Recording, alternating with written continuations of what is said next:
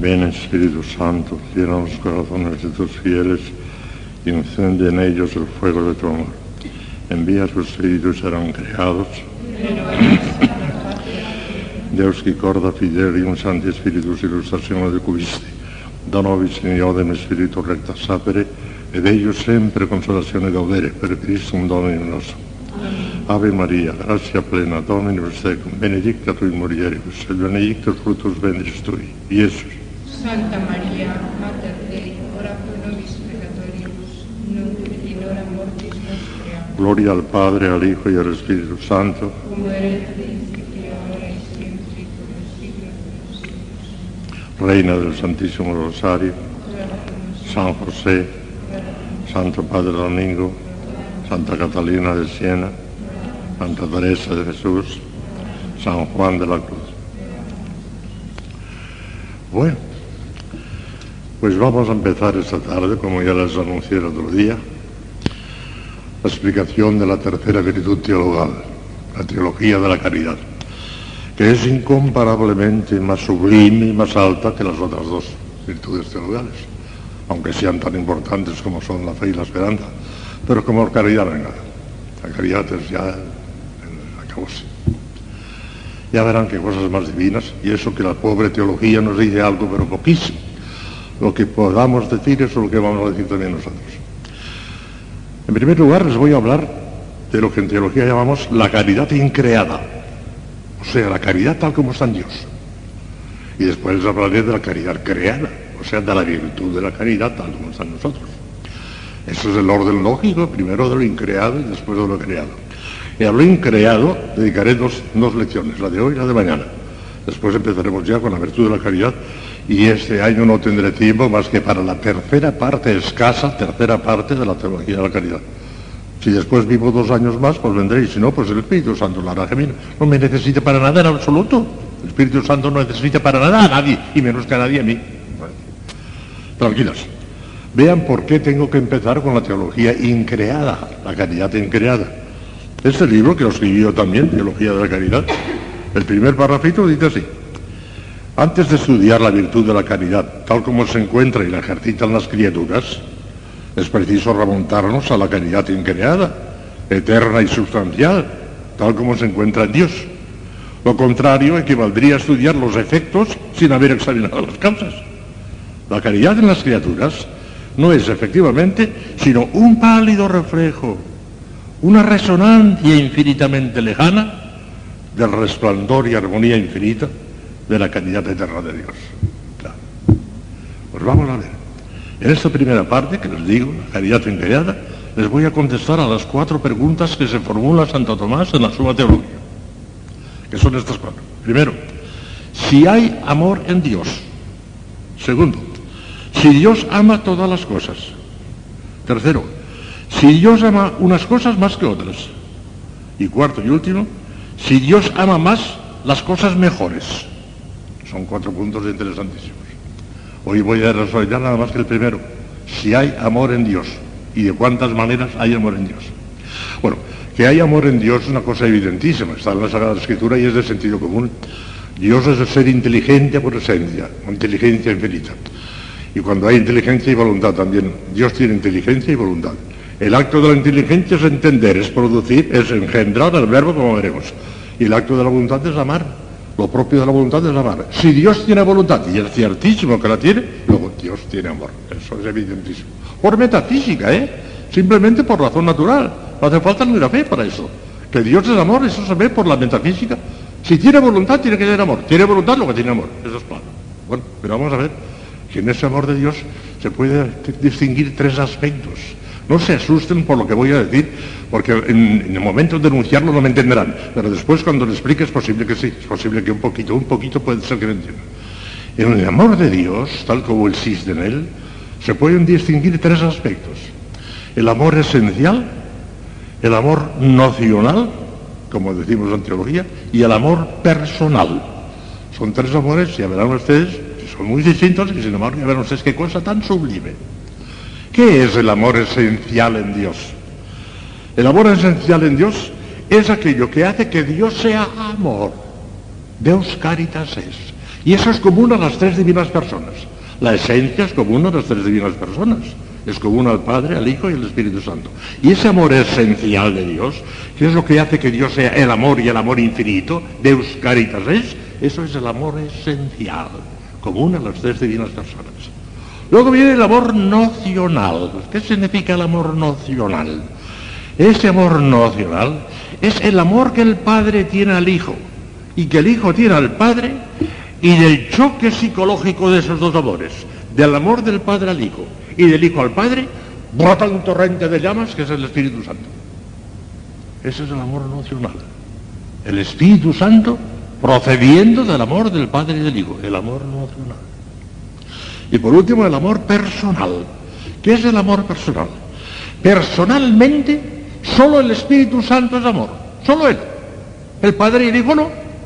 El Padre y el Hijo son amor esencialmente, ya lo he dicho, y amor nocionalmente, en cuanto que dan origen al Espíritu Santo. Pero personalmente, en cuanto tales personas, el Padre y el Hijo no son personalmente amor, sino solo el Espíritu Santo.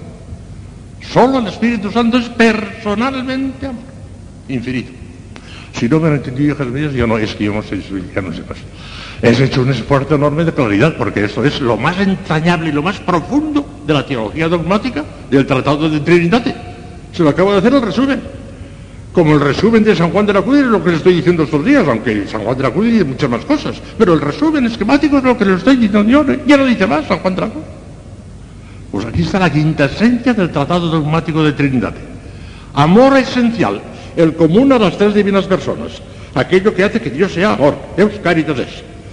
Amor nocional, el amor del Padre al Hijo y del Hijo al Padre que da origen al Espíritu Santo, ese es el amor nocional. Y el amor personal, en cuanto persona, única y exclusivamente propio del Espíritu Santo, no del Padre ni del Hijo, solo del Espíritu Santo. Eso es. ¿Lo han entendido? Pues eso es. ¿Ya verán? Ahora que ya lo acabo de explicar, ya lo entenderá perfectamente cuando lo vea. Esencialmente, en ese sentido es el acto de la voluntad por el cual Dios se ama a sí mismo. Conviene por igual a las tres divinas personas, porque en Dios la voluntad y los actos de amor y de gozo se identifican con la misma esencia divina. Es lo que les acabo de decir. Segundo, nocionalmente. En este sentido, denota el origen activo del Espíritu Santo, o sea, el acto de amor con que el Padre y el Hijo se aman mutuamente, dando origen, por vía de procedencia o de expiración activa, a la tercera persona divina, que es el Espíritu Santo. En este sentido, el amor conviene al Padre y al Hijo, pero no al Espíritu Santo, que es el término de ese amor. Se llama también amor originante, porque es el amor que da origen al Espíritu Santo en el seno de la divinidad. ¿Está claro esto? Y tercero, personalmente, en este sentido es el término de esa aspiración activa del Padre y del Hijo. O sea, el Espíritu Santo en cuanto persona. Así entendido, el amor en Dios es el nombre propio de la tercera persona y conviene únicamente al Espíritu Santo y no al Padre ni al Hijo, personalmente. ¿Lo han visto? Pues si no lo han visto, lo siento mucho, pero yo no no sé decirlo mejor. Vamos a ver ahora, a examinar cada uno de esos, porque ahora ya tienen el concepto. ¿Qué es amor esencial? ¿Qué es amor racional? ¿Y qué es amor personal? Vamos a examinar un poquito más despacio cada uno y verán ustedes qué maravilla. Qué maravilla. Va a. El amor esencial en Dios. Con este nombre designamos el amor natural con que Dios se ama a sí mismo infinitamente. Es el amor con que Dios ama su propia esencia divina. Amor infinito. Este es el sentido profundo de aquella sublime expresión del evangelista San Juan. Deus caritas es. Dios es caridad. Dios, yo soy el que soy. Pero también podría decir, yo soy caridad, yo soy el amor. Las dos cosas son verdaderas. Yo soy el que soy en cuanto sé, yo soy caridad, el amor de Dios nuestro. Es el amor vivo en caridad permanente, este amor vive en caridad permanece en Dios y Dios en él. Juan, 1 Juan 4, 18. Comentando este versículo, escribe un gran exégeta moderno. Dios es amor. Palabra sublime que resume todo lo que el cristiano puede saber del Creador. El amor es el atributo que mejor nos da a conocer la naturaleza de Dios. El que Dios ha manifestado mejor a los hombres en la historia de la salvación. Es de tal manera representativo que San Juan no lo considera como un atributo, claro que no, como que no lo es, sino como la expresión de la naturaleza misma de Dios. No es algo que Dios tenga, no es un atributo, sino que es Él mismo. El amor infinito. San Juan está por la primacía de la caridad, lo mismo que San Pablo. 1 Corintios 8, 1, 3, 3, claro. Conocer a Dios no se dedica a ser un gran metafísico, sino poseer la inteligencia de su naturaleza que es amor. Semejante conocimiento está al alcance de toda alma generosa. Y San Agustín, al comentar esta misma sublime revelación, Dios es caridad, escribe lleno de estupor. Comillas, habla San Agustín. La inteligencia más grande que ha habido en el mundo. San Agustín, el número uno. La segunda, Santo Tomás, el número uno, San Agustín. Entre los hombres, claro. Dice San Agustín, ¿qué más puedo decir, hermanos? Si nada dijera en alabanza del amor de todas las páginas de esta epístola, lo dice en una carta que sirve epístola, si nada absolutamente se nos dijera en las restantes páginas de la Sagrada Escritura, y solamente oyéramos de la boca del Espíritu Santo que Dios es amor, nada más deberíamos saber. Ya está todo. Escuchen lo que dice el padre Gary Weiss a propósito del amor esencial de Dios. ¿Hay necesariamente en Dios un acto completamente espiritual y eterno de amor al bien, bien con letra mayúscula, ¿eh? bien infinito? Y ese bien con letra mayúscula, amado desde toda la eternidad, es el mismo Dios, la infinita perfección, la plenitud del ser, amado en todo lo que tiene de amable, infinitamente.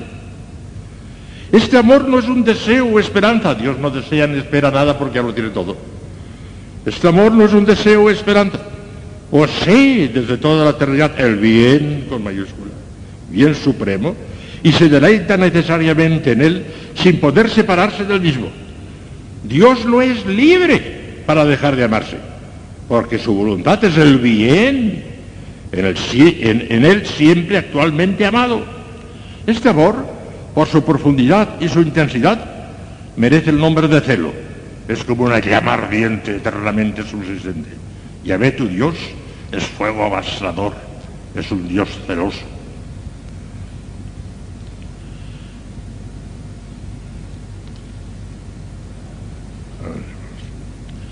En el amor que Dios se ama a sí mismo, no hay la menor traza de egoísmo, la menor sombra de egoísmo. Su carácter esencial es el ser infinitamente santo. El egoísmo consiste en preferirse al bien. Ahora bien, Dios es el bien mismo, infinito. Y si amarse, así, amarse Dios a sí mismo, es lo que constituye su propia santidad. El amor a nosotros mismos, el amor a nosotros mismos es el egoísmo el amor desordenado, porque hay también un amor ordenado de caridad y hablaremos. Pero el amor desordenado a nosotros mismos es el egoísmo, que es la base y el fundamento, dice Santo Tomás, de todos los pecados. Todos los pecados que cometemos, absolutamente todos, proceden en su raíz del egoísmo, que nos preferimos a nosotros antes que dar gusto a Dios y nos damos el gustazo de pecar por consiguiente el egoísmo. Para nosotros, amarnos desordenadamente a nosotros mismos es el pecado número uno, el egoísmo. Y en Dios, amarse a sí mismo infinitamente es el acto constitutivo de su propia santidad. Lo que en nosotros es pecado, en Él es su santidad. Porque cuando Dios se ama a sí mismo, ama el bien infinito y eso es la santidad. Por consiguiente, lo que en nosotros es pecado, en Él es la su santidad. Si no me han entendido, lo siento, pero no sé decirlo. Maravilla. Por eso, Qué estúpidos son, qué imbéciles. Y otros filósofos cuando dicen, Dios, el supremo egoísta, todo lo hace por su gloria. No saben lo que dicen, hombre. Es la antítesis del egoísmo, lo contrario del egoísmo, la soberana generosidad, la infinita liberalidad. Eso es todo generosidad, todo para nosotros. Él no se busca para nada a sí mismo, pues resulta que lo tiene todo. Se ama infinitamente a sí mismo, y esa es su santidad, el que se ama infinitamente a sí mismo. Pero no porque eso le traduzca ninguna ventaja cuando nos ama a nosotros, son por nuestro bien. Ah, pues, el colmo de la generosidad. De manera que Dios se ama eterna e infinitamente a sí mismo y nada puede amar sino en orden a sí mismo, claro. Y este exclusivismo, que en nosotros sería un gran desorden y un gran pecado, pues, puesto que somos la nada y el pecado, en Dios constituye, por el contrario, la esencia misma de su infinita bondad, santidad. porque nada hay ni puede haber más santo y ordenado que el amor infinito y exclusivo del sumo y eterno bien, que se identifica con la esencia misma de Dios. Claro. Esta doctrina sublime encierra para nosotros grandes y fecundas enseñanzas prácticas, Gaby. A este propósito escribe el gran teólogo Contensón. Contensón es un gran teólogo dominico, siglo XVII, estupendo. Dice aquí un parrafito muy bonito que lo copié y dice así, entre comillas habla Contensón. En Dios existe una voluntad purísima, porque intenta siempre la gloria de la suprema bondad, incluso cuando atiende a otras cosas, cuando se refiere a nosotros. Por lo mismo, cualquier cosa que hagamos es impura y manchada si no la referimos a Dios con toda el alma. El águila distingue a los polluelos legítimos de los espurios por su manera de contemplar el sol. Los que miran fijamente al sol y resisten la fuerza de su resplandor sin que se alteren sus pupilas ni aparten sus ojos ofuscados son de su propia raza. Esas son cosas de la, filosofía de entonces, es la manera de hablar. De manera semejante, las obras justas se miden y pesan por la intención de hacerlas mirando únicamente a la gloria de Dios, de la cual por poco que se aparten serán reputadas por nada, como dice San Juan de la Cruz. San Bernardo dice, hiciste Dios mío todas las cosas para ti, y por eso el que se busca a sí mismo y a ti, empieza a ser nada delante de ti. Sermón sobre el cantar de los cantantes. Miserables de nosotros, continúa con tensor. Podemos con nuestras buenas obras merecer al mismo Dios, vulnerar su propio corazón, atraernos sus dones, comprar un peso inmenso de gloria y entregamos todo esto al viento y al humo. ¿No somos acaso unos malos mercaderes? En verdad que ignoramos el precio de las buenas obras cuando consagramos al mundo nuestras actividades, como dijo hermosamente el insigne canciller y mártir inglés Santo Tomás Moro, los hechos buenos y laudables no suele recompensarlos el mundo ingrato, ni podría hacerlo aunque quisiera. Bueno, pues ese es el amor esencial, ese común a las tres divinas personas. Hablemos un poquito ahora más detalladamente del amor nocional. Esto es impresionante lo que van ustedes a oír. Impresionante. Es el amor con que el Padre ama al Hijo y el Hijo ama al Padre y de los dos brota un torrente de llamas es el Espíritu Santo. Es el amor nocional. Como ya dijimos, por amor nocional en Dios se entiende el acto de amor con que el Padre y el Hijo se aman mutuamente, dando origen, por vía de procedencia o de inspiración activa, a la tercera persona divina que es el Espíritu Santo. Este amor conviene por igual al Padre y al Hijo, pero no al Espíritu Santo, que es el término de ese amor. Este amor nocional recibe también el nombre de amor originante, originante, porque es el amor que da origen al Espíritu Santo en el seno de la divinidad. Es el amor nocional. Lo tiene el Padre y el Hijo, el Espíritu Santo no. El Espíritu Santo es el resultado de ese amor originante, de ese amor nocional. Pero él no tiene amor nacional, tiene amor personal como veremos después, ya lo veremos. Escuchen, escuchen, qué maravillas van ustedes a oír ahora. Y eso, hay cosas que salto, pues son profundísimamente alta teología dogmática. Me tendría que volver loco para que me viesen claramente todas, y no, y no quiero volverme loco todavía, todavía no. Pero vean, vean la de cosas así. ¿Cómo procede el Espíritu Santo, el amor nacional? El Espíritu Santo, como ya dijimos, es el término del amor nocional en Dios. Es el resultado del amor inefable con que se aman mutuamente el Padre y el Hijo. Y vamos a ver qué es lo que haciendo un esfuerzo colosal, los teólogos han acertado a decirnos de ese misterio de Los ángeles deben estar riéndose carcajada limpia por aquello de San Agustín. Que dicen que es histórico y podría serlo, ¿por qué no? Cuando vio que el niño que con una conchita quería pasar todo el agua del mar aquel huequetito que había acabado en la arena. ¿Cómo te va a caber el mar ahí? Le dijo, ¿y cómo te va a caber a tirar Trinidad en esa pobre cabecita? Ah, y eso se lo dijo a Agustín, la inteligencia más grande que ha habido en el mundo. Pero en fin, haciendo un esfuerzo Agustín y Tomás, sobre todo Agustín y Tomás, ¿eh? La teología trinitaria, lo mejor que se ha dicho, ya no se dirá jamás nada mejor, lo ha dicho San Agustín y Santo Tomás. Yo voy a hacer aquí un resumitito de lo que dice San Agustín Santo Tomás. Y así todos los ángeles se están riendo, pero es que no tenemos otra cosa. Escuchen. Y aquí cómo se verifica esta maravillosa procesión del Espíritu Santo. El Padre, contemplándose a sí mismo desde toda la eternidad, forma o engendra una idea infinita que la representa y expresa totalmente. Es como su verbo mental, una especie de palabra sustancial y viviente en la cual se dice y expresa todo entero.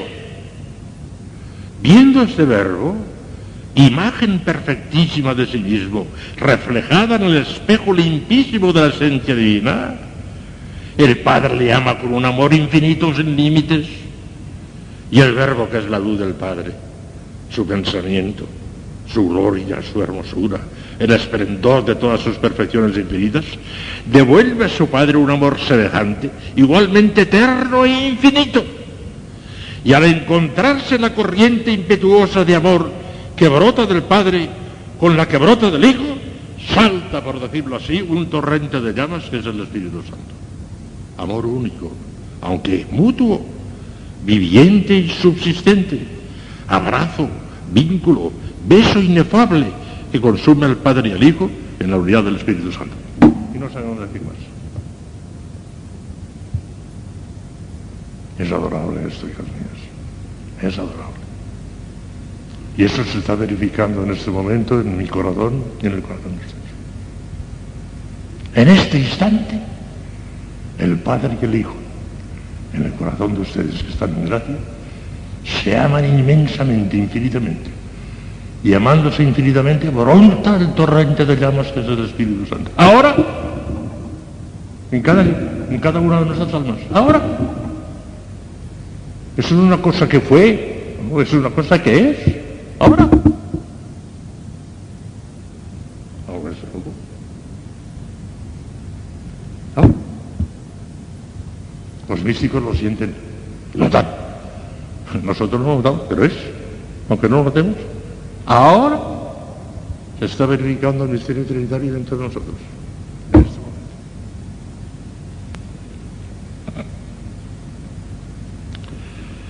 Dios mío, Padre, Hijo y Espíritu Santo. Dice el Padre de Reñón, un buen teólogo, ¿me consentiréis una comparación tomada del más tierno de los amores entre vuestras obras? Yo me imagino dos pequeñuelos gemelos que juegan entre sí y se abrazan a la vista de su madre. A aquella edad que ignora todavía el egoísmo, el amor brota derechamente del uno al otro. Y no se oye más que un solo grito de alegría que sale al mismo tiempo de ambos corazones. Te quiero. Y la madre, íntimo testigo, se regocija con esta palabra. Se aman. Dios mío, Padre, Hijo y Espíritu Santo, vuestro misterio es mucho más puro y bello. Es un padre y un hijo que se dicen mutuamente te quiero. Y esta exclamación es tanto más única cuanto la virtud de exhalarla viene a la vez del padre y del hijo.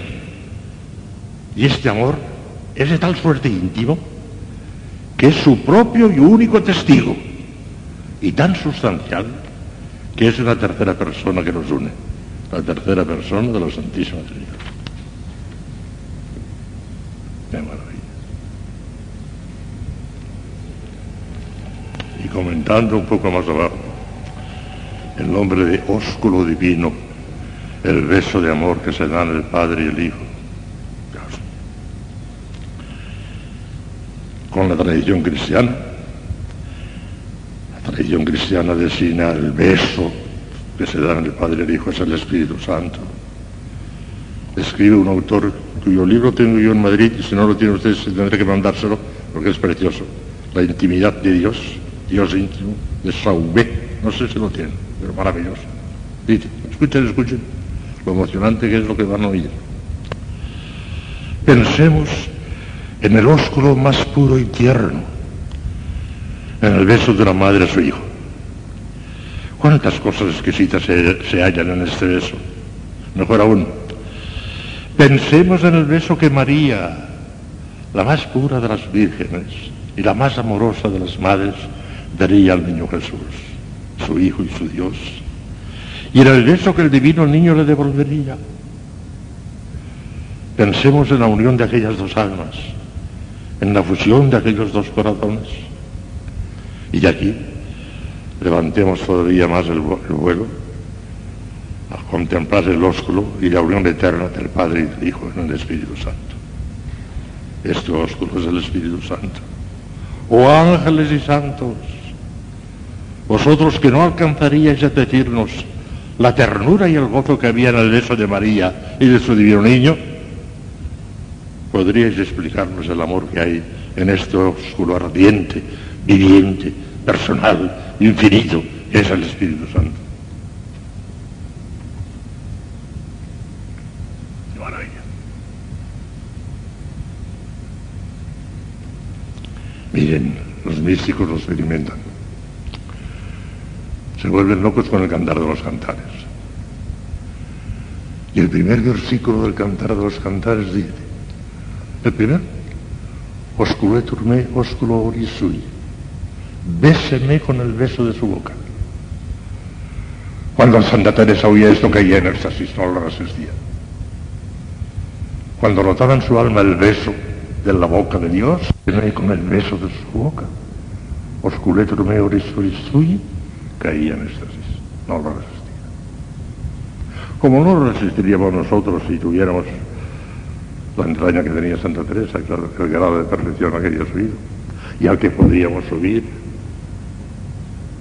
Si estamos dispuestos a morirnos y que nos entierren, podríamos subir. Si no, no. Yo sé, oh Espíritu Divino, que sois también el ósculo con que Dios abraza al alma y al alma abraza a su Dios. En vos es donde tiene con ella una comunicación inefable y una familiaridad que causaba estupor a los santos. Efectivamente, estas realidades sublimes llenaban de admiración y de estupor a los santos. Bajo la acción de los dones del mismo Espíritu Santo, que les proporcionaban una inefable experiencia de lo divino, los santos desfallecían de amor ante estas maravillas que dejan indiferentes a la mayor parte de los hombres, inmersos en la materia, preocupados únicamente por las cosas de la tierra, los corazones mundanos están del todo incapacitados no ya para sentir, sino incluso para entender estas divinas exquisiteces. Ya San Pablo advierte que el hombre animal no percibe las cosas del Espíritu de Dios, son para él locura y no puede entenderlas porque hay que juzgarlas espiritualmente. 1 Corintios 2.14. En el cielo, la contemplación de estas divinas maravillas constituirá el fondo sustancial de nuestra eterna y embriagante felicidad.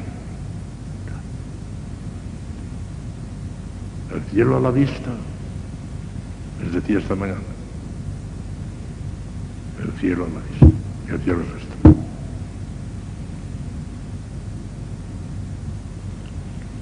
Bueno, pues ya hemos hablado del amor esencial y del amor nocional. Pues vamos a decir algunas palabritas, son tres minutos, pero puede ser que sea diez, lo mismo.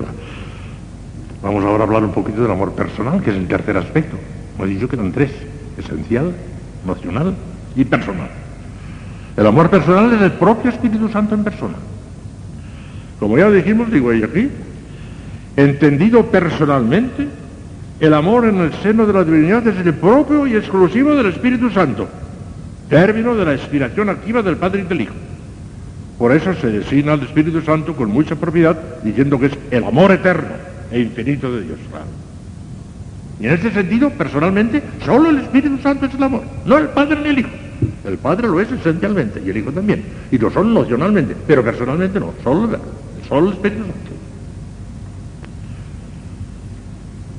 En este sentido el Espíritu Santo es, escuchen, escuchen, el amor subsistente del Padre y del Hijo, que les precipitaría al uno en el otro si por uno imposible no fuese ya un solo Dios, por naturaleza. El Espíritu Santo, que se puede denominar el corazón del Padre y del Hijo, así como se ha denominado el verbo el rostro del Padre. El Espíritu Santo fuego divino, torrente de llamas, así como el verbo es luz de luz, lumen de lumine, el Espíritu Santo, o sea, el encanto inefable, viviente y personal del Padre para con el Hijo y del Hijo para con el Padre. Su encanto también con respecto a nuestras almas, el Espíritu Santo, o sea, el atractivo infinito del Padre y del Hijo, y al mismo tiempo el atractivo por medio del cual se unen a nuestra alma, la unción por medio de la cual la mueven y la consuelan, et spirituales uncio, decimos en el Bene Creator, pons vivos ignis caritas, et spirituales uncio, es la unción, la unción del Espíritu Santo. El Espíritu Santo, la alegría, el júbilo inmenso que las dos primeras personas reciben la una de la otra. El Espíritu Santo, su vínculo, su unidad infinitamente íntima y también su vínculo con nuestras almas. El Espíritu Santo, su beso soberanamente tierno y puro. El Espíritu Santo, la consumación de la vida divina, cuyo centro es el verbo. La encarnación parece que Dios se abrió por el medio y cayó el verbo, que es el que está en el centro, el verbo, el Espíritu Santo, el descanso del uno en el otro, del Padre y del Hijo, la paz también y el descanso del alma. Se me ha ocurrido esta tarde, no sé por qué, pensar que en todo beso, sobre todo cuando es ardiente, se da siempre un chasquido, un chasquido. El beso se lo dan el Padre y el Hijo. Y el chasquido es el Espíritu Santo.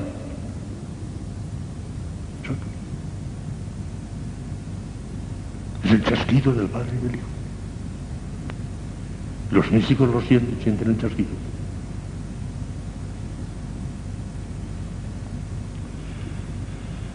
El Espíritu Santo es el amor en persona.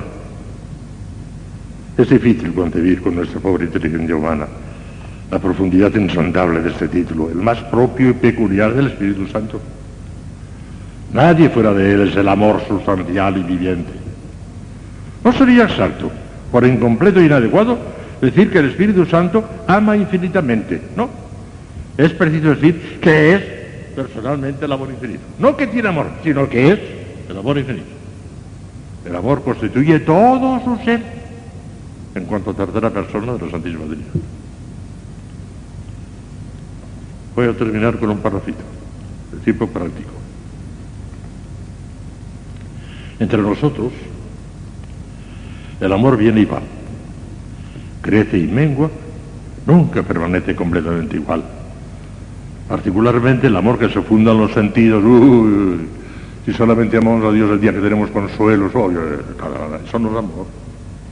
El amor no es eso. Va y viene, y el día que tenemos sequedad, aquel día no hay amor o nos parece que no hay amor. Tiene que haberlo y más que nunca aquel día.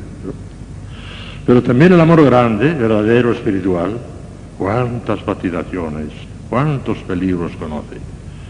Si aún el mismo amor divino por el cual lucharon los santos, el amor que como fuerza fundamental fue puesto en nuestro corazón por el Espíritu Santo, está sujeto a la misma ley. ¿Por qué? Porque nosotros del amor, aunque sea una fuerza elevada, santa, nunca es nuestra misma esencia. Tenemos amor, pero no somos amor. Es otra distinción entre nosotros y Dios. Nosotros tenemos amor, pero no somos amor. ¿Acaso se comprende ahora lo que queramos significar cuando afirmamos que el Espíritu Santo es el amor? No que tenga amor, sino que es el amor. El amor en letra mayúscula, el amor en persona. Que su ser consiste en amar, que es el amor entre Dios el Padre y Dios Hijo. No, no se puede comprender.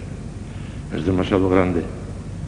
Un ser que es completamente amor, solamente amor, amor eterno, amor ardoroso, vehemente, impetuoso, amor sin principio ni fin, sin límites ni confines, cenit continuo, perenne éxtasis divino del amor. Esto es el Espíritu Santo, la tercera persona de la Santísima Trinidad, el amor personal de Dios. Ahora van ustedes a tener una hora de oración mental. Con el Santísimo expuesto, con la Santísima Trinidad expuesta. Porque ya saben que los santísimos de la Santísima Trinidad. Si durante toda la hora no están ustedes en adoración. Los esclavitos de, Puerto, Rico a la, a la acción mental no le llaman oración. Le llaman, vamos a hacer la hora de adoración. No llaman oración, llaman adoración. Qué bonito. Les felicité, les aplaudí. Qué bonito, qué bien dicho. La oración mental tiene que ser adoración, música, adoración. Lo que hacen los esclavitos. Y ellos están como una, u- están de rodillas a veces la hora entera. Estos muchachos, pero que será posible esto. Parecen estatuas, no se mueven. Están en adoración. Les han metido eso en la cabeza. Se la metió ya con padre Aníbal y ahora el padre Luis. Bueno, Si ustedes durante esta hora de ahora y todas las horas no están en adoración, si no se pasan la hora prácticamente diciendo en el fondo de su corazón, no hace falta con la boca, gloria al Padre, gloria al Hijo, gloria al Espíritu Santo. Si no hacen esto, si no se enamoran del trisagio que está por encima del rosario, aunque el rosario es maravilloso, pero el trisagio no es más. Si no hacen esto, mañana me voy a Madrid, porque no hay manera de convencerlos. Hacemos ti grazie non mi posso adesso, non estoy iscribirse al reino en secular seculorum. Amén. Ven Espíritu Santo, llena los corazones de tus fieles y enciende en ellos el fuego de tu amor. Envía tu Espíritu y serán creados. Deus che corda fidelium Santi Spiritus illustrazione di quisti, dona nobis Signore Spiritu recta sapere, ed ellos sempre consolazione godere, per Christum Domino nostro. Ave Maria, gratia plena, Dominus tecum, benedicta tu in mulieribus, e benedictus fructus ventris tui, Iesus.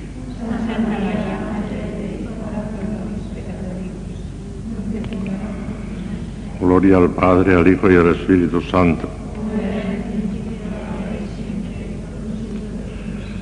Reina del Santísimo Rosario, San José, Santo Padre Domingo, Santa Catalina de Siena, Santa Teresa de Jesús, San Juan de la Cruz. Bueno, bueno, la lección de hoy es muy hermosa. Van a gozar mucho, ya verán. Y además más sencilla que la de ayer, la de ayer era más profunda, pero la de hoy es preciosa y de grandísimas consecuencias prácticas para nosotros. Vamos a contestar a tres preguntas que se formula Santo Tomás en otros tres artículos de la Suma Teológica, hablando todavía de la, de la caridad increada, de la caridad tal como está en Dios. Pregunta, si Dios ama todas las cosas, segundo, si las ama todas por igual, y tercero, si ama más a las mejores que a las no tan buenas. Ya verán ustedes de cosas que dice por ustedes eso, qué magnífico, qué magnífico, ya verán. Primero, si Dios ama todas las cosas, evidentísimo está la exageración.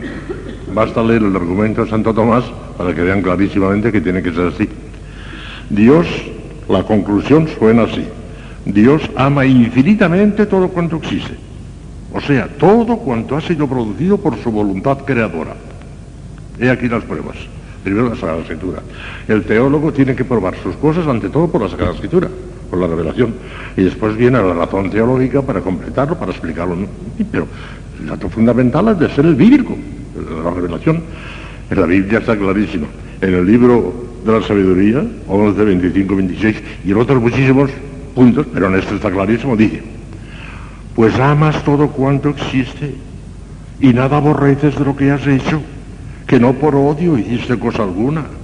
¿Y cómo podría subsistir nada si tú no quisieras? ¿O cómo podría conservarse sin ti? Es evidentísimo esto, lo dice el libro de la sabiduría. El argumento de razón de Santo Tomás es clarísimo. Este texto de la Sagrada Escritura nos da la explicación profunda y al mismo tiempo sencillísima de lo que queremos probar. Todo cuanto existe fuera de Dios son seres creados. Ya les dije el otro día que todo cuanto existe es una criatura, hasta los ángeles, hasta la humanidad de Cristo. Todo lo que no es Dios es criatura. Todos son seres creados, que por lo mismo no tienen en sí mismos la razón de su existencia, sino únicamente en Dios. Existen porque Dios quiso, más exactamente porque Dios los quiso, ya que sin la voluntad divina creadora jamás hubieran podido llegar a la existencia. Pero como la conservación en el ser equivale a una creación continua, síguese que su existencia no depende solamente del acto creador que lo sacó de la nada, sino también y en cada instante del acto conservador de Dios que los mantiene en el ser. Luego es tan claro y evidente que Dios quiere todo cuanto existe, que si dejara de querer alguna cosa, facto, esa cosa dejaría de existir. Ha dicho alguien con una frase bellísima desde el punto de vista literario, si Dios se durmiese, se despertaría completamente solo. Toda la creación habría desaparecido. A la nada. Pero no tengan miedo que no, se no tiene sueño. Dios nuestro Señor no, no, no, se dormirá. Pero si prescindiese de su acción creadora, a la nada. De que todo cuando existe, existe, porque Dios está causando. Mire, el ejemplo que ponemos siempre de la luz. La luz se enciende cuando damos al conmutador eléctrico. Pero no solamente en el momento de dar al conmutador eléctrico que entonces creamos la luz, sino todo el tiempo que está encendida tiene que mandarle la corriente, porque si en un instante dejan de mandar la corriente apagada. Esto es evidentísimo. Si Dios se durmiese, se despertaría completamente solo. Ya no habría creación. No se dormirá, tenga cuidado. De esta doctrina tan profunda y sencilla a la vez, se siguen consecuencias muy prácticas. Escuchan las consecuencias. He aquí algunas de las más importantes. Primero, es inútil luchar contra la voluntad de Dios. Todo el poder de todas las criaturas juntas, poder que por otra parte han recibido del mismo Dios, es pura impotencia ante un simple querer de Dios. Cuando Dios quiere una cosa con voluntad eficaz, porque a veces quiere unas cosas sin voluntad eficaz, ya hablaremos de eso también, cuando hablemos de la voluntad de Dios. Pero cuando Dios quiere una cosa con voluntad eficaz, no hay fuerza humana que le pueda decir. Ah, me lo dicho el Señor que decía Santa Teresa, a mí que me importa. Si me dicen que no haga nada, no haré nada. Pero se hará, porque es voluntad del Señor. A mí lo dice el Señor. Cuando Dios quiere una cosa, se hace. Segundo, la oración. La oración que mueve en cierto modo la voluntad misma de Dios a concedernos sus gracias, es una fuerza incomparablemente más formidable que todas las máquinas de guerra que ha inventado puede inventar el hombre. Claro, claro. Los siete enanos están haciendo el ridículo. Y una monja de rodillas puede traer la paz del mundo. Santa Catarina decían sostenía sus, sus hombros la iglesia entera, ella sola. La oración, el peso formidable de la oración, está en sus manos. Tercera, considerados en cuanto seres, no en cuanto malos, Dios quiere la existencia de los mismos demonios y de los condenados del infierno y de los que están en pecado mortal. Si existen es porque Dios quiere su existencia, ya que no podrían existir contra el querer de Dios. Si Dios no quisiera que existieran, no existirían. Satanás existe porque Dios quiere que exista como ser, no como demonio. Y el pecador existe porque Dios quiere que exista como ser, no como pecador, pero como ser, y le está sosteniendo. Ya lo hemos dicho muchas veces, por esencia, presencia y potencia está Dios en Satanás, y en un alma en pecado mortal. San Juan de la Cruz, nada menos que en la primera canción del cántico espiritual, eh, se exalta de gozo y dice, oh alma mía, alma mía, qué alegría pensar que Dios estará siempre contigo aunque estés en pecado mortal. Pues, en este sentido está, aunque estemos en pecado mortal. A la dificultad sacada de la Sagrada Escritura que dice, has odiado todas las obradores de la maldad. Salmo 5.7 dice, contesta Santo Tomás, no hay inconveniente en que una misma cosa sea en un aspecto objeto de amor y en otro objeto de odio. Dios ama pues a los pecadores en cuanto son seres de determinada naturaleza, ya que como tales quieren ser y proceden de él. Pero en cuanto a pecadores, puede decirse que no existen, que les falta el ser. Y esto no proviene de Dios. Y en este aspecto son para él objeto de odio. Eso es profundísimo. El pecador en cuanto tal no existe. El pecado en cuanto tal no es ser, sino privación de ser. Un ejemplo bastante claro. Las tinieblas no existen. Las tinieblas son la nada. Las tinieblas son privación de luz. Pero existir no existen, las tinieblas no existen. El pecado no existe, es privación del bien. Y la privación del bien es, la nada. No existe. Es una nada mala, pero no existe. Qué profundo es. Si no me han entendido, lo siento, pero eso es así metafísica pura, ideología pura. Qué profundo Santo Tomás. Ay, predestinado por Dios para eso. Segunda conclusión. Dios no ama las... ¡Oh, esto es maravilloso! Dios no ama las cosas porque son buenas, sino que son buenas porque las ama Dios. Eso es. Nosotros nos enamoramos, nos enamoramos de una cosa y la queremos cuando nos parece que es buena, que nos conviene. Pues sí.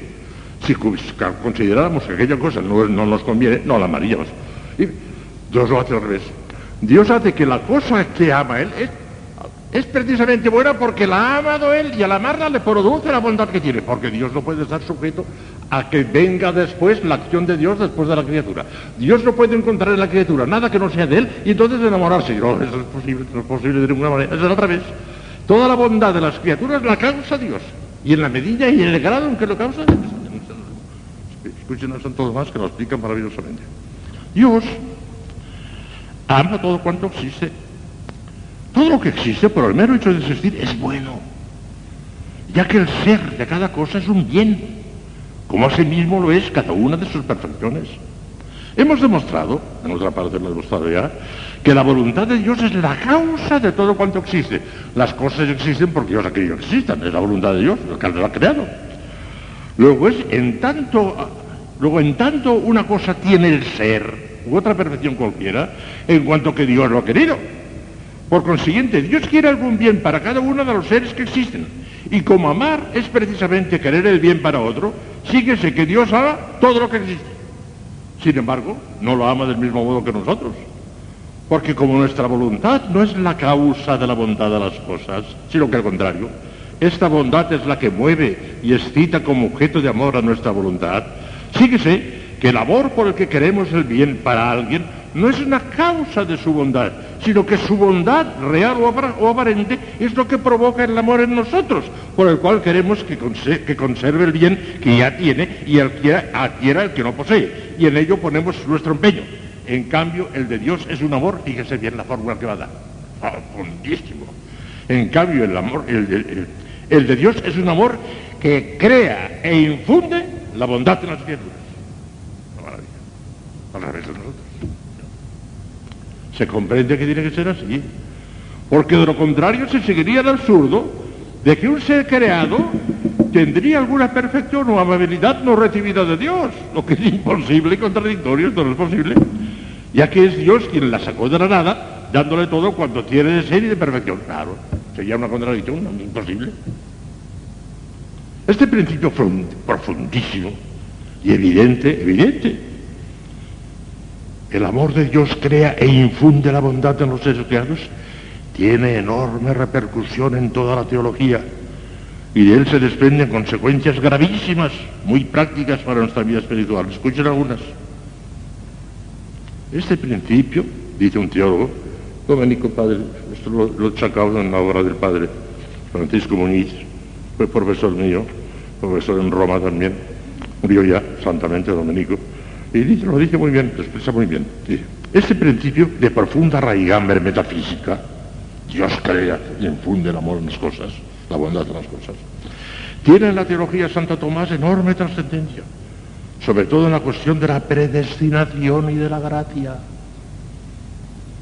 Es este un principio universal que tiene aplicación lo mismo en el orden natural que en el sobrenatural.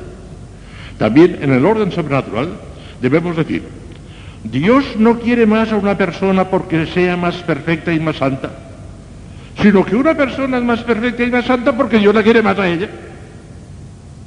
Esta profunda doctrina tomista debe estirpar en nosotros todo principio de soberbia y de vanidad. Quien encuentre en sí mismo alguna buena cualidad o perfección, quien se crea más perfecto y mejor que su prójimo, sepa que esto obedece a que ha sido prevenido con mayor amor por parte de Dios, lo cual debe inducirle a un reconocimiento más humilde y más profundo para con el dador de todo bien. Es la misma doctrina que expresaba San Pablo cuando escribía, ¿Quién es el que te ha hecho a ti preferible? ¿Qué tienes que no hayas recibido? Y si lo has recibido, ¿de qué te glorías como si no lo hubieras recibido? Es que una persona puede ver que es mejor que otra, sí, sí, sí, no hay inconveniente. Que duda cabe que Santa Teresa de Jesús, cuando escribía la, la séptima morada, veía que estaba ella en la séptima morada, que era una santada de primera categoría, lo veía. Y sin embargo, no solamente no se levantaba en su alma ningún sentimiento de vanidad, sino que estaba abrumada. Que hubiera aquello ser el farolillo rojo, meterse debajo de la tierra. Y San Juan de la Cruz, cuando escribía la llamada morviva, se daba perfectísimamente cuenta que él era él, el de la llama de amor viva, que estaba en la cumbre, que era un santazo de primera categoría, lo veía. Pero al mismo tiempo desecho de humildad, Señor, padecer y ser despreciado por ti, lo que quiero es que me desprecien, lo que quiero es ser el valorillo rojo. Precisamente por la luz que tienen, lo ven claro, que todo lo que tienen lo tienen. Pero ven que lo tienen, ven que lo tienen, ven que son tantos. Sin embargo, no tienen ni sombra de vanidad, porque ven que todos ellos y que ellos nada. Esto es magnífico esto. La doctrina de este artículo prepara el terreno para los dos siguientes que son clarísimos de y llenos también de consecuencias prácticas, como van a ver ahora. Segundo artículo. Si Dios ama todas las cosas por igual. Ah. Dice que sí, dice que no. Ya verán en qué forma sí y en qué forma no. Qué profundo también, qué sencillo, y qué práctico. Escuchen. He aquí la respuesta de Santo Tomás tan clara y evidente que no necesita explicación ni comentario alguno. Yo me limito a copiar las palabras de Santo Tomás, después hago un pequeño comentario, pero tan claro está lo que dice el santo que ya no tengo los demás. Escuchen. Como amar es querer el bien para alguien, que una cosa se ame más o menos puede suceder de dos maneras. Una, por parte del acto de la voluntad que ama.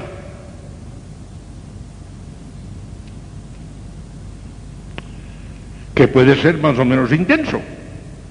Y en este modo Dios no ama más unas cosas que otras, porque lo ama todo con un solo y simple acto de voluntad que no varía jamás y es infinito. Dios no puede amar más que infinitamente porque es infinito. Dios no puede amar finitamente, no puede, es que no puede. Hoy te decimos que Dios es omnipotente, impotente para ciertas cosas, pero para otras no. Dios, por ejemplo, no puede pecar. Dios no puede hacer un acto finito, no puede. O hace un acto infinito o no puede actuar porque es que no tiene otra manera de ser. Tiene que ser infinito a la puerta, no puede. Que no sé qué cosa es. Todo Dios es infinito, todo en absoluto es infinito. No puede hacer un acto finito. Por lo siguiente, por parte de la voluntad de Dios, todo, lo que ama lo ama infinitamente por parte de la voluntad, pero que no solamente hay que tener en cuenta por parte de la voluntad, sino por parte de la cosa querida. Y por parte de la cosa querida, por parte del bien que se quiere para el amado, y en este sentido, amamos más a aquel para quien queremos mayor bien, aunque la intensidad del querer sea la misma. Así pues, es necesario decir que de este modo Dios ama unas cosas más que otras, porque como su amor es causa de la bondad de los seres, no habría unos mejores que otros si Dios no queriese a unos más que a otros, porque serían todos iguales. Clarísimo. Clarísimo. Si hay unos que son mejores que otros, es porque Dios les ama más, porque les ha dado más, más, más, más, más. Si no, no serían mejores, seríamos todos iguales. De manera que por parte del acto de la voluntad, tal como de Dios, es infinito para todos, no puede hacerlo de otra manera. Pero por parte del bien que desea este y el de y el de más allá, desea cosas distintas y diferentes y a unos más y a otros menos. ¿Por qué? Porque le da la gana para eso. Porque Dios quiere. A uno le dio cinco talentos, al otro le dio dos y al otro le dio uno porque quiso. Está. Pero que da a unos cinco y a otros dos y a otros uno, esto es evidente. Amando infinitamente a todos, porque no puede amar de otra manera.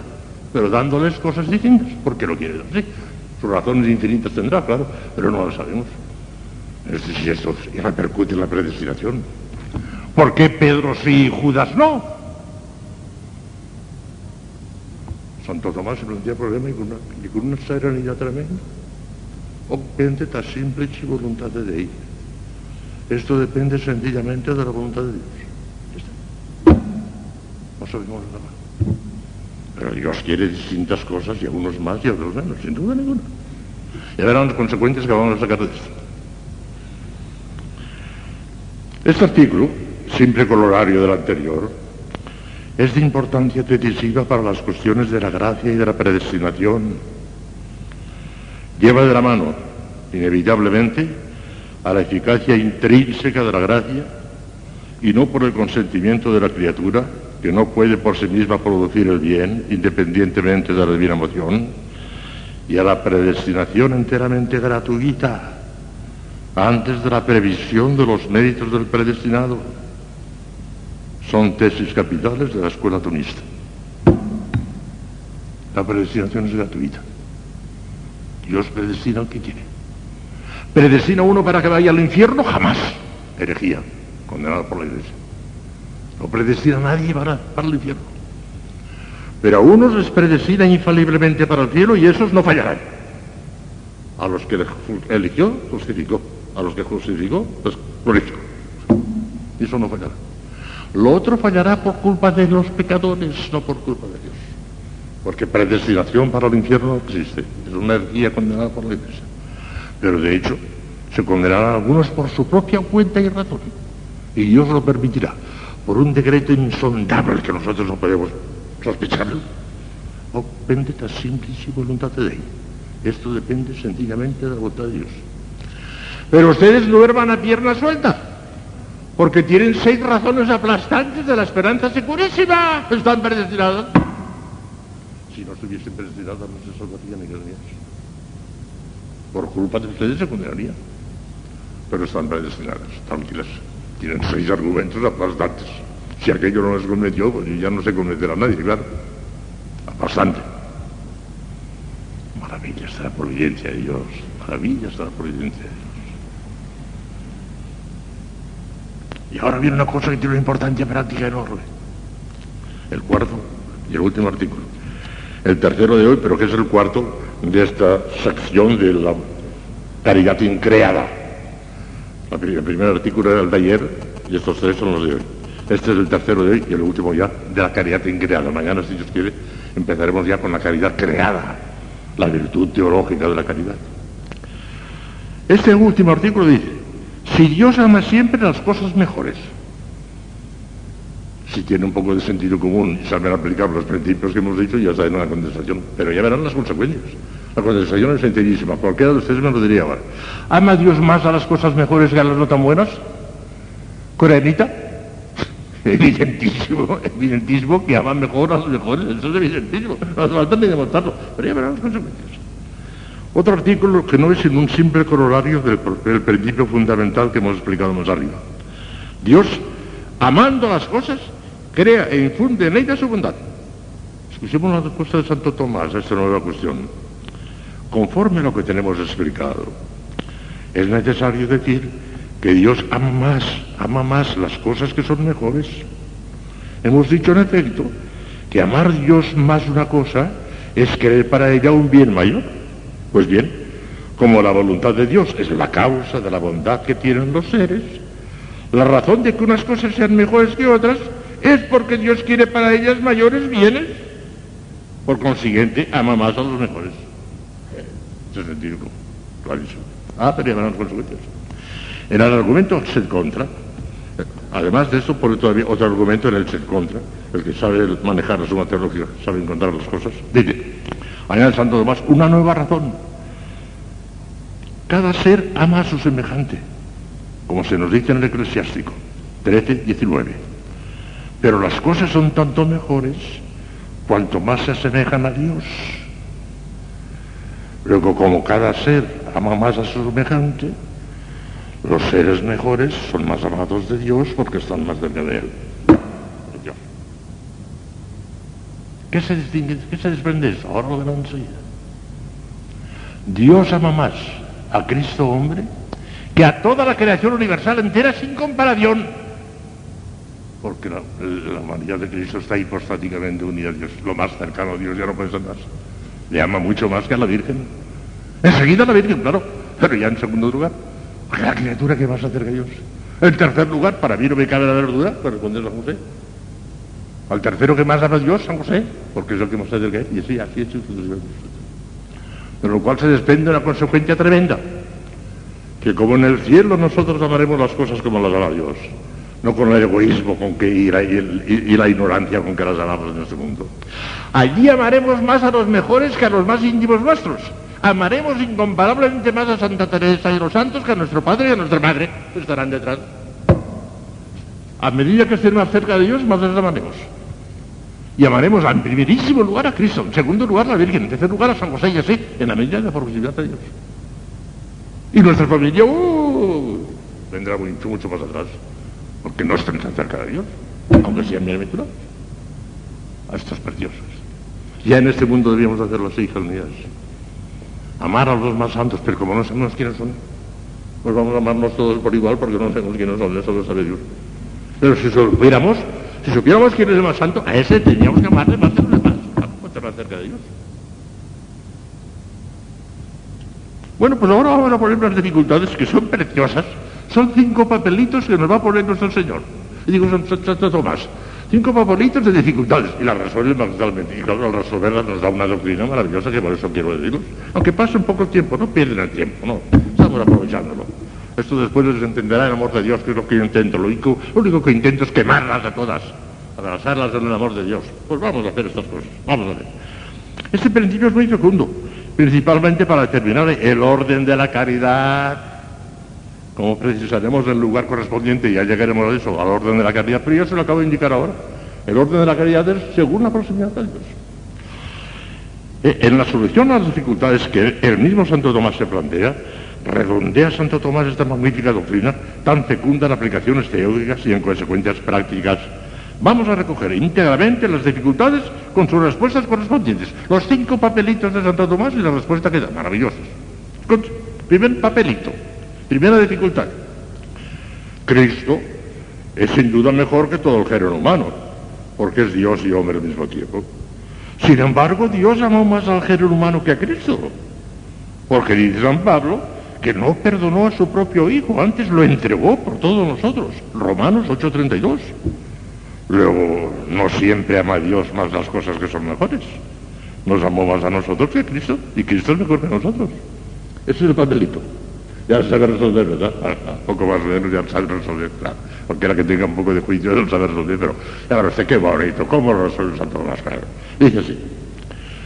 No solo ama a Dios más a Cristo que a todo el linaje humano, sino también más que al conjunto de todas las criaturas de toda la creación universal. Puesto que quiso para él un bien mayor, elevándolo a la gloria hipostática. Ah, amigo, ahí está el amor de Dios, la elevación a la gloria hipostática. ¿Qué más da a lo demás? Aunque le crucifique, ese no tiene importancia. Ah, lo ha elevado a la unión hipostática. Por consiguiente, al que más ha querido, a Cristo, que lo ha elevado a la unión hipostática. Maravilloso. Porque le dio un nombre sobre todo hombre, de manera que al nombre de Jesús se doble toda rodilla en el cielo, en la tierra y en el infierno. Por lo demás, en nada empaña su grandeza el hecho de que Dios le haya entregado la muerte para la salvación del género humano. Al contrario, de ahí le proviene el ser triunfador glorioso. Adquirió el título de Cristo Rey en la cruz. Un nuevo título que adquirió en la cruz. Por eso dice el profeta Isaías, sobre su hombro lleva la soberanía, la realeza. Cristo Rey ante todo y sobre todo porque está crucificado. De aquí se desprende una gran senta práctica para nosotros, hijas mías. Como el amor de Dios hacia una persona o cosa, nos traza la norma y la intensidad con que debemos amarla nosotros. Fíjese que hemos de amar a Cristo y preferir su amistad a todos los demás amores y amistades del mundo, estando dispuestos a romper con todos ellos y aún a perder la misma vida antes que separarnos de Cristo. Vale más la amistad de Cristo que la posesión y disfrute eterno de todos cuantos placeres y felicidades puedan proporcionarles todas las criaturas del universo entero juntas. Dejarnos quemar vivos por Cristo, quemar vivos, sin vacilar. Y luego enseguida la Virgen, y enseguida la José y todo lo que hemos dicho antes. Segundo papelito. Como ven, son de cuidado estos papelitos magníficos. El ángel, dice Santo Tomás, es mejor que el hombre. Sí, sí, sí. La naturaleza angélica es mejor que la de la humana, eso no cabe duda. Nosotros estamos en el cuarto plano, los ángeles están en el quinto, y arriba, en un plano infinito, Dios. El ángel es mejor que el hombre, sin duda ninguna. Sí, sí, y dice, y el ángel es mejor que el hombre. Pues con referencia a este se dice en un salmo, le has hecho un poco inferior a los ángeles. A nosotros nos ha hecho un poco inferiores a los ángeles. Somos inferiores a los ángeles. Salmo 8, 6. Y esto no obstante, Dios ama más al hombre que al ángel. Como dice San Pablo en la epístola a los Hebreos 2.16. No socorrió a los ángeles, no los redimió, sino a la descendencia de Abraham. Luego no siempre ama a Dios más a los que es mejor. A los ángeles no los redimió. Si los hubiera redimido hubieran salido del infierno todos los condenados enseguida y, y los, demonios. Y, no. Es de fe que existe el infierno con demonios y condenados. ¿no? Que no los redimió. Y a nosotros sí. Y como es ciertísimo, es ciertísimo, que el ángel es superior al hombre, luego no siempre ama a Dios lo mejor, sino que algunas veces, pues por, capricho, por lo que quiera, pues, ama, ama al que es menos. La verdad que contestación tan preciosa. Respuesta. Hace distinciones como todo teólogo profundo. No dice nunca sí o no, sino que distingue y hace distinciones. Examina el problema desde todos los puntos de vista. Dice, si se trata de la naturaleza humana, asumida por el verbo divino en la persona de Cristo, la ama Dios más que todos los ángeles del mundo cielo juntos, la naturaleza humana ya. Pero si después hablamos de la naturaleza individual de cada uno de nosotros, primero la naturaleza humana ya se ve que está por encima de los ángeles en Cristo. Eso ya está claro. Pero a ver en nosotros, en nosotros que no estamos elevados a la unión hipostática, a ver, a ver, en que nosotros qué pasa. Dice, si en cambio se trata de la naturaleza humana en común, o sea, la nuestra, y se la compara con la angélica, en el orden de la gracia y de la gloria somos iguales a los ángeles. Porque ellos tienen la gracia, nosotros también. Ellos tienen la gloria, nosotros también. O sea que estamos igualados en el orden de la gracia, en el orden sobrenatural. Pero en el orden natural no. En el orden natural ellos están por encima de nosotros. ¿Qué pasa en el orden natural? Escuchen, oh, oh, qué bonito lo que va a decir. Qué bonito. Sí. En el orden de la gracia y de la gloria hallamos que somos iguales, porque una misma es la medida del ángel y del hombre, como se dice en el Apocalipsis 21, 17. De tal suerte, sin embargo, que en cuanto a esto, hay algunos hombres superiores a algunos ángeles, en el orden de la gracia, y ciertos ángeles superiores a algunos hombres. No cabe la menor duda que San Juan de la Cruz está muy por encima de muchísimos millones de ángeles. Santa Teresa de Jesús, con toda seguridad que está colocada entre el coro de los serafines y tiene ocho jerarquías debajo de ella. Su padre Santo Domingo, querubín, serafín, seguro. Hay santos que están por encima de los ángeles. Y hay ángeles que están muy por encima de los hombres, hay de todo. Una maravilla. Pero en cuanto a la condición de su naturaleza, por su naturaleza, y verán qué bonito es lo que va a decir ahora. Por su naturaleza, el ángel es mejor que el hombre. Por su naturaleza, y que lo hemos dicho, sí. Y si bien Dios asumió la naturaleza humana y no la angélica, no lo hizo porque en absoluto amara más al hombre que al ángel. Qué bonito lo que va a decir. Sino porque el hombre lo necesitaba más.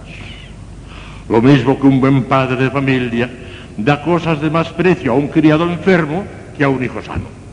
El colmo de la, de, de la belleza, vamos, esto ya es sublime. Lo necesitábamos más y se compadeció más de nosotros, porque los ángeles estaban en el cielo, entonces, ya está, y por eso, un padre bueno le da más cosas al criado enfermo que al hijo sano, si tiene entrañas de caridad y de compasión, como las tiene Dios. Esto es maravilloso, maravilloso. Y último papelito. Todavía. Dos, dos, dos, quedan dos todavía. El, el, el, tercero dice así. San Pedro fue mejor que San Juan, porque amaba más a Cristo. Y por eso el Señor, sabiéndolo de antemano, le hizo esta pregunta, Simón, hijo de Juan, ¿me amas más que estos? Y a pesar de ello, Cristo amó más a San Juan que a San Pedro, porque comentando el citado texto de San Juan, Simón, ¿me amas más? Dice San Agustín, la señal que distingue a Juan de los demás discípulos no solamente que le amaba, sino que le amaba más que a los otros. Luego no siempre es lo mejor lo que Dios ama más. Santo Tomás responde cuatro o cinco opiniones. Primero recoge cuatro o cinco opiniones que no le gustan. La rechata. No, no, eso no está bien dicho. La rechata. Y por último pone la suya. Usted la suya, qué, qué curiosa es. Rechata cuatro o cinco opiniones que no valen, ahora los verán y luego pone la suya y esa es la que vale. Uy. Las soluciones dadas a la dificultad que suscita la comparación entre San Pedro y San Juan son numerosas. San Agustín da una explicación simbólica, diciendo que la vida activa, personificada en Pedro, ama más a Dios que la contemplativa, representada por San Juan, porque siente más las penurias de la vida presente y desea con mayor ansia liberarse de ellas e ir a Dios. Y sin embargo, Dios ama más la vida contemplativa porque la prolonga más, ya que no termina con la vida del cuerpo, sino que es eterna. En el cielo tendremos vida contemplativa. No le gusta esto, son. Eso de que prefiera la vida activa en este mundo, no le gusta a Santo. Otra opinión. Otros lo explican diciendo que Pedro amó más a Cristo en sus miembros. Y en esta forma fue también más amado de Cristo, pues lo encomendó la iglesia, le hizo el Papa. Y en cambio Juan amó más a Cristo en sí mismo. Y de igual forma fue más amado por él y por ello le encomendó a su madre. A San Pedro le encomendó la iglesia, ¿eh? pero a San Juan le encomendó a su madre. Yo no sé cuál de las dos cosas es preferible. No sé, no sé, no sabría decirlo. Otros dicen que no se sabe quién de los dos amó más a Cristo, ni a cuál de ellos amó Dios más en orden al mayor grado de gloria eterna. Sin embargo, de Pedro se dice que amó más por su decisión e impetuoso fervor, y de Juan, que fue más amado por ciertos indicios de familiaridad que preferentemente le prodigaba Cristo en atención a su juventud y a su pureza. Por fin dicen otros que Cristo amó más a Pedro otorgándole un más excelente don de caridad. Y amó más a Juan, concediéndole mayor don de inteligencia, y que por tanto fue Pedro fue propiamente el mejor y más amado. Y Juan lo fue solo en cierto sentido. No me gusta tampoco Santo Y nos va a decir su razón, que es un sentido común aplastante. ¿Qué sentido común tenía Santo? Una inteligencia tan clara y al mismo tiempo que es sentido común. Dice, pero sea de esto lo que fuere, Parece presuntuoso querer dirimir esta cuestión, ya que como dice en los Proverbios 16.2, quien pesa los espíritus es el Señor y nadie más. No te metas en camisa donde varas. Es la solución de Santo Tomás. Esa es la solución de Santo Tomás. Eso lo sabe Dios. ¿Quién te va a ¿Quién es Pedro? ¿Qué sabes tu casa? A mí me parece que Santa Teresa quizás sea la santa más grande del cielo, pero me, puedo equivocar, puede ser que sea otra. Una, una monjita que ni siquiera está canonizada, a lo mejor es más grande que Santa Teresa en el cielo, no sabemos eso. No es que no nos metamos en camisa once varas. Y ahora viene el quinto y último papelito, ahora sí que es el último ya, el último papelito, quinto. Un inocente es mejor que un pecador. Bueno, pues todavía quedan dos. Un inocente es mejor que un penitente porque la penitencia es la segunda tabla después del naufragio, como dice San Jerónimo.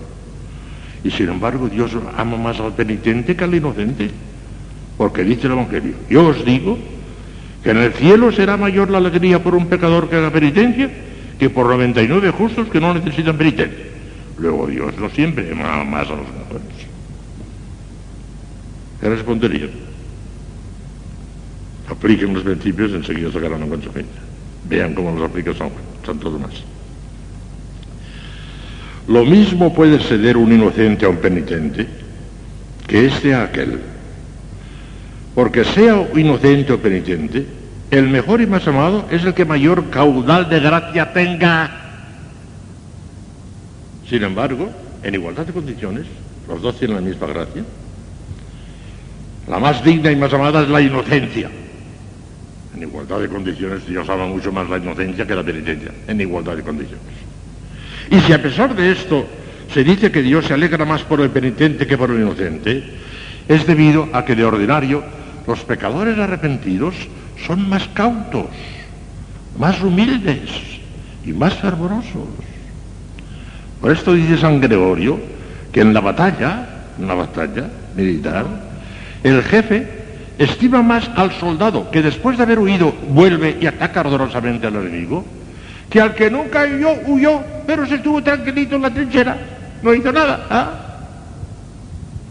Puede decirse también que un mismo don de gracia representa más para el penitente que mereció castigo que para el inocente que no lo mereció. Como la misma, cantidad de dinero constituye un don mayor cuando se da a un mendigo que cuando se entrega a un rey que no lo necesita. Qué bonito, qué bonito todo, y qué exacto, y qué de sentido común, al mismo tiempo que es tanto bruto.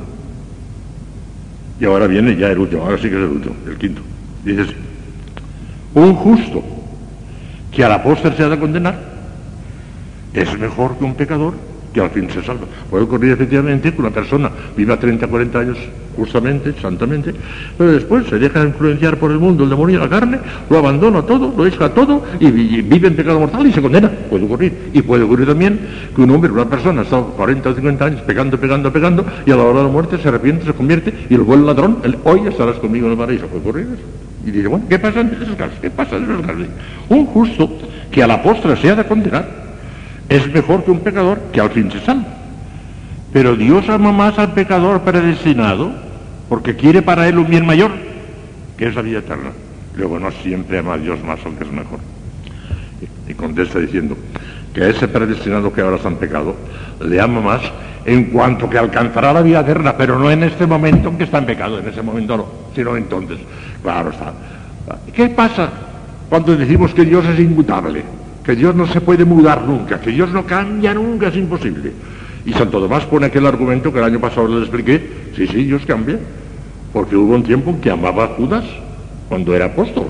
Y hubo un tiempo en que ya no le amaba porque, porque se hizo un traidor. Ya no le amaba, ya realizado. Entonces Dios cambia. La concepción de Santo Tomás no cambia.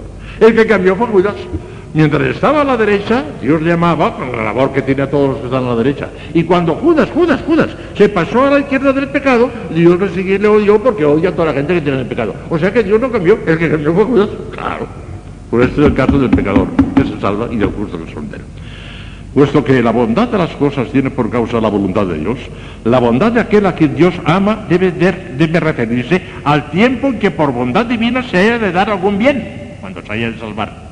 Luego, con relación al tiempo en que el pecador predestinado haya de recibir por voluntad divina un bien mayor, que la salvación eterna, ese es mejor. Aunque haya habido otro tiempo en que fue peor, e incluso otro en que fue ni bueno ni malo. Ya hemos terminado. Como ven, es precioso todo esto. Yo no sé cómo los que hemos estudiado teología, y todos los curas lo han estudiado y demás, no somos locos de amor de Dios. ¿eh? O es que no hemos estudiado bien la teología, que no nos ha explicado bien, o no la hemos asimilado que, porque vamos sabiendo esas cosas para volverse loco. El día y de noche no pensando que en Dios y en Cristo, nada más. No, tiene valor, no tiene sentido. Cuánta inconsciencia, Dios mío, en los que debíamos de ser la luz del mundo y la sal de la tierra. No somos luz del mundo ni sal de la tierra, Dios mío. Recen, recen, recen. Que la oración es omnipotente. Es su misión de ustedes, la misión de ustedes de día y de noche, por la iglesia, por el papa, por los obispos, por los sacerdotes, por todos, pero sobre todo la luz del mundo que sea luz del mundo y la sal de la tierra que sea sal de la tierra. Seguiremos con la caridad que es como ven una cosa maravillosa y llegaremos hasta donde, hasta donde Dios quiera que lleguemos. Te damos gracias Señor por todos los beneficios que hemos recibido de tu generosidad. Amén. Ven Espíritu Santo, llena los corazones de tus fieles y enciende en ellos el fuego de tu amor envía tu Espíritu y serán creados. Deus che corda fidelium Santi Spiritus illustrazione de quisti, da nobis ne odem Spiritu recta sapere, ed eius semper consolazione gaudere, per Christum Dominum nostrum. Ave Maria, grazia plena, Dominus tecum, benedicta tu in mulieribus, et benedictus fructus ventris tui, Iesus. Santa Maria,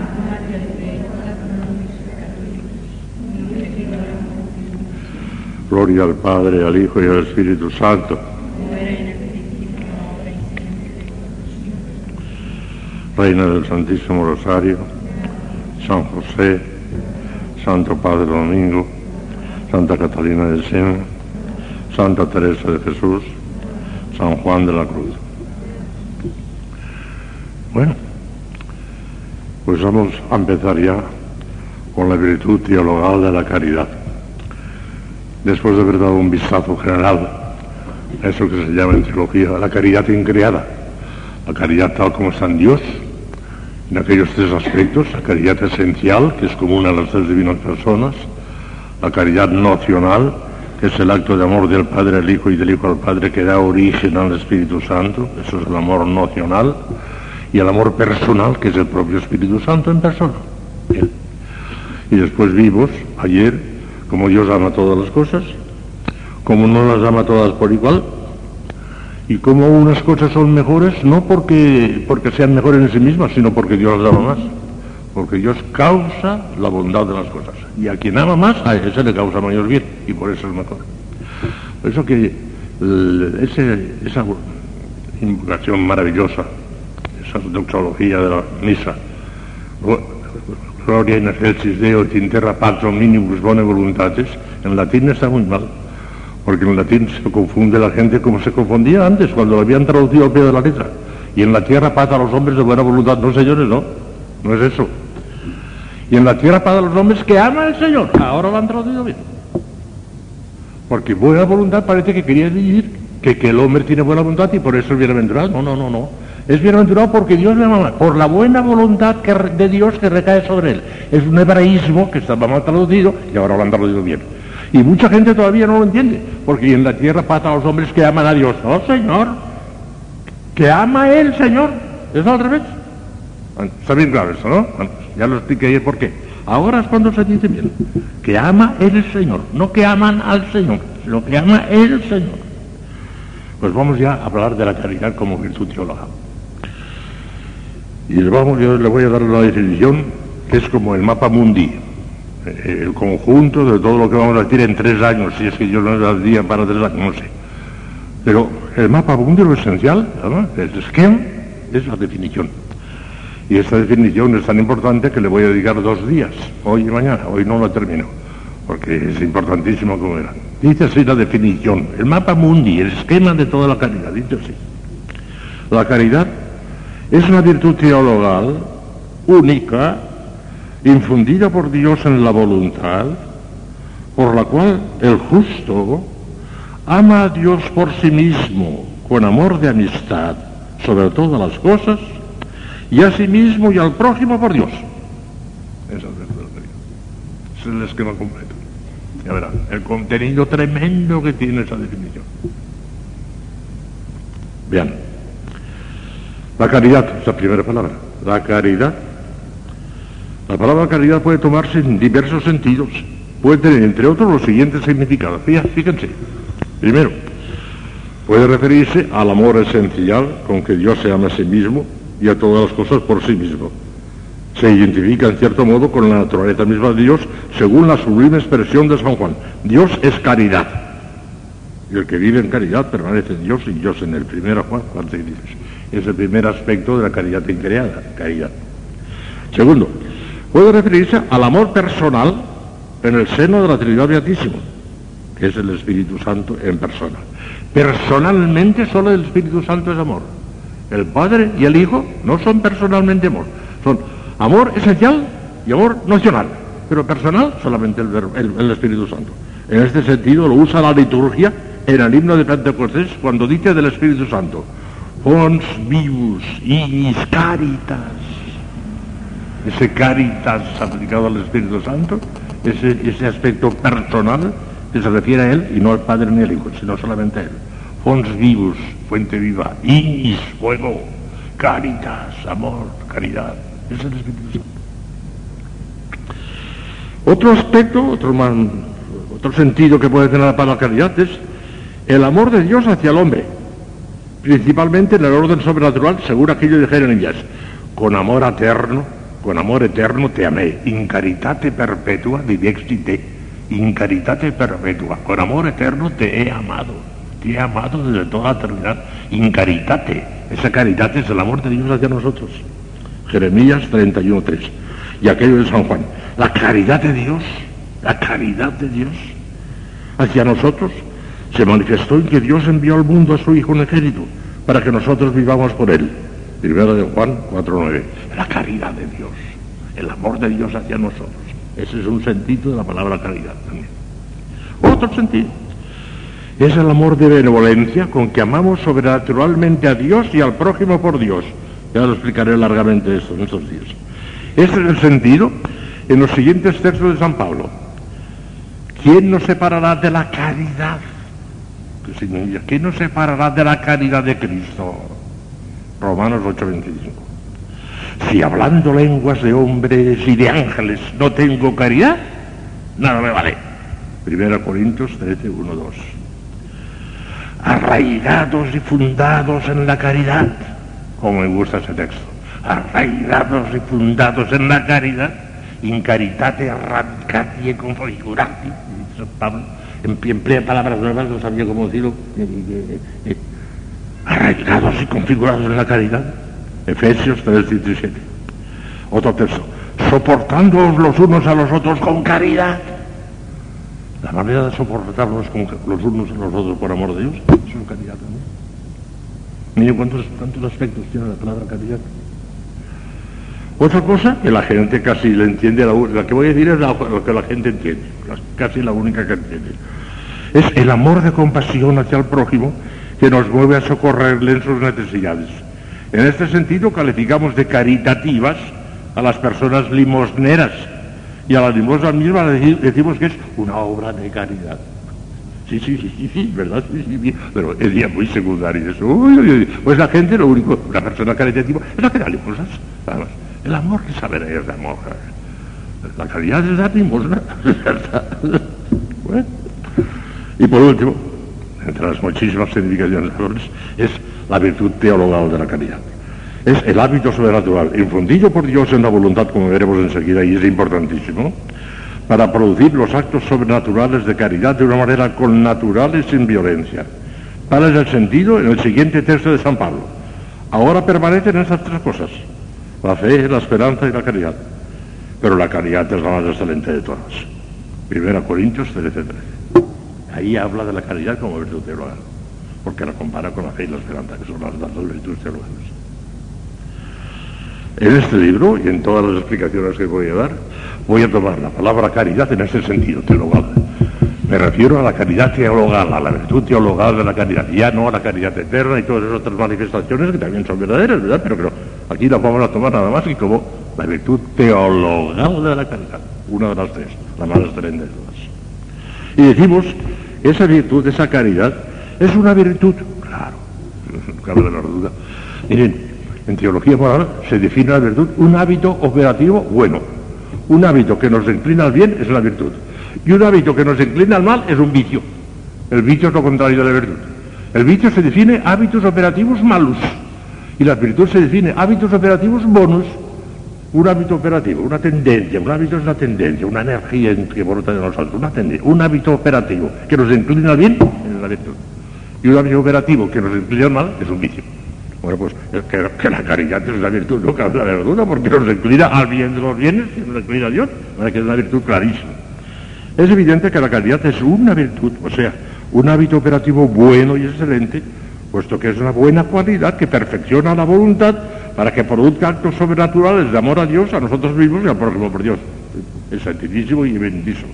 Nuevamente hubo un teólogo, Pedro Lombardo, que decía que no, no, que, lo, que, la caridad no es una virtud y no es una, criatura, porque si es una virtud es una criatura, ¿eh? Todo lo que nos dio es criatura. Porque la, la, caridad es una criatura también. Bueno, me decía, no, no, no, no, la caridad no es una virtud, no es una criatura. Es el Espíritu Santo mismo que se derrama sobre nuestros corazones. El Espíritu Santo se derrama sobre nuestros corazones, tiene razón, sí, pero el Espíritu Santo es, Dios y la caridad es la criatura, son dos cosas distintas. Si la caridad fuese el Espíritu Santo, no sería una virtud teologal, sino que sería el mismísimo Dios. Por consiguiente, toda la teología, no solamente Santo Tomás, y toda la teología, menos este Señor, dicen que el Espíritu Santo y la caridad son dos cosas distintas. El Espíritu Santo es la tercera persona de la Santísima Trinidad y la caridad es un hábito operativo bueno que nos inclina amar a Dios y al próximo por Dios distinto. Pero es una virtud teologal. Y eso se dice pronto. Y San Juan de la Cruz saca un, partido tremendo esto que vamos a decir ahora. Es la virtud teologal. Y dice no hay más que tres virtudes teologales, que son la fe, la esperanza y la caridad. Todas las demás no tienen nada que ver con Dios. Directamente, indirectamente todas, claro.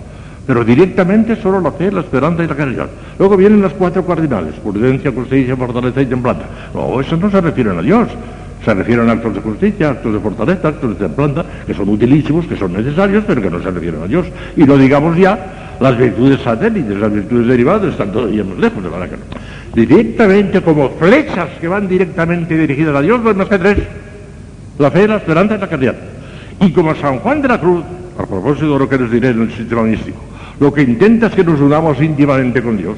Y como resulta que las únicas virtudes que como flechas nos llevan directamente a Dios son la fe, la esperanza y la caridad, nos dirá que los únicos medios próximos y necesarios para la unión con Dios son la fe, la esperanza y la caridad. Lo demás no. San Juan de la Cruz es enormemente lógico, claro. Porque claro, que lo que interesa aquí es unirnos a Cristo. Pero es que no nos unimos a Cristo más que por la fe, la esperanza y la caridad. Yo ya nos lo dirá también San Juan. es todo coherente, todo perfectamente claro. La verdad es siempre coherente consigo misma. El error es lo que anda con, contradicciones. Las cosas que se contradicen son erróneas. La verdad nunca se contradice porque es idéntica a sí misma. La verdad siempre es así. No cambia. La verdad no cambia. Es la virtud teologal. Flechada directamente a Dios. La fe, en nuestro entendimiento, flecha directamente nuestro entendimiento a Dios. Y la esperanza y la caridad flechan directamente nuestra voluntad a Dios. En aspectos distintos. Ya los veremos. Pero las tres son teologales, teologales flechas directas a Dios. Esos son los teologales. Para que vean la enorme importancia que tienen las virtudes teologales. Y las consecuencias enseguida que vamos a sacar tremendas.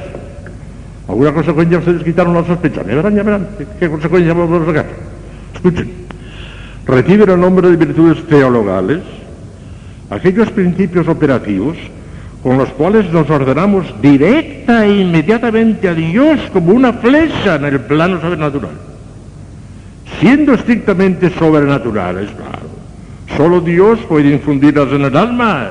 Lo sobrenatural tiene que brotar del cielo o no lo tendremos nunca. No puede brotar de la tierra, imposible. No la podemos fabricar nosotros. Una virtud que ha llovido del cielo infundida. Siendo estrictamente sobrenaturales, solo Dios puede infundirlas en el alma.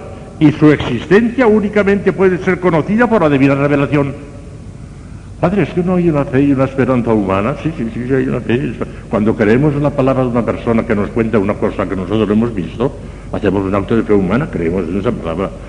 Si esperamos en una promesa que nos ha hecho un amigo nuestro y esperamos que la cumplirá, pues tenemos esperanza humana en él. Y si amamos humanamente a una persona y él nos corresponde con un amor de amistad, pues tenemos que ir a... Esa fe y esperanza y humana, puramente humana, adquiridas, no sirven para nada en el orden sobrenatural.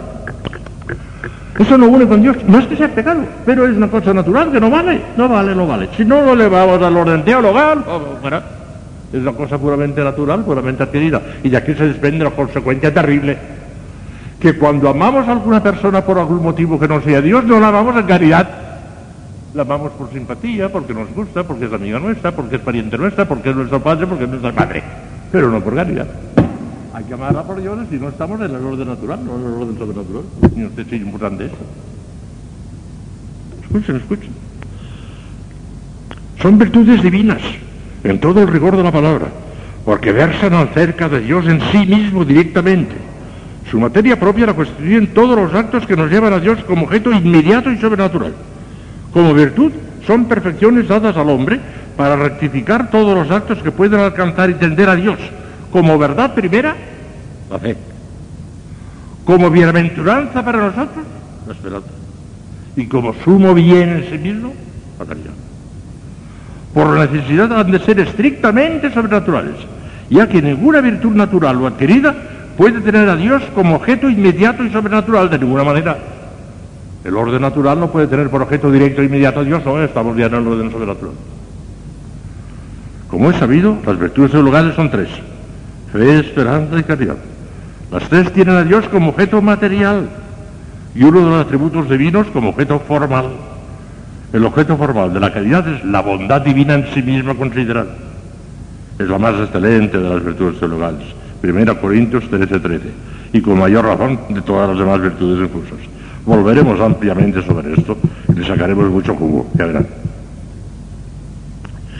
Es la virtud teologal, única, Qué palabra más rara. ¿Y por qué pones ahí? A ver, tú Pues porque a primera vista parece que no.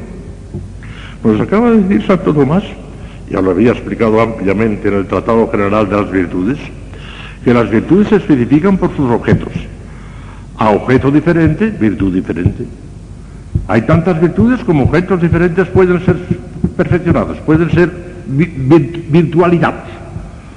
Cada objeto distinto arguye una, virtud distinta. Ahora bien, como la caridad recae sobre Dios, sobre el prójimo y sobre nosotros mismos, que son objetos diferentísimos, uno parece que, no hay una caridad, sino tres caridades.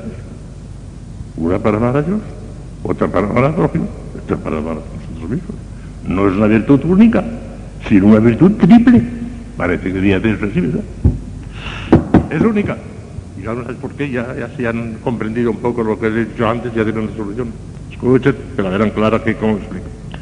Quiere decir que la virtud, que la caridad es una virtud específicamente una, en especie átoma, indivisible, no se la puede cortar en tres, es una, indivisible.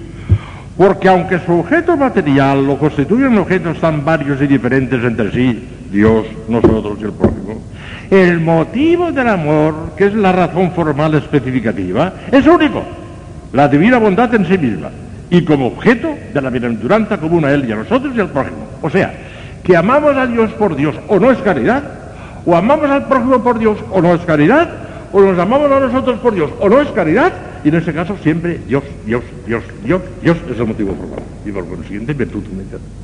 Y esto significa, fíjense ¿a qué rango eleva el amor de unas criaturas con otras? ¿Las eleva al rango de lo teologal?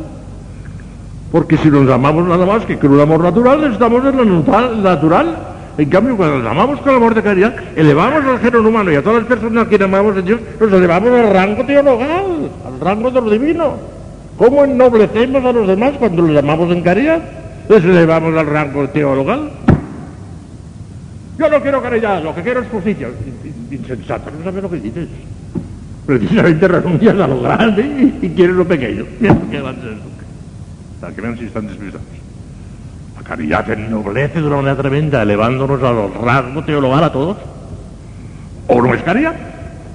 Porque tiene que ser por Dios, ¿o no es caridad? Estas doctrinas se desprenden consecuencias espléndidas. Y aquí algunas. El amor sobrenatural de nosotros mismos o del prójimo por Dios tiene el rango y la categoría de virtud teologal porque tiene siempre a Dios como motivo formal, aunque el objeto material sea distinto de Dios, no importa. El motivo material no interesa, es el motivo formal, el motivo por el cual, y segunda consecuencia, cuando nos amamos a nosotros mismos o al prójimo por algún motivo distinto de Dios, por ejemplo, por simpatía natural, por compañerismo, por compasión de sus miserias, porque es nuestro prójimo, porque es nuestro hermano, nuestro amigo, nuestro, por un motivo natural, no hacemos un acto de caridad sobrenatural en el sentido estricto de la palabra, sino de una simple virtud natural o adquirida, por ejemplo, de filantropía, de altruismo, de compañerismo, de nada más, incomparablemente inferior a la caridad. Volveremos despacio sobre este punto interesantísimo. Hay que rectificar continuamente nuestras intenciones, las mías, para que no amemos a una persona porque no resulta simpática. ¿Es que es pecado? Pues no, pero estás perdiendo tiempo, porque eso no te vale delante de Dios, eso no te santifica. Y así hemos de rectificar la intención. A mí me gusta ser superior porque, porque eh, eh, encaja con mi manera de ser y demás. Estar fuera de camino. No es esa la razón. Es natural eso. Y tiene que ser sobrenatural. ¿Qué les decía yo hablando de, la obediencia precisamente en uno de los ejercicios espirituales? Les dije que si tuviéramos un poquito de sentido sobrenatural, casi deberíamos de dar gracias a Dios por tener algún superior antipático que no nos gustase. Pues si resulta que sí que nos gusta y estamos muy contentos con él, y cabe la gran posibilidad de que nos aficionemos a él naturalmente y obedezcamos al hombre, no a Dios.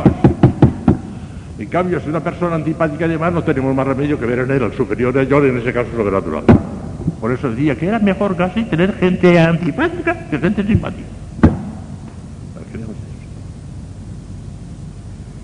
Lo sobrenatural es sobrenatural, hijas mías. No se parece nada a lo natural. Volveremos sobre eso. Sigamos. La caridad es una virtud teologal, única, infundida por Dios, claro. Si es el momento que es sobrenatural se infundida por Dios, tiene que llover del cielo. Nosotros no podemos adquirirla de ninguna manera. Como virtud estrictamente sobrenatural, la caridad ha de ser necesariamente infundida por Dios, ya que el hombre jamás podría adquirirla por sus propias fuerzas, imposible. Dios la infunde juntamente con la gracia santificante, de la que es inseparable. El pecador entra en posesión de la gracia santificante y de la caridad en el momento mismo de la justificación, que puede ser por tres capítulos, por el bautismo, por el sacramento de la penitencia, aunque estuviese en pecado mortal, que le devuelve la gracia y la caridad, o por el acto de contrición, incluso antes del sacramento de la penitencia, que ya le devuelve la gracia y la caridad. Pero en el momento en que tiene la gracia, tiene la caridad. En el momento en que tiene la caridad, tiene la gracia. Cosa que no ocurre con las virtudes, las otras dos virtudes, incluso con las teologales. Ya les he dicho cien veces, y esta es la 101, que la fe y la esperanza pueden quedar al alma medio apagaditas, ¿eh? pero, que todavía quede de alguna manera. La caridad no. La caridad no puede quedar el alma apagadita. O está o no está. ¿Acabó? Porque es inseparable de la gracia. En cambio, la fe y la esperanza son separables de la gracia que quedan mortecinas, quedan informes, pero quedan, quedan en el alma todavía. Es el último rastro el último rasgo de la misericordia de Dios, que no quiere abandonar de todo al pecador, y le deja esa, esa, esa lucecita medio apagada de la fe y de la esperanza, ¿eh? aunque esté pecado mortal. Pero claro, la caridad no. La caridad o está entendida o no existe. ¿Está con la caridad, con la gracia o no hay tal caridad? Son las dos cosas. Van juntas siempre. Pero son distintas, ¿eh? Ya verán ustedes, el papel de la gracia y el papel de la caridad son distintas. La gracia nos hace hijos de Dios insertándose en lo más hondo del alma. Y la caridad, como veremos mañana, que es una cosa preciosa lo que veremos mañana, que ya no tengo tiempo, nos hace amigos de Dios, que no son eso. La caridad nos hace hijos, digo, la gracia nos hace hijos porque se infunde la esencia misma de nuestra alma divinizándola. Y la caridad se infunde en nuestra voluntad haciéndonos íntimos amigos de Dios. La caridad, digo, la gracia, hijos. La caridad, amigos. Lo veremos mañana, pero todavía tengo que seguir un poquito hoy. Escuchen. Infundida por Dios. Al explicar esta doctrina, Santo Tomás dice que la caridad es una participación en nosotros del amor del Padre y del Hijo, que es el Espíritu Santo. Decía Lombardo, y antes le hemos rechazado, que la caridad no existe, sino que es el Espíritu Santo. No, no es verdad. El Espíritu Santo y la caridad son dos cosas. Pero la caridad de alguna manera es el Espíritu Santo derramándose en nosotros. Es la unción del Espíritu Santo. Fons vivus ignis caritas et spiritualis uncio. Es una especie de unción del Espíritu Santo, distinto del Espíritu Santo, distinto, pero es una unción del Espíritu Santo, es una comunicación del Espíritu Santo, es un eco, una resonancia del amor infinito del Espíritu Santo. Una maravilla. Como hemos dicho, la caridad es cierta amistad del hombre con Dios y lo veremos más extensamente mañana, que es preciosísimo eso. Como hemos dicho, la caridad es cierta amistad del hombre con Dios fundada sobre la comunicación de la bienaventuranza eterna. Pero una tal comunicación no se funda en bienes de orden natural, sino en dones estrictamente gratuitos, según aquello de San Pablo. El don de Dios es la vida eterna. Romanos 6:23. De donde se sigue que la caridad excede las fuerzas de la naturaleza. Luego no puede ser natural ni adquirirse por las potencias naturales, sino por infusión del Espíritu Santo, que es el autor, que es, que es el amor del Padre y del Hijo, cuya participación en nosotros es la virtud de la caridad. Por eso dice ese texto de Romanos 5.5 que es maravilloso. Lo decimos muchas veces en la misa y sale no sé cuántas veces también en el breviario, Caritas Dei difusa es in cordibus nostris per Espíritu Santo cuidados de nobis. La caridad de Dios, el amor de Dios, se ha derramado en nuestros corazones por el Espíritu Santo que se nos ha dado. Qué maravilloso. Eso lo decimos muchas veces en la misa y en La caridad de Dios se ha derramado en nuestros corazones por el Espíritu Santo que se nos ha dado. De la absoluta gratuidad de la gracia y de la caridad, se deduce que Dios las infunde en el alma del crucificado en la medida y grado que le plate a unos más y a otros menos y que el mío. Es el misterio de la predestinación. No nos podemos meter en eso. Porque quiere. Él tendrá sus razones, claro que las tendrá. Dios no hace nunca nada al tuntún, nunca. Tiene razones infinitas. Pero como no nos ha revelado, no sabemos por qué. ¿Por qué prefiere Pedro y no Judas? No sabemos. Son, todo más se plantea el programa, como les dije ayer, y como no sabemos qué razón tuvo Dios, pues oh, depende a simple voluntad de Dios. Esto depende sencillamente de la voluntad de Dios. No sabemos eso. De la absoluta gratuidad, la gracia es gratuita. La da Dios a quien quiere, como quiere, se acabó, ya está. De la absoluta gratuidad de la gracia y de la caridad se deduce que Dios las infunde en el alma del justificado en la medida y grado que Él quiere. 1 Corintios 12, 11, está revelado esto sin tener para nada en cuenta su capacidad o disposiciones meramente naturales, no tiene nada que ver. Si bien el Espíritu Santo puede, mediante el previo influjo de una gracia actual, disponer sobrenaturalmente a un hombre a recibir la gracia en mayor o menor cantidad según su divina voluntad. A que no cabe. Nos, nos acercamos a la comunión. Aquí todas las mañanas doy yo, no sé si son ochenta y tantas comuniones.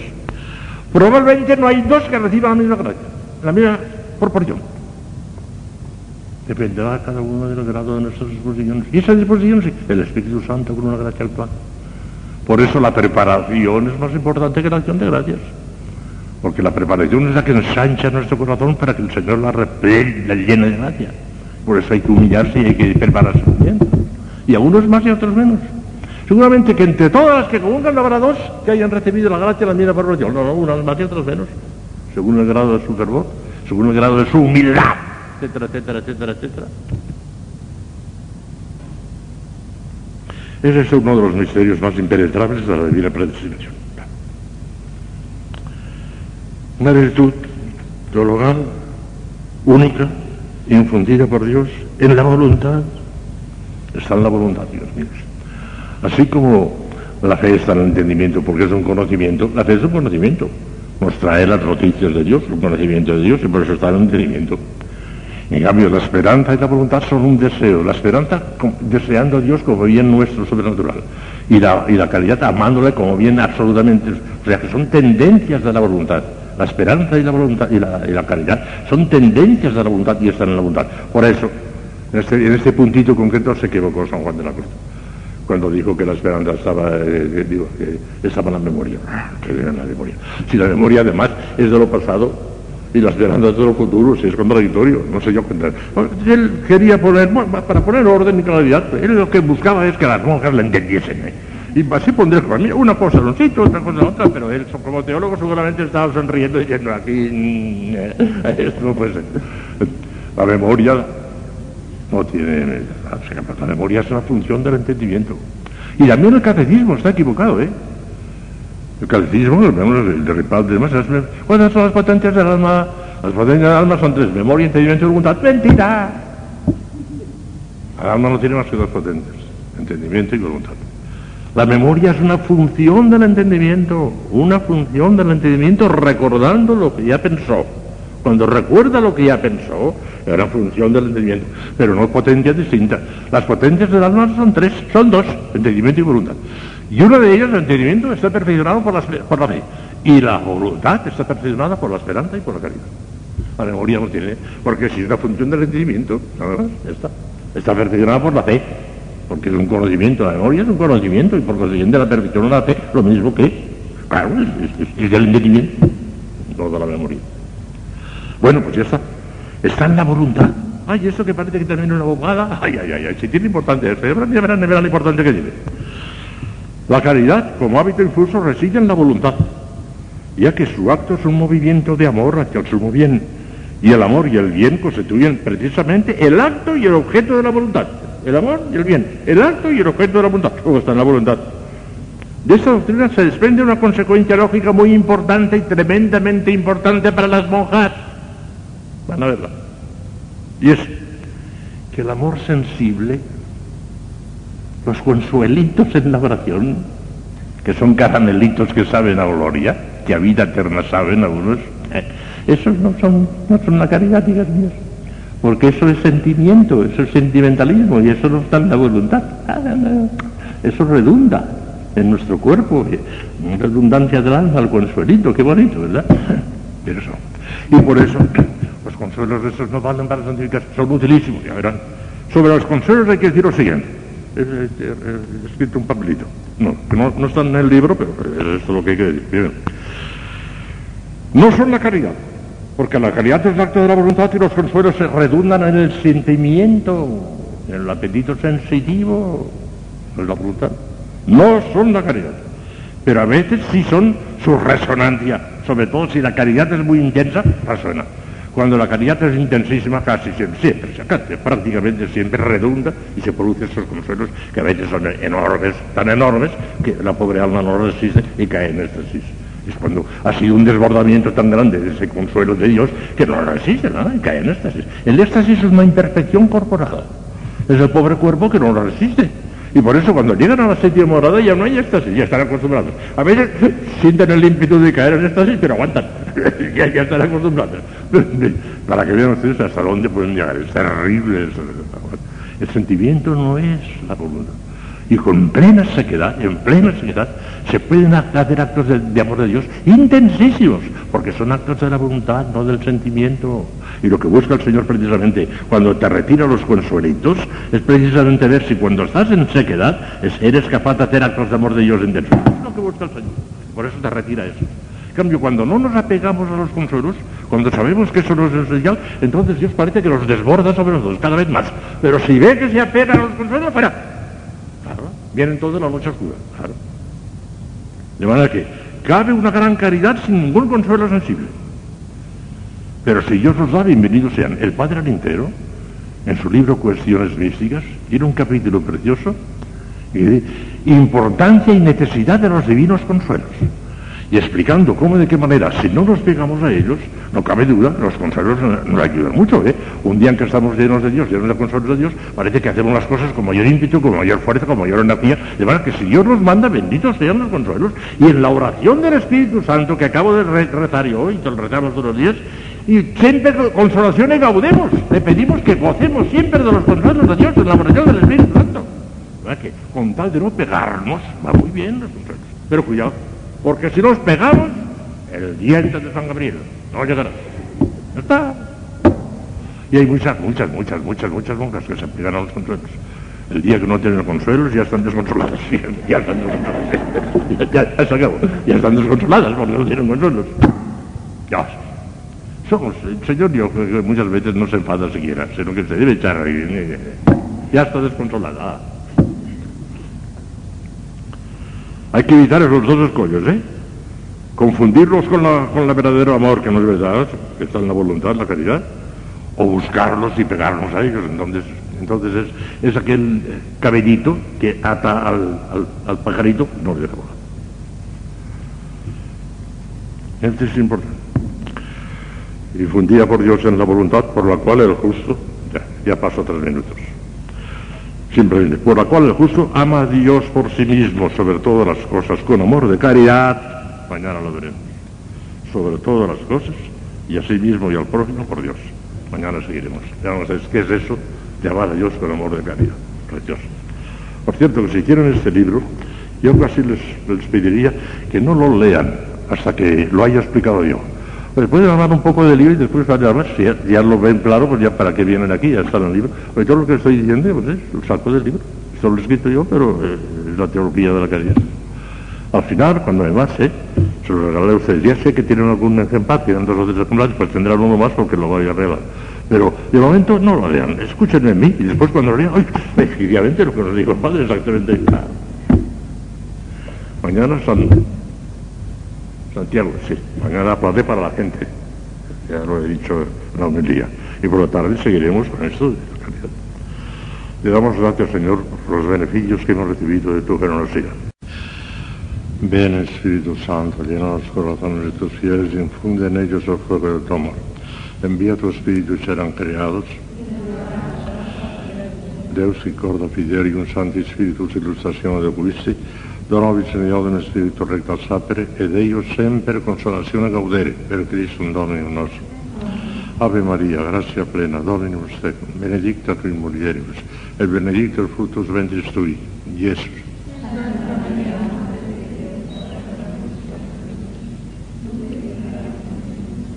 Gloria al Padre, al Hijo y al Espíritu Santo. Reina del Santísimo Rosario, San José, Santo Padre Domingo, Santa Catalina de Siena, Santa Teresa de Jesús, San Juan de la Cruz.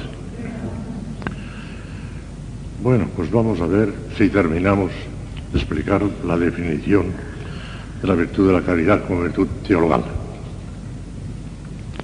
Es curioso que Santo Tomás no comience su tratado de Caritate dando la definición, ni ninguno de los otros tratados. La definición la da al final. Después que ha examinado todos los elementos, ¿eh? cuando ya está todo explicado, y esto se reduce y da la definición. Y es más lógico, pero yo creo que es un poco más pedagógico dar un poco de orientación ya desde el primer momento, abrir el panorama, el mapa mundi.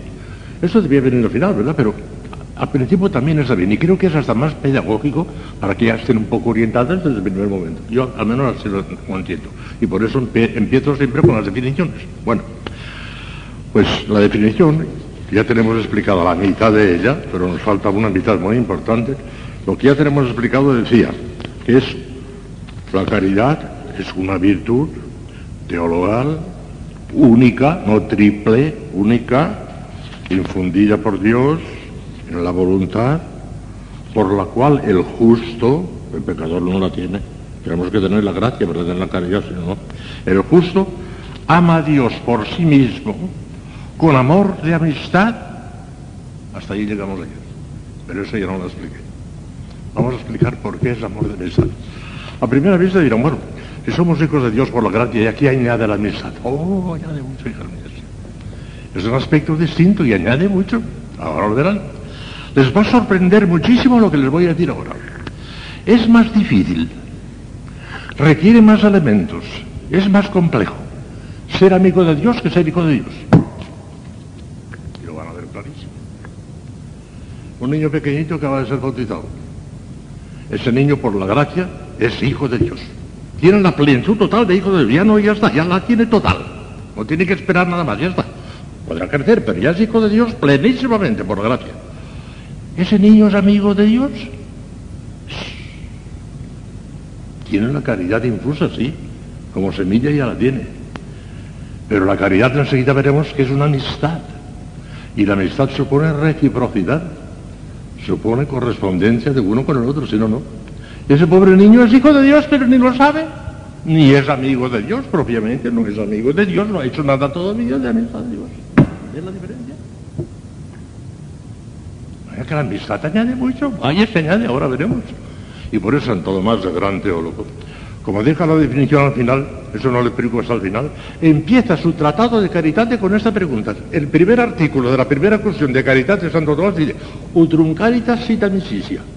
Si la caridad es la amistad, lo primero le pregunta, antes que nada, mire si le conté importante.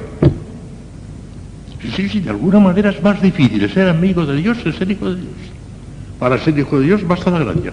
Para ser amigo de Dios tiene que haber reciprocidad y el pobre niño todavía no la tiene. ¿Ya? Esta cláusula es importantísima en teología de la caridad. Vamos pues a estudiarlo cuidadosamente. Se comprende fácilmente que la caridad fraterna, la caridad entre hermanos, o sea, la caridad entre unos hombres y otros, pueda tener razón de amistad, eso está clarísimo, puesto que se trata de personas semejantes en naturaleza, dignidad, etcétera, que pueden amarse con mutua benevolencia y comunicarse algunos bienes en señal de mutua amistad. Pero parece imposible que pueda establecerse una verdadera y propia amistad entre el hombre y Dios. Fallan, al parecer, todas las condiciones que requiere la amistad, que son cuatro, y van a ver, fallan todas las cuatro. Y sin embargo, después veremos que, se resuelve el problema. Pero son cuatro problematos, ¿eh? Son cuatro preguntas, cuatro papelitos que se las traen. Pero después veremos cómo efectivamente se contesta, Santo Tomás las contesta maravillosamente. Pero es muy complicado, porque esto es tan fácil. Ser amigo de Dios, pues ahí es nada. Escuchen, fallan las condiciones con Dios. Primero, las condiciones para que haya amistad son estas cuatro, que son clarísimas las cuatro. Primero, que haya semejanza ya que la naturaleza de vida está infinitamente por encima de la naturaleza humana. Si no hay semejanza, nosotros no podemos ser amigos de un caballo, no podemos ser amigos de una piedra. Tiene que ser de una persona, tiene que haber semejanza. Si no, no puede ser. Si no hay semejanza, no puede ser. Ahora bien, entre nosotros y Dios hay una distancia tan infinita que no hay absolutamente ninguna semejanza, en absoluto, nada, cero. Yo soy el que soy, tú eres el que no eres. Nada. Todo parece que no, que no no hay semejanza. La primera condición que se requiere para la amistad es que haya semejanza. Entre Dios y nosotros no hay ninguna semejanza. San Juan de la Cruz, como insiste. Entre la criatura y el Señor no hay ninguna semejanza. Por eso, fuera todas las criaturas. Es el gran principio de San Juan de la Cruz. No hay semejanza entre nosotros y Dios. De absoluto, pero. Luego no puede haber amistad. Amistad exige semejanza. Ya responderemos eso. Segunda condición que requiere la amistad. La benevolencia, benevolencia es querer el bien, benevolere, benevolere, querer el bien, benevolencia. A Dios no le podemos querer ningún bien, porque nos tiene absolutamente todos. Es, es el ridículo de, quererle algún bien a Dios, es ridículo eso, no, se le puede querer ningún bien. Y los santos están contentísimos de no poderle dar a Dios nada porque, porque lo tiene todo y están más contentos de que lo tengan todo, sin poderles dar nada, que si ellos pudieran darle algo. Porque si pudieran darle algo le faltaría eso a Dios y no quieren. Prefieren que lo tenga todo y que no me necesite para nada. Eso es lo que quieren los. O sea que benevolencia, benevolere, quererle algún bien a Dios, imposible. Luego parece que tampoco por ese capítulo no puede haber, no puede haber amistad, porque la amistad siempre lleva benevolencia. Desearle algún bien al, amigo, si no, no hay amistad. Si no le deseamos algún bien, no hay amistad. Luego parece que es imposible la amistad entre los ellos. Tercera condición, tiene que ver la mutua correspondencia. Si amamos a una persona mucho y queremos ser amiga ella, pero a ella no le da la gana de correspondernos, no hay amistad. Tiene que correspondernos. Si no nos corresponde, no hay amistad. Ahora bien, ¿quién nos garantiza que Dios nos corresponde? No sabemos si somos objeto de odio o de amor, dice la Sagrada Escritura. Aunque tenemos unas probabilidades enormes con aquellas cosas que les dije el otro día, eso es seguridad absoluta. ¿eh? Pero en absoluto, teóricamente, no tenemos, no tenemos nada. Además hay otra cosa. La caridad nos obliga también a amar al, enemigo, o incluso a los enemigos, ya llegaremos, ya llegaremos a eso. Y el enemigo no corresponde, muchísimo menos, todo lo contrario, nos rechaza. Sin embargo, hay que tener caridad. Luego, la caridad no exige necesariamente, no, no exige necesariamente correspondencia, y como la amistad sí que la exige, resulta que no siempre la caridad es, amor. Digo, es, es que la caridad es amistad. No siempre, puede no ser. Por este capítulo también falla. Aunque es el que menos falla. Pero ya verás el cuarto. El cuarto dice, para que haya verdadera amistad es preciso no solamente la benevolencia que decíamos antes, benevolere, es una cosa teórica del pensamiento, no, no, sino de obra, de obra, de obra. Ahora son amores y amores razones. Tiene que haber comunicación de bienes, tiene que haber como una especie de regalos mutuos, regalos mutuos, si no, no hay amistad. No, no, no, no. Tiene que haber comunicación de bienes, no solamente benevolencia por parte del entendimiento, sino comunicación de bienes, de hecho, de hecho, de hecho, de hecho, de hecho. Ahora vemos, la comunicación de bienes es imposible, ya que a Dios nada podemos ofrecerle que no hayamos recibido antemano de él. Propio nuestro no tenemos absolutamente nada. No le podemos hacer ningún regalo a Dios porque no lo tenemos. Por consiguiente no puede haber comunicación de bienes entre nosotros y Dios. Él nos hace un regalazo inmenso. Nosotros a él no podemos regalarle absolutamente nada. Porque si le regalamos alguna cosa, es lo que él nos ha dado ante, de antemano, tuyo, tuyo, tuyo, tuyo, cero, cero, cero, cero. Nada, nada, nada, nada, nada. Luego no hay correspondencia de bienes. Parece que fallan las cuatro, chicos, que no podemos ser amigos de Dios. Y es muy bonito decir que somos amigos de Dios, pero ¿cómo lo demuestran? Ya verán ahora. Y es sublime también lo que nos va a decir. No, Santo Tomás es la teología y es la verdad, ¿verdad? Pero parece mentira que pueda ser una cosa que- que parece mentira que sea. Y es, escuchen, a pesar de estos inconvenientes, que como veremos se salvan, la caridad sobrenatural constituye una verdadera y propia amistad entre Dios y los hombres. He aquí las pruebas. Primero, la Sagrada Escritura. En teología, si no se empieza por la Sagrada Escritura, si no hay un texto revelado por Dios, no es teología. Será filosofía, será especulación, será imaginación, será lo que se quiera. Pero para que haya teología, hay que partir de un dato revelado y sacarle consecuencias. Si no hay dato revelado, no hay teología. Alguien ha dicho con dos palabras nada más, explicatio fidei. La teología es explicatio fidei. ¿Usted sabe lo que es un abanico? Un abanico cerrado. Está cerrado. Pero cuando se despliega, se abre el abanico. Cerrado es la revelación. Abierto, la explicación de la revelación es el abanico. La teología es el abanico de la fe, que despliega la fe, la explica. Pero de la fe, si no hay fe, no hay abanico, nada. El abanico no fe. El despliegue del abanico es la teología. Y alguien ha dicho que toda la moral y toda la espiritualidad es el despliegue de la caridad. Si no hay caridad, no hay moral ni hay espiritualidad. Es sublime también eso. Pero ya, ya estudiaremos. Primero la Sagrada Escritura. La Escritura nos dice clarísimamente que Dios es amigo nuestro. Lo dice la Escritura. En el Antiguo Testamento y en el Nuevo. En el Antiguo dice, es para los hombres tesoro inagotable y los que de él se aprovechan se hacen participantes de la amistad de Dios. Sabiduría 7.14. Y a través de las edades se derraman las almas santas haciendo amigos de Dios y profetas. Sabiduría 7.27. Venid, amigos míos, y bebed y embriagaos, carísimos. Cantar de los cantares 5.1. Amo a los que me aman, y el que me busca me hallará. Proverbios 8.17. Vosotros sois mis amigos, si hacéis lo que yo os mando. Cristo, nuestro Señor, no los apóstoles. Juan 15.14. Ya no os llamo siervos, vosotros a vosotros os llamo amigos. Juan 15.15. Lo ha dicho Cristo. Es nuestro amigo no solamente nuestro padre por la gracia, nuestro hermano mayor, sino que es nuestro amigo, lo ha dicho él. Tenemos el dato bíblico. Por consiguiente, aquellas dificultades que se vayan al cuerno, porque tenemos el dato bíblico. Es que además se resuelven las dificultades. Escuchen. La razón teológica la expone Santo Tomás con su clarividencia de siempre. Pero profundo, ¿eh? Estén atentas porque lo que nos va a decir el Santo Tomás, aunque es claro, es profundísimo, como siempre. No cualquier amor, dice Santo Tomás, comillas, ¿eh? habla Santo Tomás en la Suma Teología. No cualquier amor tiene razón de amistad, sino únicamente el amor que va acompañado de benevolencia. O sea, cuando amamos a alguien de tal forma que le deseemos algún bien. Porque cuando amamos alguna cosa, no para desearle algún bien, sino con el fin de aprovecharnos del bien que hay en ella, no tenemos amor de amistad, sino de concupiscencia, como cuando decimos que amamos el vino, el caballo, otras cosas semejantes. Es para nuestro uso, no tenemos amistad. Pero ni siquiera la benevolencia basta para la razón de amistad. Se requiere además que entre los dos amigos haya cierta reciprocidad o mutuo amor, porque el amigo lo es el que es amigo suyo. Esta, benevolencia recíproca se funda en cierta comunicación de bienes. Desde el momento pues que existe una comunicación de bienes entre el hombre y Dios, puesto que Dios nos hace participantes de su bienaventuranza, sobre esta comunicación es preciso que se funde una amistad. De esta comunicación habla San Pablo cuando dice, fiel es Dios porque, porque habéis sido llamados a participar con Jesucristo, su Hijo y Señor nuestro.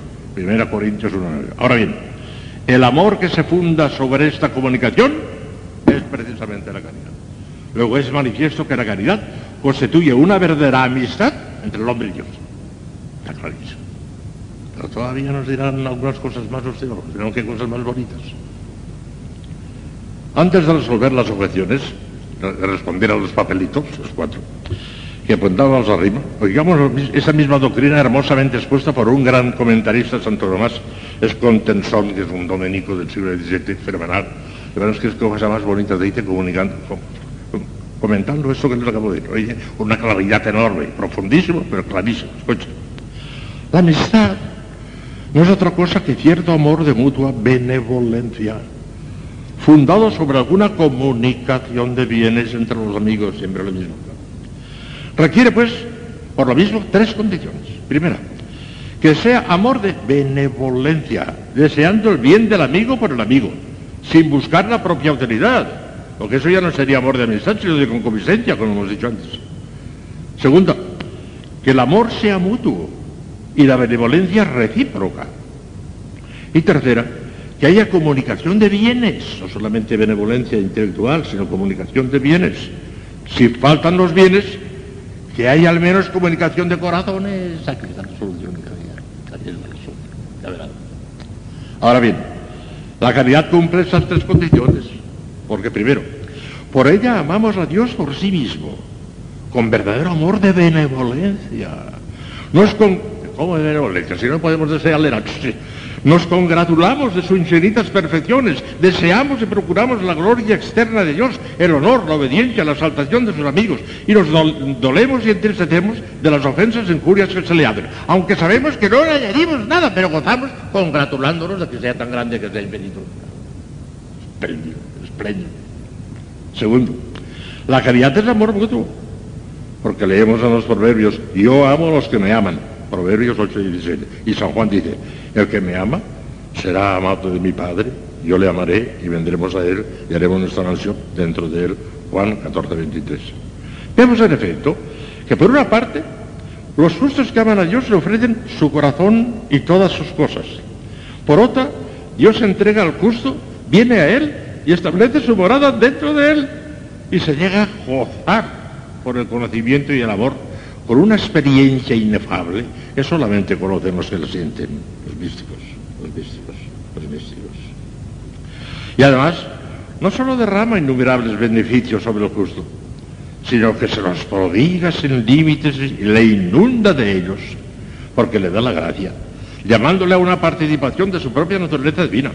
Y la caridad habitual, que tiene la primacía entre todos los demás bienes, ya que poder amar a Dios es la gracia de las gracias. Qué bonito. Poder amar a Dios es la gracia de las gracias y el favor de los favores. Que nos permita Dios que seamos amigos de Él ¿Qué diríamos de un rey, por ejemplo? Que un pobre pastorcito ignorante y yo, no, tú, tú, no eres un pastorcito, tú eres un amigo mío, ven, a mí. Nos volveríamos locos. El rey es otro pastorcito, no nadie. Pero Dios es nuestro Señor que nos admita su amistad, que permite que seamos amigos suyos, pero que es lo colmó. La gracia de las gracias y el favor de los favores es que Dios nos admita ser amigos suyos. Es sencillamente un amor de Dios como amigo. La virtud de la esperanza, fíjense, tiene el mismo objeto formal que la caridad, ¿eh?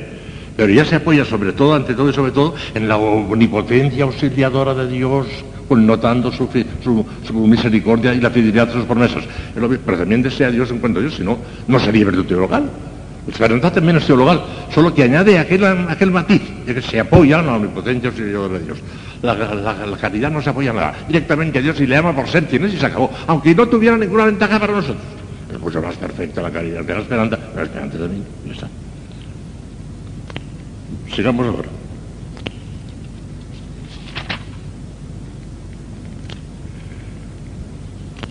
La caridad lleva consigo la garantía más clara del amor de Dios al justo, puesto que Dios a los que ama les hace amantes suyos. Añádese eso que Dios por la caridad nos muda y transforma en sí mismo, según aquello de San Pablo. El que se allega al Señor se hace un espíritu con él. 1 Corintios 6, 17. Finalmente, derrama sobre los que le llaman castas delicias e inmaculados deleites. Eso solamente lo saben los grandes místicos. Y al inclinar su corazón hacia el hombre y poner sus delicias en estar con los hijos de los hombres, infunden en sus corazones aquella paz que el mundo no puede dar, porque los frutos de la caridad son, como atestigo San Pablo, el gozo y la paz en el Espíritu Santo. Gálatas 5.22. Hay finalmente en la caridad verdadera comunicación de bienes, como aparece claro por lo que acabamos de decir. Y además, con la caridad merecemos la futura comunicación de Dios en la patria, por la que gozaremos eternamente de Dios, visto tal como es en sí mismo, a fin de que la amistad con Dios, iniciada acá en la tierra, se haga firme, inmóvil y sin sempiterna. Ahora vamos a contestar a los cuatro papelitos, a las cuatro dificultades. La primera era clarísima. La primera dificultad dice así. La amistad requiere la igualdad, o al menos la semejanza entre los amigos. No podemos ser amigos de una piedra, no puede ser, porque como dice San Jerónimo, la amistad encuentra a los amigos iguales o los hace. Los encuentra iguales o los hace. Pero entre Dios y los hombres no hay igualdad ni semejanza, ni la puede haber. Luego no es posible entre ellos. Una distancia infinita que no se es insalvable, no puede ser, no puede ser, no hay ningún. Yo soy el que soy, tú eres la que no eres, se acabó, no hay más que hablar. Pues parece que no puede ser. A ver cómo se contesta. Dios, mediante la gracia, ha elevado al hombre al plano de lo divino y nos ha hecho semejantes. Ya empezamos con las semejantes, venía a ver ahora viene otra cosa terrible, tremenda, mediante la gracia, ha elevado al hombre al plano del divino, lo ha deificado. Lo ha metido en el sexto plano, la debilidad. Ya, ya, no lo ha hecho semejante a él, mira, mira por dónde, pero espere, espere, que ahora viene lo gordo. Además, y esta es la razón más sublime y profunda, desde que el Verbo Eterno se dignó hacerse hombre, la naturaleza humana quedó divinizada en Cristo. Y al incorporarnos a Cristo por la gracia, en Él, con Él y por Él, podemos establecer una justa y, entrañable amistad con Dios. Fieles Dios, porque habéis sido llamados a participar con Jesucristo, su Hijo y Señor nuestro. En Cristo, con Cristo y por Cristo, somos semejantes a Dios, en Él. Ya está resuelto. La principal dificultad era esa, la de Santa Emerita. Pues se resuelve de dos maneras. Elevándonos a nosotros por la gracia y rebajándose el verbo a tomar hipostáticamente la naturaleza humana. Está resuelta la dificultad. Clarísima. Veamos la segunda. la benevolencia. Si no podemos desearle nada a Dios, yo estoy contentísimo de que no puedo darle nada a Dios. Tendría muchísima pena si pudiera añadirle algo a Dios, porque sería señal de que no es infinito. Prefiero que sea infinito aunque yo no tenga el gustado de poderle dar nada. Prefiero quedarme sin ese gustado con tal de que sea infinito y lo es, ya está. Si es que me alegro muchísimo de no poderle dar nada a Dios, nada. Pero verá, la benevolencia que se requiere indispensablemente para la amistad es imposible con respecto a Dios, ya que ningún bien le podemos desear que ya no lo posea infinitamente. Eso, vamos a ver cómo se nos puede.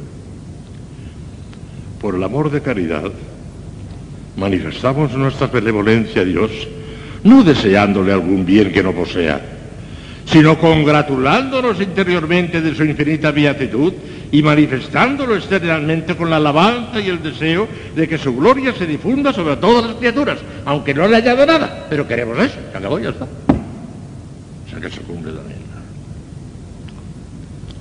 Tercera dificultad. La mutua correspondencia. Falta o puede faltar en amor de caridad a Dios el prójimo. Es la más floja porque digo que tenemos datos suficientes para decir que hay correspondencia. Pero teóricamente la Sagrada Escritura dice que no podemos saber si somos objeto de odio o de amor. Si somos o no predestinados. Ahora que tenemos las garantías de vendas con aquellas razones que pusimos otro día, ¿verdad? Pero, pero eh, no está revelado. Consciente y parece que falla esa cosa. Miren usted cómo, cómo contesta. Además ya hemos dicho que no podemos, que no hay correspondencia con el, el enemigo que nos odia, y sin embargo tenemos que tener amor de caridad al enemigo también. Y no tenemos nunca correspondencia, ¿eh? porque no corresponderá nunca. Claro. Respuesta. Para que la caridad para con Dios pueda llamarse y constituya de hecho una verdadera amistad, es suficiente que por su misma naturaleza y en su estado connatural suponga el amor de Dios y exija la mutua benevolencia, lo cual es claro y manifiesto por dos razones. Primero, porque la caridad lleva consigo la garantía de que Dios nos ama, ya que proviene precisamente del amor de Dios que ha difundido nuestros corazones por el Espíritu Santo que nos ha sido dado. Romanos 5.5. Y segunda, porque la caridad, por su propia naturaleza, supone la gracia santificante y de ella dimana como virtud infusa. Y aunque es cierto que se puede hacer un acto de caridad sin poseer la gracia habitual, un hombre que está en pecado mortal puede hacer un acto de caridad sobrenatural, pero ha de ser mediante el impulso de una gracia actual, si no, no puede. Es como el que se ha echado un pozo, del que no puede salir si no le echan un cable desde arriba. Si le echan el cable puede salir, pero si no le echan el cable no. El cable es la gracia actual para que pueda salir. Pero siempre, siempre se necesita la gracia, o la habitual porque ya la tenga, o la gracia actual porque no la tiene y para que la tenga, para que vuelva a tener la habitual. Luego la caridad supone siempre necesariamente el amor de Dios, conservando la gracia habitual o infundiéndonos la gracia actual para recuperar la habitual.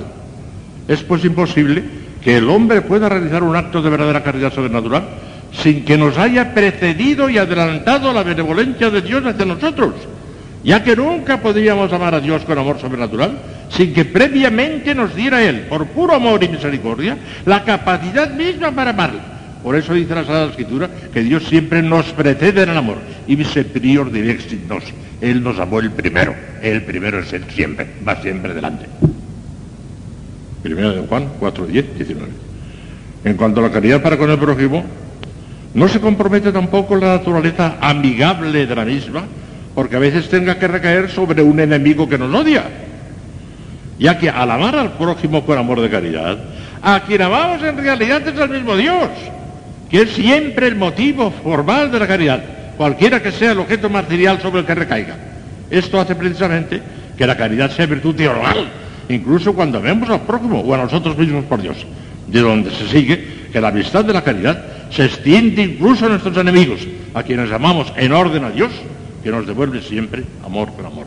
El enemigo no nos devuelve amor, pero Dios, precisamente porque amamos al enemigo por él, Dios nos devuelve amor por amor. Ni siquiera nos quedamos sin devolución por parte del, del pecador, nos la devuelve Dios. Y cuarta y última dificultad, con estas bonitas, todas son maravillosas. Con relación a Dios no es posible la mutua comunicación de bienes. La amistad siempre supone comunicación de bienes y no es una música celestial. Palabras, palabras, palabras, hechos, hechos, hechos, hechos, hechos, hechos. Comunicación de bienes. Porque a Dios nada podemos darle como cosa propia. ya que todo cuanto somos y tenemos lo hemos recibido de Él. Que Dios como cosa nuestra no podemos darle absolutamente nada. Por consiguiente, comunicación de bienes, sí, de Él a nosotros sí, pero nosotros a Él no. Ahora, qué, qué contestación más bonita. El hecho de que todo cuanto somos y tenemos sean dones recibidos de Dios no es obstáculo para que se los devolvamos con todo el afecto y con todo el cariño de nuestro corazón, como si fueran nuestros propios bienes. Somos unos pobrecitos que no los tenemos, pero decimos al Señor, Señor, lo que tengo te doy, lo que tú me has dado. En todo caso, cuando no es posible por parte de un amigo indigente, pobrecito, le acabamos de dar una limosna y no nos la puede corresponder porque no tiene nada, eh, nos conformamos aunque nos diga, muchas gracias, estoy muy agradecido, nos da su corazón y con eso solo nos basta. Qué bonito. ¿Eh? A Dios no le damos nada, pero le damos al corazón y eso es lo que quiere nosotros. Es lo único que tenemos. Corazón vacío. Porque si se lo damos lleno, pues ya lleno de cosas de él. Pero el corazón vacío, pues el corazón vacío. Y se conforme con el corazón vacío, que es lo único que tenemos. Como el pobrecito no nos da nada más que las gracias. Y eso nos satisface. Nos da nada las gracias, basta. ¿Es bonito esto? Añade algo la caridad como amistad a la, a la gracia como hijos de Dios. Vaya, se añade. Como que es mucho más complicado, pero que es maravilloso. Amigos de Dios. Es ya. Amigos de Dios. Una persona que se considera amigo del Papa, por ejemplo, es, muy hermoso, ¿verdad? Pero que tendrá que ver el Papa con Dios. Dice Santos infinita. Y Dios nos admite a su amistad, a su amistad. De locura. Por eso la gracia y la caridad van siempre juntas. Siempre. Nunca jamás se separa la gracia y la caridad. Donde hay gracia y caridad, aún en el niño pequeñito. El niño pequeñito no la ejerce la caridad, pero ya la tiene. Son inseparables. En cambio, la fe y la esperanza se pueden separar, como has dicho, fueron aquellas que quedan mortetinas, pero la gracia y la caridad jamás. Y el mismo grado de gracia corresponde al grado de caridad. El mismo van los dos a la. Son inseparables. Pero una cosa es filiación divina y otra cosa es amistad divina. Son dos cosas distintas. ¿Han visto, verdad? Yo creo que sí. Otra cosa. Bueno, pues el justo, por virtud de la caridad, ama a Dios sobre todas las cosas. Ah, claro, sobre todas las cosas. Ahora terminamos ya. Sobre todas las cosas y a sí mismo y al próximo por Dios. Sobre todas las cosas, claro. Lo prescribe así la Sagrada Escritura tanto en el Antiguo como en el Nuevo Testamento. Amarás al Señor tu Dios con todo tu corazón, con toda tu alma, con todas tus fuerzas y con toda tu mente, y al prójimo con ti mismo. Lucas 10, 27. Y en el Antiguo Testamento, Deuteronomio 6, 5. Ya estaba en el Antiguo Testamento. Es el primer mandamiento. Mandamiento, no consejo, mandamiento. Mucha gente no se confiesa de esto y es el gran pecado contra el primer mandamiento. No se lo confiesa casi nadie. Eh, alguna monja he llamado a Dios menos de... Eh, yo también, menos de lo que diríamos, claro. Pero eso no me dice nada. ¿En qué forma se ha manifestado ese no amar a Dios como debíamos? Pero no vamos ahora a meternos en confesiones. Es, esa totalidad de afecto con que se ha de amar a Dios significa que no se puede amar a ninguna otra cosa más que a Dios, ni tanto como a Dios. Por eso el pecado mortal, por el que el pecador se prefiere, prefiere algún bien tirado al bien supremo, es un desorden monstruoso contra la divina caridad que la destruye totalmente. Hijas mías, no hay ninguna cosa tan fea y tan tenebrosa como... Santa Teresa vio un alma en pecado mortal. Y se asustó de tal manera que si supieran lo que es, no lo cometería nadie. Si supieran el abismo donde se meten, parecerá yo las monjas no se meten, pero la gente del mundo que se mete en el pecado mortal, si supieran lo que es eso, se dejarían quemar vivos antes de cometer un pecado mortal. Ama yo sobre todas las cosas la caridad. Ya hablaremos de eso detalladísimamente. Y, y, y, asimismo y al prójimo por, Dios. ¿Cuál es lo primero, nosotros o el prójimo? Pues hay que distinguir. En algunos aspectos, nosotros somos antes que el prójimo. Y en otros, el prójimo antes que nosotros. Y aprenderemos. ¿Por qué? Se lo dice, amarás a tu prójimo como a ti mismo. En el momento que dice como a ti mismo, el ejemplar y el modelo del amor que tenemos que dar al prójimo somos nosotros mismos. Lo siguiente, el ejemplar y el modelo está por encima del ejemplar. La caridad bien entendida empieza por lo mismo, pero mal entendida también. Hay que entenderla. La caridad bien entendida es verdad que empieza por lo mismo, pero mal entendida también. Y hay que precisar en qué sentido sí y en qué sentido no. Escuchen. Son los otros dos objetos, el prójimo y yo. Son los otros dos objetos a los que se extiende la materia de la caridad. Nosotros mismos y el prójimo. Entre ellos, como veremos, ocupa el primer lugar el amor que nos debemos a nosotros mismos que debe ser el modelo y el ejemplar del amor que hemos de tener en el prójimo. Y ahí terminaba el parrafito que he escrito yo en mi libro. Pero hoy mismo, sin andar más lejos, he añadido dos líneas para que vean cómo efectivamente todavía, eh, perfecto, no hay nada, claro, mis libros son imperfectísimos. Hoy añadido una cosa que la completa y redondea estupendamente bien. Nosotros somos el ejemplar y el modelo que hemos dado porque Pero, añado, aunque en realidad el modelo y el ejemplar supremo es el amor de Cristo a nosotros, como yo os he amado.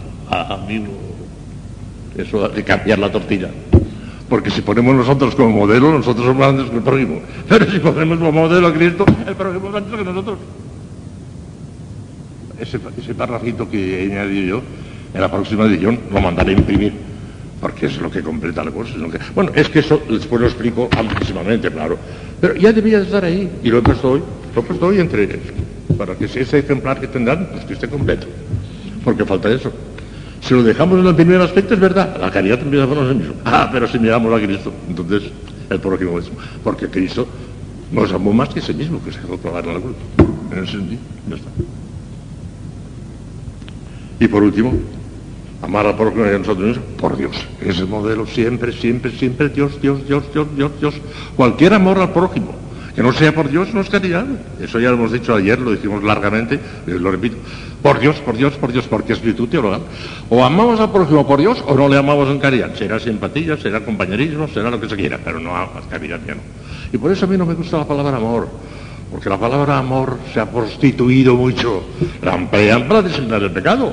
Amarse es pecar para la gente del mundo. En cambio, la caridad es una palabra sobrenatural. No se puede emplear más que para el amor de ellos, nada más. No se puede emplear para el pecado, la caridad para el pecado no existe. El amor para el pecado vaya si existe. Lo que pasa es que por eso caridad, caritas, caritas. Y ahora en algunas Biblias, ahora este, este, este instinto que tienen ahora para decir cosas raras y cosas nuevas. En aquello de 1 Corintios 13, 13, que es, ahora permanecen estas tres cosas, la fe, la esperanza y la caridad, pero lo menos de todas es la caridad. Eso es lo que dice San Pablo, es lo que dice el texto griego. Ahora decir, ahora permanecen esas tres cosas, la fe, la esperanza y el amor, pero el amor de todos es el amor. Mentira. San Pablo dice caridad, o dice eros, dice agape, que es, la caridad. Y ahora traducen es el amor, el amor, la esperanza y el amor. No, señores, no, no, no, no, no. La, fe, la esperanza y la caridad. Eso es lo que dice San Pablo, el agape, no el amor, que es eros. Eros es ero, eh, eh, erótico, ¿no? sensual. Eso es el amor. También puede haber un amor limpio, que cabe, pero puede haber un amor sucio. En cambio, caridad sucia no la puede haber de ninguna manera. Es siempre sobrenatural. Por Dios es la última palabra. Es el motivo formado de la caridad en todos sus aspectos y manifestaciones. La razón de amarnos a nosotros mismos y al prójimo con amor de caridad ha de ser siempre Dios. O sea, la divina bondad en sí misma y como objeto de nuestra común bienaventuranza.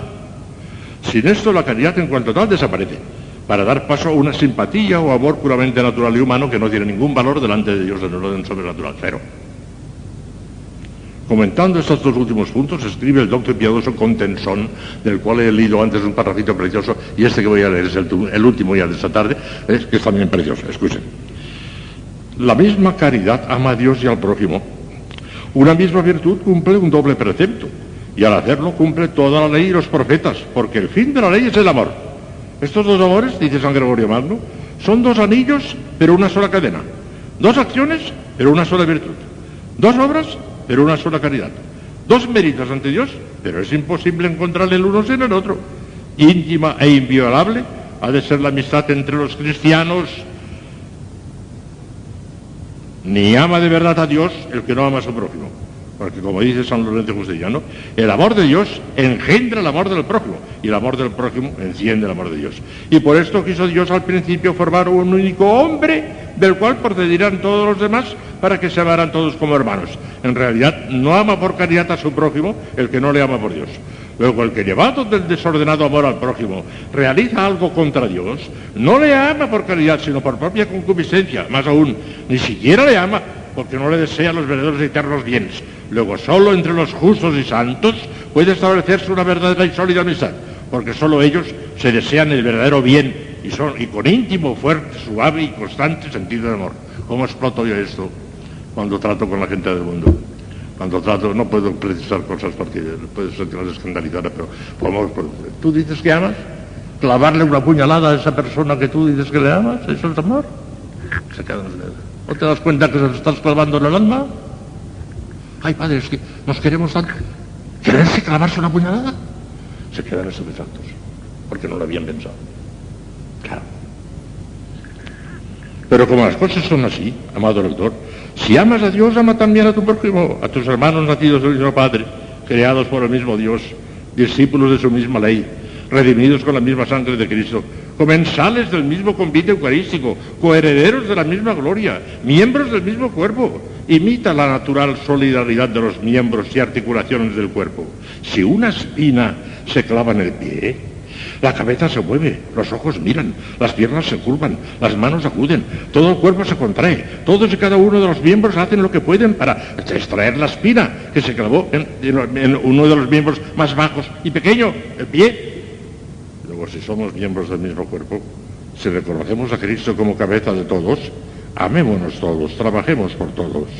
Dichosa y feliz concordia de la caridad fraterna, que da a los otros lo que tiene y recibe de los otros lo que no tiene. Qué útil es la caridad, que hace suyas las cosas ajenas, congratulándose con los demás, encuentran ellos lo que no tiene de sí. Con razón dice San Gregorio Magno, fíjese qué bonito, con razón dice San Gregorio Magno, lo que es tuyo por el trabajo es mío por el amor. Amén, amén, amén. Mañana seguiremos. Me parece que estas cosas son preciosas y extraordinariamente prácticas, no sé. A lo mejor soy un iluso. Te damos gracias, Señor, por los beneficios que hemos recibido de tu generosidad. Espíritu Santo, llena los corazones de tus fieles, enciende en ellos el fuego de tu amor. Envía tu Espíritu y serán creados. Deus y corda fidelium santi spiritus illustrazione de Christi, da nobis unionem spiritu recta sapere, Deus sempre consolazione gaudere per Christum Dominum nostro. Ave Maria, gratia plena, Dominus tecum, benedicta tui mulieribus, et benedictus fructus ventris tui, Iesus. Santa Maria,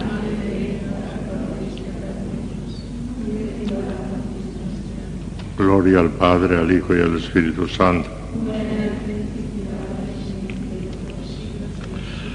Reina del Santísimo Rosario, San José, Santo Padre Domingo, Santa Catalina de Siena, Santa Teresa de Jesús, San Juan de la Cruz. Bueno, pues vamos a seguir con la teología de la caridad.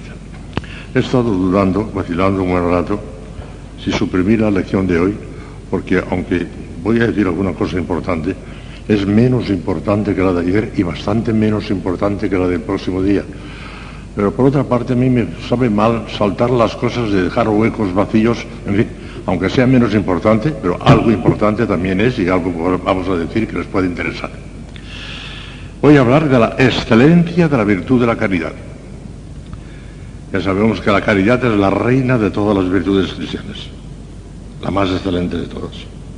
No solamente por su propia bondad intrínseca, por su misma bondad, porque es la que más nos une a Dios, sino porque sin ella no puede existir ninguna otra virtud infusa si exceptuamos la fe y la esperanza informes, o sea, destituidas de vida cuando están apagaditas, como hemos dicho otras veces. Que es la más excelente de todas, está expresamente revelado por Dios. Está en la Sagrada Escritura. Ya les he dicho que la teología tiene que partir de un dato revelado, un dato revelado por Dios, y sacar consecuencias. Si parte de cualquier otra elucubración no sea un dato revelado, aquello será, será filosofía, será lo que sea, pero teología no. Teología arranca siempre de una verdad revelada. Y que la caridad sobrenatural es la más de todas las virtudes, es una verdad revelada. Están las ganas que escuchen. Algunos testimonios clarísimos. Y nada menos que invocan a nuestro Señor Jesucristo. ¿eh? Los fariseos, y de San Mateo en capítulo 22, 34, 40, los fariseos, oyendo que había hecho enmudecer a los saduceos, se juntaron en torno a él y le preguntó uno de ellos, doctor, tentándole, maestro, ¿cuál es el mandamiento más grande de la ley? Él le dijo, amarás al Señor tu Dios con todo tu corazón, con toda tu alma y con todas tus fuerzas. Este es el más grande y el primer mandamiento. El segundo, semejante a este, es amarás al prójimo como a ti mismo. De estos dos preceptos penden toda la ley y los profetas. Mateo 22, 34, 40. Lo ha dicho Cristo. Toda la ley, todo el dogma y toda la moral cristiana depende de esos dos mandamientos. El primero, el amor de Dios. El segundo, el amor al prójimo. El segundo, el amor al prójimo, no olvidemos esto, que insistiré mucho esta tarde. Porque el mundo de hoy están insistiendo en que el primero es el amor al prójimo, están completamente equivocados. Y hablaremos de eso. Otros textos están clarísimos. El amor es el cumplimiento de la ley, dice San Pablo. Romanos 11, 13, 13. Pero por encima de todo esto, vestidos de la caridad, que es el vínculo de la perfección. Colosenses 3, 14. El fin del Evangelio, fíjense bien, el fin del Evangelio es la caridad de un corazón puro, de una conciencia buena y de una fe sincera. Primera Timoteo 1.5. Otro texto clarísimo, clarísimo. Si hablando lenguas de hombres y de ángeles no tengo caridad, soy como bronce que suena o címbalo que recibe. Y si teniendo el don de profecía y conociendo todos los misterios y toda la ciencia y tanta fe que trasladase los montes, si no tengo caridad no soy nada. Y si repartiese toda mi hacienda, fíjense bien, ¿eh?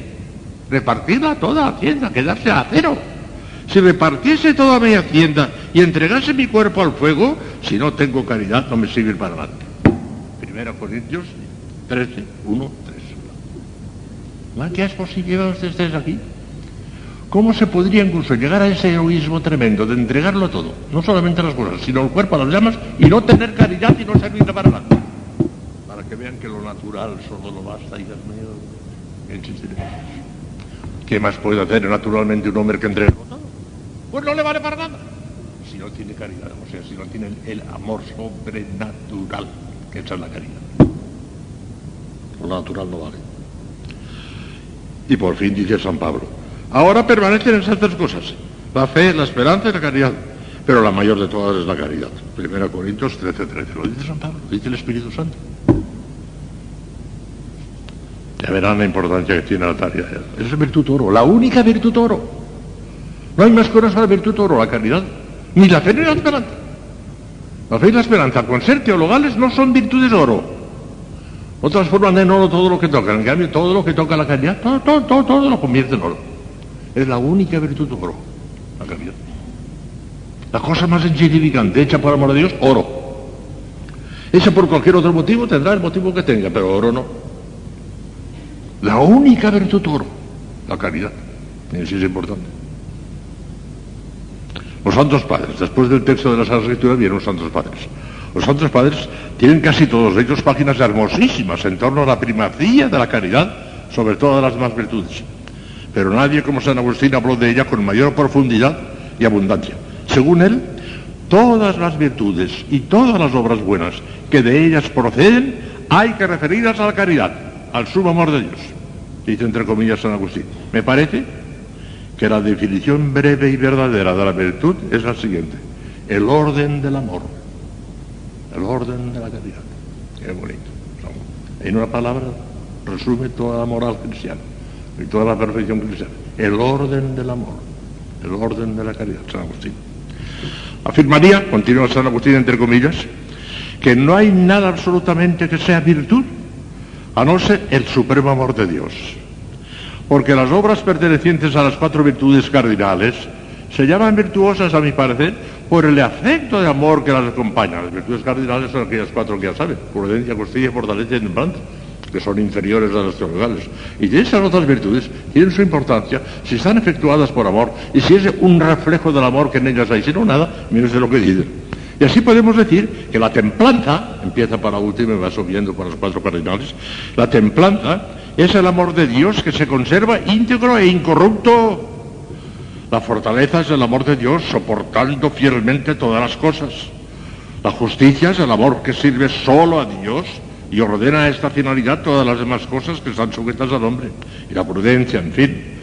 Es el amor de Dios que sabe discernir las cosas que le ayudan a ir a Dios de las que podrían apartarle de él, con sagacidad, la prudencia, ¿sabes? pero el amor es lo que le infunde, es lo que la impulsa a saber discernir lo que conviene y lo que no conviene. El amor resumen de todo, según San Agustín. A los demás enseña que no puede haber ninguna verdadera virtud sin la caridad. ni siquiera un acto perfectamente bueno, puesto que le falta la debida ordenación al último fin. La caridad nos ordena directamente como una flecha al último fin. Y es la única que dice relación al premio esencial de la gloria, la fe y la esperanza no. El grado de visión beatífica depende del grado de caridad, no del grado de fe y de esperanza. Y lo digamos de las otras virtudes. Uy, lejísimos. La única que como una flecha nos dirige a Dios y va directamente enfocada al premio esencial, al grado de visión beatífica, la caridad. La caridad, en efecto, es la virtud que ordena el acto de todas las demás virtudes al último fin. Y según esto, da la forma, el alma, la vida a los actos de todas las demás virtudes. Y por eso se dice ella que es la forma de todas las virtudes, claro, claro. La caridad, además, se compara al fundamento de un edificio y a la raíz de una planta, en cuanto que sustenta y nutre a todas las demás virtudes. Y se la llama también fin de las otras virtudes, en cuanto que ordena todas las demás virtudes a su propio fin. Y finalmente recibe el nombre de madre de todas ellas, porque a semejanza de la madre que concibe en su seno por obra de otro la caridad, al apetecer el último fin, concibe el acto de las demás virtudes imperándolo, o sea, ordenándolo al último fin sobrenatural. La única que está ordenada al último fin sobrenatural es la caridad. ¿Y las demás? Las demás, si las recoge la caridad, entonces las puede orientar también al fin sobrenatural. Pero si no las recoge la caridad, se quedan en los medios, se quedan donde están, lejísimos del último fin. Pero también es de importancia que cuando la recoge la caridad, la cosa más insignificante del mundo es de oro. Un vaso de agua dado a un pobre hombre que tiene sed. Pero si lo damos por compasión humana, natural, no es pecado, ni mucho menos. Pero es una cosa natural. Eso también lo hacen los gentiles, decía nuestro Señor. Eso también lo hacen los gentiles. Pero si se hace eso, viendo en ese pobre a Cristo y dándole de beber a Cristo, eso lo hemos convertido en oro. Lo otro era una cosa buena, no era mala, ni mucho menos. Darle un vaso de agua fresca a uno no es malo, pero es una cosa natural. Digamos, si lo hacemos por amor de Dios, porque vemos a Cristo en él, la hemos convertido en oro, y usted si la hemos levantado. La caridad es lo único que convierte en oro todos nosotros, la caridad, el amor de Dios. Hay que tener en cuenta además que como explicaremos ampliamente el próximo día, el lunes, la lección del lunes quizás sea de las más importantes. Hay que, ya llegaremos aquí. El mérito sobrenatural, como les explicaré el lunes, de nuestros actos, se mide esencialmente por la caridad, de tal suerte que los actos de las demás virtudes no dicen relación al mérito esencial de la vida eterna, que es la visión beatífica, sino en cuanto movidos o imperados por la caridad. Eso se lo explicaré con, eso lo estoy diciendo ahora, pero se lo explicaré con una claridad tremenda el lunes. Por eso, la perfección de la vida cristiana consiste especialmente en la caridad y solo en cierto sentido en todas las demás virtudes, en cierto sentido, muy remoto. Lo esencial es la caridad. La mayor excelencia de la caridad con relación a las otras dos virtudes teologales, que son las únicas que le podrían comprometer en el primer sitio, también son teologales, la fe y la esperanza, ya verán ustedes de qué manera las mente la caridad. Porque con las otras no hay ni discusión posible, las otras están lejanísimas. Pero aún la fe y la esperanza, que son teologales también, vean la diferencia que hay con la caridad. La mayor excelencia de la caridad con relación a las otras dos virtudes teologales y por consiguiente con relación a todas las demás virtudes. Aparece clara también si se tiene en cuenta que la fe y la esperanza, aunque se refieren al mismo Dios y por eso son teologales, importan cierta distancia de su propio objeto, ya que la fe es de lo que no vemos y la esperanza de lo que no poseemos. En cambio, el amor de caridad se refiere a lo que ya poseemos, puesto que por el amor el amado está en cierto modo en el amante, está inhabitando nosotros, y el amante es llevado por el afecto a la unión con el amado. Y por eso dice San Juan, que el que vive en caridad permanece en Dios y Dios en él. Claro. Primera de San Juan 4.16. La fe nos lo presenta allá arriba y nos trae la noticia de Dios y por eso es teologal. La esperanza nos lo pone también allá arriba y nosotros tenemos el deseo de llegar a Él como bienaventuranza. Pero la caridad nos lo da ya ahora, ya tenemos una invitación y podemos hacer la acto de amor y abrazarle. Por eso, San Isabel de la decía, tengo cierta nostalgia de ir al cielo, pero poseer a Dios ya lo poseo de una manera tan íntima y tan profunda que me da igual, al cielo que. La caridad nos trae ya lo que la fe y la esperanza prometen y enseñan, la caridad nos lo trae ya ahora en este mundo. Inicialmente, claro, de manera perfecta será en la visión científica. Finalmente, La caridad es la única virtud eterna, la única. Desaparecerán todas. No solamente la fe y la esperanza, la fe y la esperanza ya no tienen sentido en el cielo. Veremos lo que ahora creemos y por consiguiente la fe fuera. Ya tendremos lo que ahora esperamos y la esperanza ya no existirá. Y las otras muchísimo menos. Las otras virtudes son relativas a los medios para reforzar un poquito la fe, la esperanza para reforzar. Ah, Ya no tendrán que reforzar nada. Todos los bienaventurados serán perfectísimos en la prudencia, en la justicia, en la fortaleza, en la templanza, en todas las virtudes sin tenerlas, porque ya no las tendrán. Como virtudes, como semillas impresas del alma, ya no las tendrán. Pero serán perfectísimos en todas ellas. Habrán llegado a la perfección en todas ellas ya. Ya no tienen sentido. Fuera todas las virtudes. Ni una. No quedará ni una. La caridad nada más. Esa es eterna. La caridad es la virtud eterna. Esa no morirá jamás. Y ahí donde se podría hablar de una cosa teo- teológica, está discutidísima entre los teólogos, eh, pero en fin, uno tendrá su opinión y yo la tengo también, que si la caridad ya no puede crecer en el cielo, la inmensa mayoría de los teólogos dicen que no, que allí estará paralizada ya en el grado que ya hemos adquirido en el segundo, pero otros dicen, uy, uy, una vida paralizada, aunque sea en el cielo, ¿y por qué no tiene que crecer la caridad? Por vía de mérito ya no puede ser, porque el mérito es precisamente la lucha, el esfuerzo, lo que tenemos, en este mundo lo adquirimos de mérito. Allí ya no habrá lucha ni esfuerzo porque se siente mérito, no. Pero ¿y por qué no puede haber, por ejemplo, un crecimiento de la caridad por vía de impetración?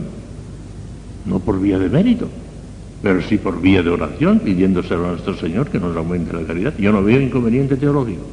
Pero ya los, la mayoría de los teólogos ven inconveniente teológico. Dicen que que el grado de caridad que tengamos en el momento de entrar en el cielo, eso será eterno, ya no, ya no aumentará. Eso no lo sabemos, ya veremos. Finalmente, la caridad es la única virtud eterna. Primero los Corintios 13, 8. La única que observará en el cielo su propia intrínseca naturaleza, aunque en grado perfectísimo de intensidad. Miren si será intensísimo. Ya se lo he dicho tres o cuatro veces y ahora aprovecho la ocasión porque viene a cuento. Y las cosas que vienen a cuento hay que repetirlas para que se graben bien, bien grabadas. Que el niño recién bautizado que llega al cielo tiene el grado íntimo de gloria posible, porque no tiene nada más que la gracia que acaba de recibir el bautismo. Todavía no ha contraído ningún mérito, ninguno, no ha hecho nada todavía, pobrecito, ni se ha enterado que le han bautizado y de pronto se encuentra en el cielo. Bueno, sí, sí. Pues ese niño que tiene el grado íntimo, que es el farolillo del cielo, en el cielo no habrá un farolillo nada más, sino millones y millones de farolillos. Todos los niños bautizados son farolillos rojos. Todos son- están en el último, todos, claro, a fuerza, tienen el grado íntimo. ¿Verdad que muchos llevarán farolillos rojos? De noche aquello será extraño, ¿eh? Tanto farolillo rojo el cielo. Será, será bonito ver aquello. Bueno, pues, ese farolillo rojo amará a Dios con más intensidad que Santa Teresa y San Juan de la Cruz en este mundo. Más. Porque Santa Teresa y San Juan de la Cruz le llamaron, le llamaron con locura. Pero no era visión beatífica todavía, que lo dice San Juan y además lo sabemos todos. Lo dice San Juan de la Cruz, que no se rompen todos los velos, que todavía no es visión beatífica. Y como allí sí que es visión beatífica, ese niño quedará encendido de un amor de Dios tan grande que superará a Santa Teresa y a San Juan de la Cruz en ese mundo. El último, el farolillo rojo. Pues es nosotros que algo más de farolillo rojo tenemos, claro, pues algo hemos hecho. Hemos hecho muchas cosas malas, pero alguna buena cosa hemos hecho también. ¿A dónde llegaremos allá arriba en el cielo? Ah, pues entonces no hace falta santificarse en este mundo, ya nos han llegado hoy. Es que Santa Teresa y San Juan de la Cruz estarán a un millón de kilómetros de ti, pues mucho más altos también en el cielo, claro. Porque todo depende del grado en que entraremos allí, claro. Estaría bonito. Entonces no haría falta san- santificarse y estaremos santos allí. No. Dios quiere el grado a cada uno, lo tiene predestinado. Y si no llegamos al grado predestinado, tendremos un castigo tremendo en el purgatorio. Y además habremos, habremos fracasado, o medio fracasado. No hemos llegado al grado que Dios quería. Ya hablaremos de eso también. La caridad, en cambio, permanecerá eternamente en el cielo, numéricamente la misma que acá en la tierra, aunque en grado sublime de incandescencia. Claro. Corolarios. De esta magnífica doctrina, yo decía que no tenía importancia al caso de hoy, pues sí, tiene, sí, sí, sí, tiene también, pero la del lunes, ya verán, acababa. De esta magnífica doctrina se desprenden muchas consecuencias prácticas. Es más precioso, son palabras entre comillas de San Juan de la Cruz, ¿eh? San Juan de la Cruz, entre comillas, nos va a decir esto, que lo dice la cuestión 29 del Cántico Espiritual, que es una maravilla, de las mejores que tiene. Su, la canción 29 del Cántico Espiritual es una locura.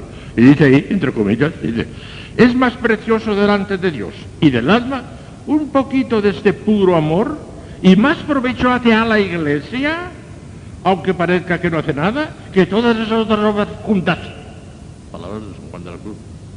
Cántico espiritual, canción 29, número 2.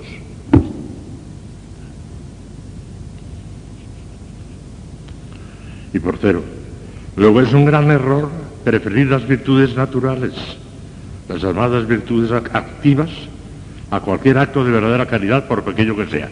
Y esto es tan importante que lo quiero comentar un poquito más, porque es importante eso. se está infiltrando en el mundo hoy una corriente entre los sacerdotes, ¿eh? entre los profesores de teología y demás, en el mundo entero, una corriente naturalista que está haciendo un daño terrible, terrible, terrible, terrible, terrible. Le contiene una importancia extraordinaria las virtudes naturales. Y se ríen, o por lo menos prescinden las virtudes sobrenaturales. Están desorientados. Están haciendo un daño terrible. Escuchen, escuchen lo que digo hoy aquí. Y les pondré algunos ejemplos prácticos para que lo vean bien claro. No deben desestimarse, pero tampoco valorarse demasiado las virtudes naturales o humanas. Esa es la tesis que voy a demostrarles. Modernamente se ha puesto de moda una sobreestima francamente exagerada de las llamadas virtudes naturales o adquiridas. Con cero e ímpetu apostólicos dignos de mejor causa, no faltan moralistas, lo pongo entre comillas, no faltan moralistas que claman día y noche por una revalorización de la moral natural como remedio de todos los males que aquejan a la pobre humanidad de nuestros días. Escuchen, escuchen, algunas de las falsas máximas de las normas, de los principios de esa moral natural. Menos golpes de pecho y más honradez. Menos misas y más jornal a los obreros. Menos caridad y más justicia. Lo que importa es la sinceridad, la honradez, la buena conciencia, el no hacer mal a nadie. Y los demás, aunque no se vaya a misa, ¿y qué? Que no se vaya a misa, pues que no vayan. Yo soy católico, pero no practicante. Yo creo en Dios, pero no voy a misa los domingos. ¿Y qué? La teología tradicional ha fracasado. No, no, la teología que importa es la teología de la liberación. Liberar a los obreros de la tiranía de los patronos. Eso, liberarles de la tiranía de los patronos. Teología de la liberación es la que vale. ¿Para qué sirven tantas monjas de clausura gangueando latines de día y de noche? Que vayan a los hospitales a curar a los enfermos. Etcétera, etcétera, etcétera, etcétera, etcétera. Esto lo repiten continuamente. Sacerdotes, profesores de teología. Están haciendo un daño terrible, terrible. Porque se burlan y desprecian las cosas sobrenaturales. No vale más que lo natural. Ya han perdido de vista que lo natural no vale para la vida eterna, no vale, no vale, no vale, no vale. Aunque den todas sus etiquetas, aunque den su cuerpo las llamas, no vale, lo ha dicho San Pablo. Pues ahora prevalece ese criterio, pero de una manera tremenda, ¿eh? A los teólogos tradicionales, que por ejemplo somos yo y algunos de los Dei, por ejemplo, hermanos, nos toman el pelo. Eso ya pasó, la teología, ¿qué Teología de la liberación, de la liberación. Aumentar o jornal, estas cosas, la cosecha, la cosecha, ¿qué es eso de caridad? ¿Qué es? Eso lo dicen muchísimos profesores y muchísimos libros de editoriales católicas. No de la vaca, la vaca. Pero ¿cuántas editoriales católicas están publicando libros que dicen esto, esto, esto, esto, esto, esto, esto? colmo. En contra de lo que está revelado, en contra de lo que dice nuestro Señor Jesucristo, de lo que dice San Pablo, de lo que dice la verdad, de lo que dice el Papa continuamente, pero no le hacen caso. Lo natural, lo natural. Oh, el primer mandamiento es el amor al prójimo. Hombre, ¿qué es eso el amor de Dios? El amor de Dios no da a nadie. No se oye ni un sermón de amor de Dios. Nunca. El amor al prójimo, al prójimo. Hay que atender al prójimo. De Dios no se habla para nada. Y eso le llaman teología. Yo creía que la teología era el tratado de Dios, siempre ha sido eso, el tratado de Dios. No, no, no. Ahora teología es el tratado del hombre. La teología es el tratado del hombre, el tratado de Dios. Para que vea el despiste tan enorme que hay. ¿eh? Y han hecho un daño terrible, ¿eh? Y mucho clero joven se forma en este ambiente. Y no les interesa más que eso, lo puramente natural. Lo demás, la oración, el reto. Hay un montón de sacerdotes, yo los conozco personalmente, que no oyen misa los domingos, que no oyen misa los domingos, que no rezan el breviario, que no rezan el rosario, los conozco yo.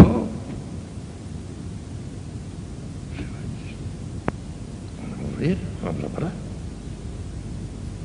Hay que reaccionar. Tenemos que reaccionar. Foméntese enhorabuena las virtudes naturales adquiridas. ¿Qué duda cabe que la buena educación, la honradez, todo eso es muy bueno? Hay que fomentarlo. Pero eso solo no basta. Con eso nos quedamos a lo puramente natural. Foméntese pues enhorabuena las virtudes naturales adquiridas. Pero no se las sobreestime exageradamente, concediéndoles un valor y una importancia que no tienen. En el orden sobrenatural, o sea, en función del fin último y supremo del hombre, las virtudes naturales no tienen valor alguno en absoluto por muy intensos y heroicos que sean los actos por ellas realizados.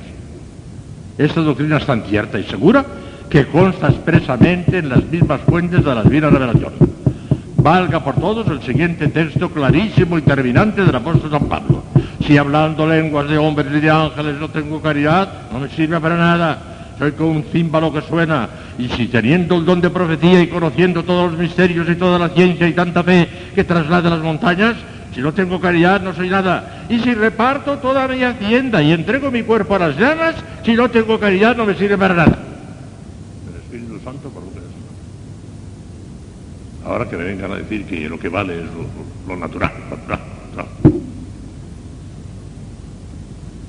No cabe hablar de una manera más clara y terminante. Minútese que el apóstol San Pablo emplea la palabra caridad en el sentido sobrenatural de la palabra, sentido sobrenatural de la palabra no se refiere al amor humano, sino al amor sobrenatural. Por razón, el insigne cardenal Mercier, el cardenal Mercier ya murió, pero era un hombre extraordinario.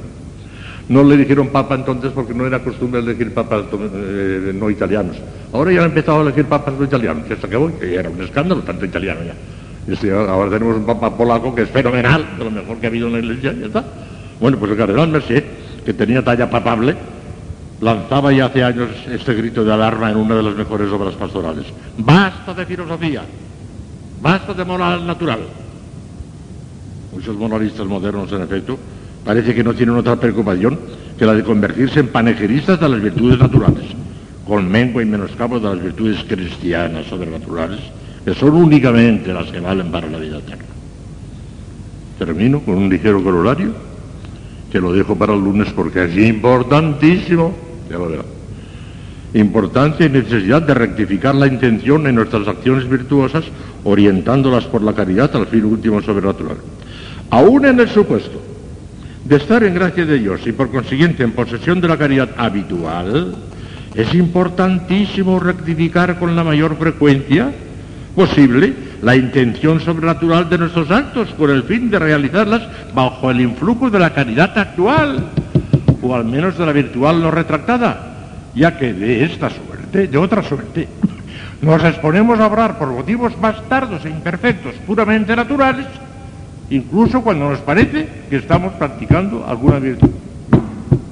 Eso es tan importante que le dedicaré toda la conferencia el próximo lunes, si yo sé. Mañana los papelitos y pasado mañana San Juan de la Cruz. Pues a mí me había parecido que, iba a suprimirla, la conferencia iba a suprimirla, pues puede ser que hubiera sido una lástima, ¿eh? porque no, ha sido tan inútil, ¿no? Esto ojalá que lo oigan tanto cura, Dios mío, y tanto profesor, Dios mío. Hacemos y gracias Dios, Deus, por venir, Señor, su inscribirse al reino en secular seculorum. Corazones de tus fieles, infunde en ellos el fuego de tu amor. Envía tu espíritu y serán creados Deus ricorda Fidelium Santi Spiritus illustrazione de Quisti, da nobis Signore Spiritu recta sapere Deus sempre consolazione gaudere, per Cristo Dominum nostro. Ave Maria, grazia plena, Dominus tecum, benedicta tu in mulieribus, e benedictus fructus ventris tui, Iesus.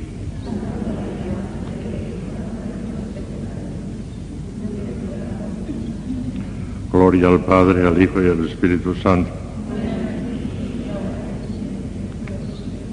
Reina del Santísimo Rosario, San José, Santo Padre Domingo, Santa Catalina de Siena, Santa Teresa de Jesús, San Juan de la Cruz. Bueno, pues vamos a seguir. La lección de hoy lleva por título La caridad y el mérito sobrenatural. Oirán muy pocas cosas nuevas, porque de hecho les he hablado muchísimas veces. Pero es tan importante que quiero insistir, y sobre todo para que forme parte del cursillo que le estoy dando, si no quedaría muy imperfecto. Estoy convencido que esta, a pesar de que la oirán quizá por cuarta o quinta vez, es de las más importantes, si es que no es la más importante de todo el concilio. Práctica. Importancia práctica la de hoy. Estoy convencido que si me hacen caso, si lo llevan a la práctica en serio, antes de un año santas. Han dicho, ¿qué hay que hacer para ir deprisa? Lo que les voy a decir hoy. Y verán ustedes como no exagero. La caridad y el mérito sobrenatural, así se titula. Por de pronto vamos a tener un concepto claro de lo que es mérito sobrenatural. En general se da el nombre de mérito al valor de una obra que la hace digna de recompensa. Si se hace una obra que merece una recompensa, esa es una obra meritoria, ha merecido una recompensa. A diferencia muy distinta de lo que ocurre, por ejemplo, con una limosna. Cuando un mendigo nos pide una limosna, pues tiene derecho a exigirla, porque no ha hecho ningún mérito todavía. Si se la damos, haremos una obra de caridad y él estará muy agradecido, pero exigirla no puede exigirla, porque no ha hecho nada para ello. En cambio, el obrero que trabaja durante el día, por la noche, tiene derecho a exigir el jornal, porque lo ha merecido. Una cosa es lo que se exige porque se merece, y otra cosa es lo que se pide porque no se ha merecido, pero que pero se pide. El mérito es eso, exigencia de una recompensa por una obra meritoria. Eso es el mérito. Y ese mérito en teología lo dividimos en dos partes el mérito estricto y el mérito relativo, que llamamos mérito de, condigno y mérito de congruo. Son palabras técnicas, pero que son fáciles de entender. De condigno se llama, os voy a leer que está tan claro que con leerlo basta. Hay dos clases de mérito. El de condigno, que se funda en razones de justicia, y el de congruo, que no se funda en razones de justicia, ni tampoco en pura liberalidad, en pura gratuidad como una limosa sino en cierta conveniencia por parte de la obra y en cierta liberalidad por parte de, la recompensa. Y así, por ejemplo, el obrero tiene estricto derecho de condigno al jornal que ha merecido con su trabajo. Y la persona que nos ha hecho un favor se hace acreedora de congruo a nuestra recompensa agradecida, pero no lo puede exigir, sino que es una cosa conveniente, conveniente, conveniente. O sea que eso de congruo es una cosa intermedia entre el mérito estricto y la pura limosna. No es pura limosna el mérito de congruo. Hombre, de alguna manera tiene cierto derecho, hombre, que nos ha hecho un favor, pues que tiene cierto derecho a, que, se lo correspondamos, ¿verdad? Pero hasta cierto punto. O sea que es una cosa intermedia, ¿verdad? Lo que interesa, el mérito de condigno es el estricto. Tengo derecho y me lo tienen que dar. El mérito de congruo estaría bien, sería honesto, sería muy digno que, que, que, fueras agradecido. Y, y a la limosna, que es puramente gratuita, que es, ahí no hay mérito ninguno. Bueno, eso es el concepto. Ahora vamos ya directamente con la caridad. Suprimo unas cuantas conclusiones porque son importantes, pero no tengo tiempo para nada. No voy a necesitaría yo de cinco años. Y salto ya a lo que es prácticamente y fundamentalmente importante. Primera conclusión, que aquí en mi libro es cuarta conclusión, ya he omitido tres. La cuarta que yo hoy considero primera es esta. Toda obra buena, realizada en gracia de Dios, lleva consigo algún mérito sobrenatural, alguno nada más, porque fíjese bien, como lo estoy diciendo, toda obra buena, aunque sea de orden natural, si se realiza en gracia de Dios, lleva consigo algún mérito sobrenatural. Vamos a probarlo, después seguiremos avanzando más, más, más, lo verán todo muy claro. Vamos a probarlo para la Sagrada Escritura, que es el gran argumento. En teología o hay argumento de Sagrada Escritura o no es teología. Será una elucubración, una opinión. La Escritura está clarísima.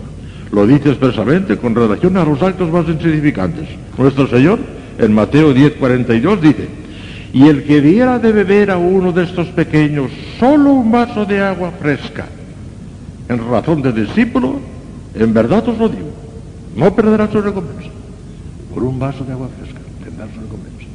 Y digo sí, aunque sea una cosa puramente natural, como es un vaso de agua fresca. Claro que el Señor dice, en razón del discípulo, uh, ya verán, ya verán, ya verán. Pero en fin, no, hay que insistir demasiado ahora, insistiremos después. El magisterio de la Iglesia, que es la segunda razón teológica, el concilio de Trento, declaró y definió que el hombre en gracia puede merecer con sus buenas obras el aumento de la gracia y la vida eterna. Esto lo definió contra los protestantes que dicen que no existe el mérito. Dios nos da el cielo porque le da la gana, porque quiere, pero mérito no hay. Dicen los protestantes, están equivocados. El concilio rechazó la doctrina protestante y dice que sí que hay mérito. Que con las nuestras buenas obras podemos merecer el aumento de la gracia, incluso la vida eterna, el cielo. Y la razón teológica la da el Santo Tomás de una manera clarísima. La razón es porque el hombre, en gracia, es hijo de Dios y heredero de la gloria.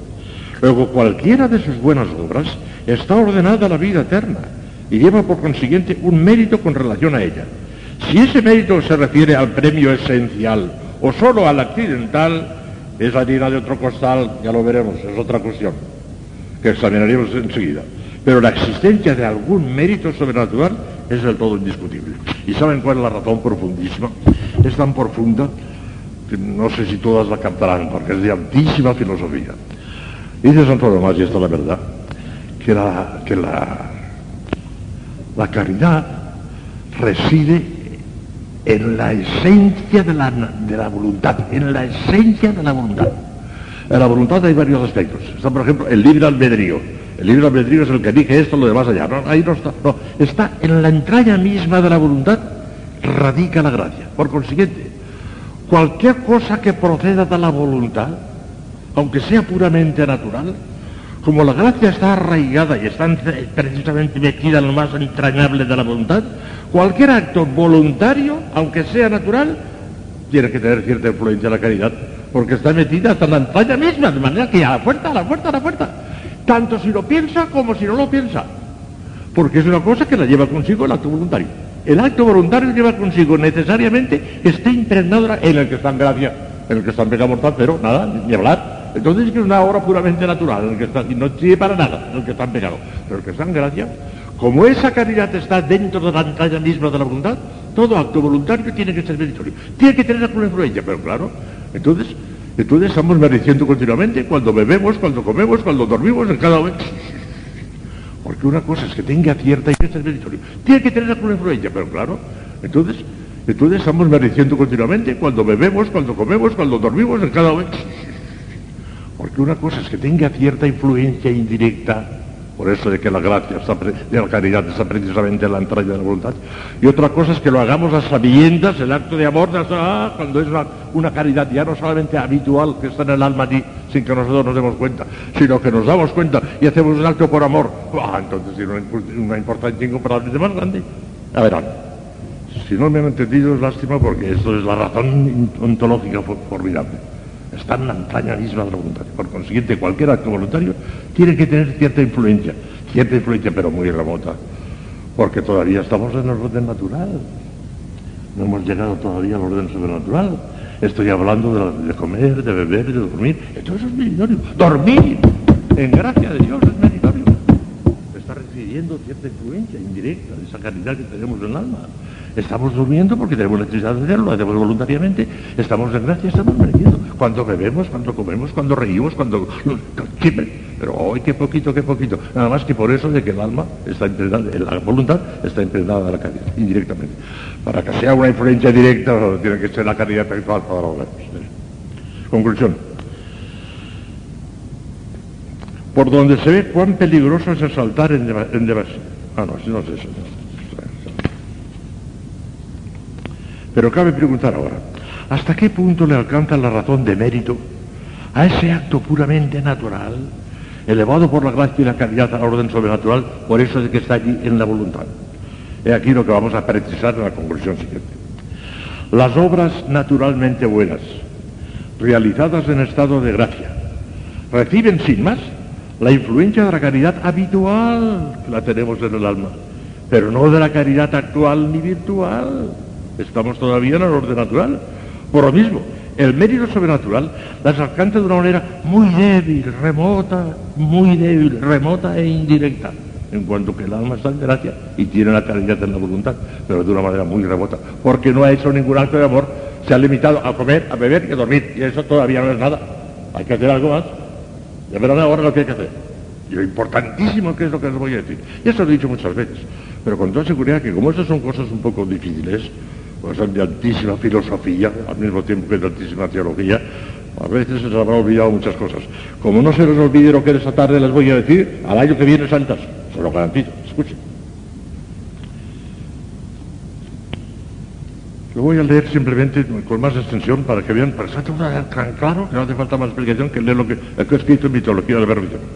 Las obras naturalmente buenas, o sea, las realizadas por un motivo puramente natural, aunque honesto, claro, por pura simpatía o por compasión puramente natural, etcétera, etcétera, una limosna da por, compasión natural, Ella tiene cierta influencia. En ese sentido, recuérdese que el principal elemento especificativo de un acto humano es el motivo formal por el que se realiza, el motivo por el que realizamos un acto. Eso es lo que le da el mérito. Si el motivo formal es puramente natural, la acción será de la misma naturaleza natural. Y si el motivo formal es sobrenatural, entonces la acción será sobrenatural también. Ya verá. Realizadas en estado de gracia, porque si está en pecado mortal, no sigue personal. Está cero, a cero, a cero, a cero. Reciben sin más, o sea, sin que el que la realice se preocupe de rectificar previamente su intención hacia el orden sobrenatural. Recibe la influencia de la caridad habitual, de esa que tiene ya en el alma, porque la tiene de día y de noche. Es evidente desde el momento que, como dice Santo Tomás, la caridad reside habitualmente en la voluntad en cuanto a voluntad, o sea, en lo más hondo y ontológico de la misma. De suerte que todo acto voluntario realizado por que está en gracia de Dios, por el medio hecho de voluntad de su voluntad, informada por su misma raíz ontológica por la caridad sobrenatural, participa y recibe necesariamente la influencia de la caridad habitual, consustancializada, por decirlo así, con la misma voluntad en cuanto tal. Pero no de la caridad actual ni virtual, uh, hay un salto tremendo. Es claro y evidente, porque si la caridad recayera sobre la acción de una manera actual o al menos virtual, virtual ya saben lo que es, Virtual es una intención que se pone al principio de un acto y perdura durante todo el acto sin necesidad de andar repitiendo ahora, ahora, ahora, no, ya lo has dicho al principio, hombre, basta, con tal que no te vuelvas a hacer, y siempre continúa la virtual. Bueno, pues ya verán. Es claro y evidente que si la caridad recayera sobre la acción de una manera actual, que es la mejor, o al menos virtual, en virtud de una intención formada anteriormente y no retractada, la obra ya no sería natural, sino estrictamente sobrenatural, porque como he sabido, es precisamente el motivo formal, actual o al menos virtual, el que especifica una acción. Luego, si el motivo formal de realizar esa acción fuera la caridad sobrenatural, actual o virtual, la acción dejaría de ser puramente natural y se convertiría ya en estrictamente sobrenatural. ¿Qué pasaría entonces? Por lo mismo, el mérito sobrenatural a esas obras naturales que todavía han actuado la actual, de una manera actual y virtual la caridad, las alcanza de una manera muy débil, remota e indirecta. La explicación es muy clara. El mérito sobrenatural depende de la gracia y de la caridad. Es doctrina de fe expresamente definida por la Iglesia. Ahora bien, la influencia de la caridad y de la gracia sobre una obra puramente natural de la que estamos hablando es muy débil, remota e indirecta, puesto que influye tan solo habitualmente, pero no actual ni virtualmente, como acabamos de ver, Luego el mérito sobrenatural de esa acción sea también muy débil, remoto, indirecto. Recibe, por decirlo así, cierto resplandor indirecto de la gracia y de la caridad que iluminan el alma del justo, pero sin que el chorro de la luz sobrenatural recaiga de plano sobre esa acción como si se la enfocara directamente con el reflector de la caridad actual virtual. Calderina, para hablar en términos de, monedas, calderina. Pero algo es calderina, algo es calderina, pero no pasó de mí. No pasa más que de calderilla, una cosa muy indirecta, calderilla. Algo es, pero poquito. No llega ni a plata, ni muchísimo menos oro. Sigamos, ya verán ahora. Las obras sobrenaturales realizadas por los justos en gracia de Dios son tanto más meritorias cuanto mayor sea el influjo de la caridad actual o virtual. Ahora ya estamos en orden sobrenatural. Ya lo hacemos las sabiendas por amor de Dios y lo hacemos con la caridad actual o al menos con la virtual porque hemos hecho la intención al principio y no la hemos retractado. Vean lo que pasa. El razonamiento para demostrarlo es muy sencillo. Hemos visto más arriba que el mérito incluye ordenación de la obra al premio por parte de Dios y voluntariedad, eso ya lo había dicho en las conclusiones anteriores, y voluntariedad del acto por parte del hombre. Y por ambos capítulos, el mérito de los actos sobrenaturales se mide principalmente por la mayor o menor influencia de la virtud de la caridad. Escuchemos a Santo Tomás. El acto humano tiene razón de mérito por dos motivos. El primero y principal por la divina ordenación. Dios lo ha dispuesto así. Según la cual el acto merece aquel bien al cual el hombre está ordenado por Dios. Y segundo, por parte del libro albedrío, es decir, en cuanto a que el hombre tiene el poder de obrar por él mismo y voluntariamente, lo que no compete a otras criaturas, por ejemplo a los animales. En los dos casos, la primacía o principalidad del mérito está en la caridad. En primer lugar, en efecto, se ha de considerar que la vida eterna consiste en el goce fruitivo de Dios, la visión beatífica. Ahora bien, el movimiento del alma humana para gozar del bien divino es el acto propio de la caridad, por el cual todos los actos de las demás virtudes incluso de las otras dos teologales, y no digamos de las, de las otras que son mucho más inferiores, ¿eh? se ordenan a este fin en cuanto que las demás virtudes estén imperadas por la caridad, si no, no. Si hacemos un acto de humildad por la humildad misma, tenemos plata, pero no oro. Pero si hacemos ese acto de humildad por amor de Dios, tenemos plata para humildad y, oro por la caridad. Y la influencia de la caridad imperante, de la que manda hacer una cosa por amor, es más fuerte y más penetrante. Llega mucho más hondo que la otra, que la imperada. Por consiguiente, ese acto de humildad hecho por amor de Dios es más acto de amor de Dios que de humildad. Son las dos cosas, pero más acto de amor de Dios que de humildad. Tiene más de oro que de plata, aunque también tiene plata por humildad. Es una importancia tremenda. La tiene. Ya verán las consecuencias. Bueno, ya las han visto si, si tienen un poco de juicio. Convertir en oro todo. La cosa más insignificante, un vaso de agua lo convertimos en oro. ¿Qué de eso? Eh? Cuando lo hacemos por la caridad. Si no, a lo sumo se quedará en plata. Si estamos en dacia y lo hacemos por una virtud de, sobriedad, que es una virtud derivada de la, de la. Sí, pero plata. Como no se haga por amor, no. De esta magnífica doctrina se sigue que el cristiano que quiera aumentar continuamente el grado de mérito sobrenatural, contraído ante Dios, que se traducirá por un aumento de gloria eterna en el cielo, apenas debería preocuparse de otra cosa en la práctica que de hacer todas las cosas por amor a Dios y con la mayor intensidad que le sea posible. Tenía razón Santa Teresita del Niño Jesús cuando a la víspera de su muerte contestó a Sor Genoveva de la Santa Paz, su hermana Celina, que le pedía una palabrita de Dios y dijo, ya lo he dicho todo, ya lo he dicho todo, lo único que vale es el amor. Lo único que convierte las cosas en oro es el amor. Ahora bebáis, ahora comáis, hacedlo todo por de Dios, hacedlo todo por amor. Lo dice San Pablo, lo hemos leído mil veces, no, caemos en la cuenta. Y ahora nada, lo, gordo que viene ahora, que son consecuencias de eso también. Ya les dije el otro día que la única virtud, entre las tres temporales, ¿eh? que va flechada directamente a Dios como fin último, que dice relación directa e inmediata a la visión beatífica es la caridad. La fe y la esperanza no. Tienen por objeto a Dios la fe y la esperanza porque son teologales, si no, no serían teologales. Pero no le miran como fin último al que nos encaminamos, sino la fe le mira como principio de donde nos vienen las verdades sobrenaturales, el principio no viene. Y la esperanza le mira, pero no por su propia intrínseca bondad, sino por la cuenta que nos tiene también a nosotros. Y eso ya es una cosa muy imperfecta. Ya se acerca a la caridad a la esperanza ya. En ese sentido es más, perfecta que la fe, en ese sentido. Y es hacer, pero no está. La única que ve a Dios como en sí mismo y que tiende directa y, al grado de visión beatífica que hemos de tener en el cielo, la única. Las demás centradas los primos accidentales, aún la fe y la esperanza. A no ser que vengan influenciadas por la caridad, pues caso tendrán oro también, como acabo de decir, si no, no. De manera que la única virtud que nos enfila hacia la visión beatífica es la caridad. no. Ni la fe ni la esperanza en la forma que les acabo de explicar. Vean ahora las consecuencias. En la recompensa de las obras meritorias, el premio esencial, o sea, la visión beatífica, corresponde a la mayor o menor cantidad que las informó de caridad. Y el premio accidental corresponde a la mayor o menor dignidad de la obra virtuosa considerada en sí misma, de las virtudes a las otras virtudes. Lo esencial, lo que va directamente a la visión beatífica, solo la caridad. Lo accidental, todas las demás virtudes, incluso la fe y la esperanza, y no digamos las otras. Escuchen, escuchen. Como dijimos más arriba, el mérito relativo a la gloria puede referirse a la gloria esencial, que es la visión beatífica, el goce positivo de Dios, o a la gloria accidental, que son los premios secundarios o accidentales, la mayor o menor glorificación del cuerpo del bienaventurado, etcétera, etcétera, y muchas cosas en el cielo, además de la visión beatífica.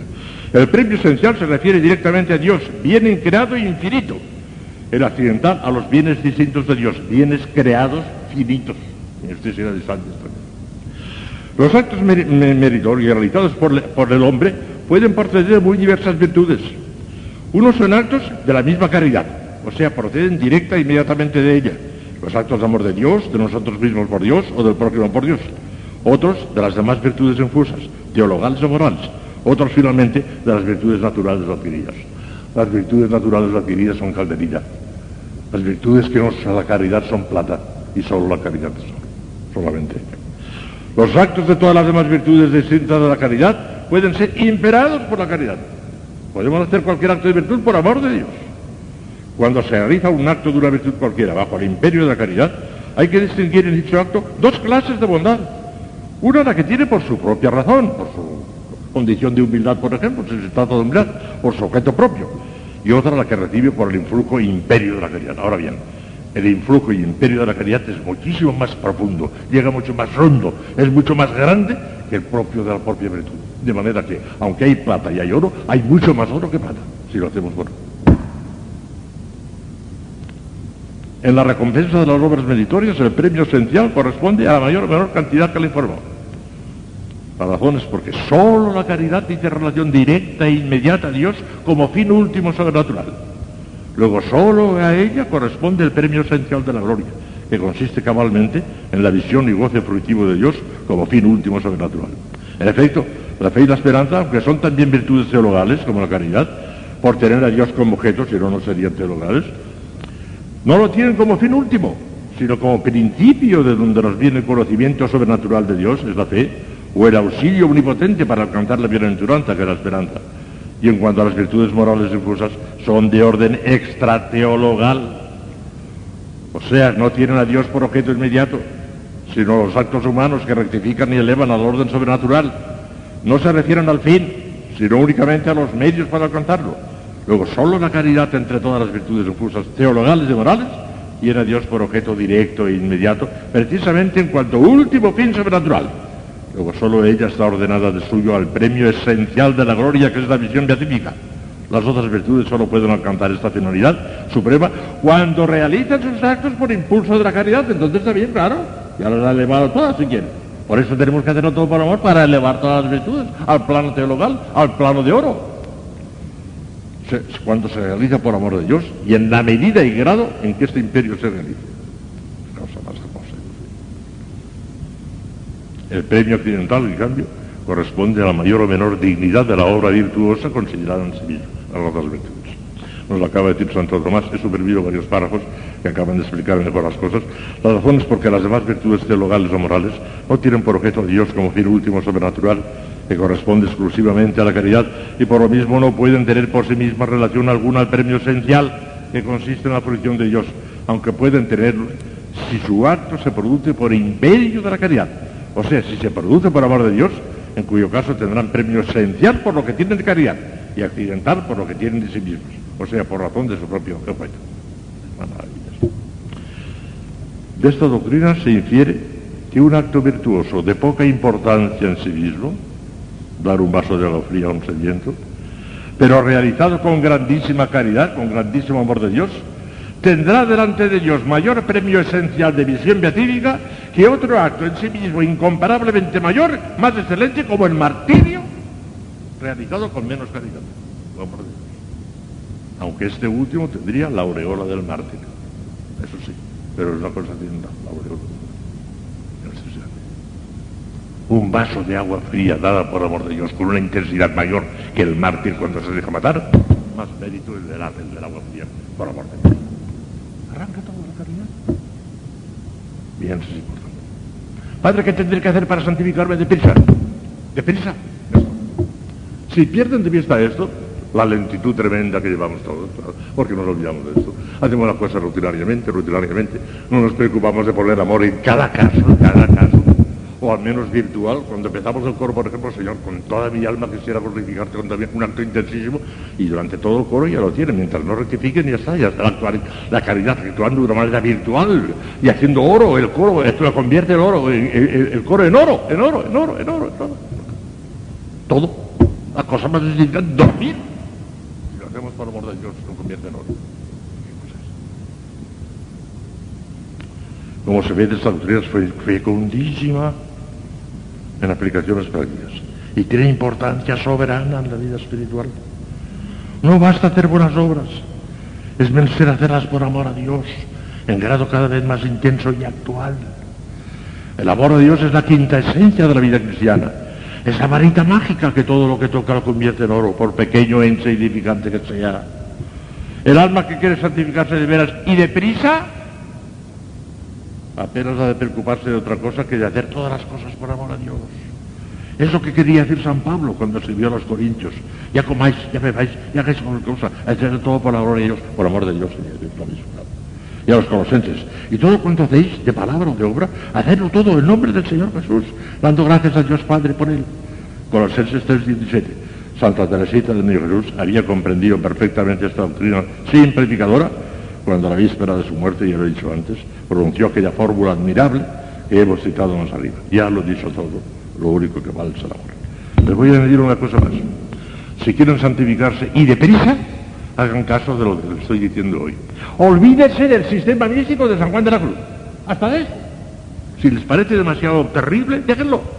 Amor, amor, amor, amor, amor. Y el año que viene santas. Se lo garantizo. De volar. Pero si viendo el año que viene y no me las encuentro santas, es que no me han hecho caso de la conferencia de hoy. Ya está.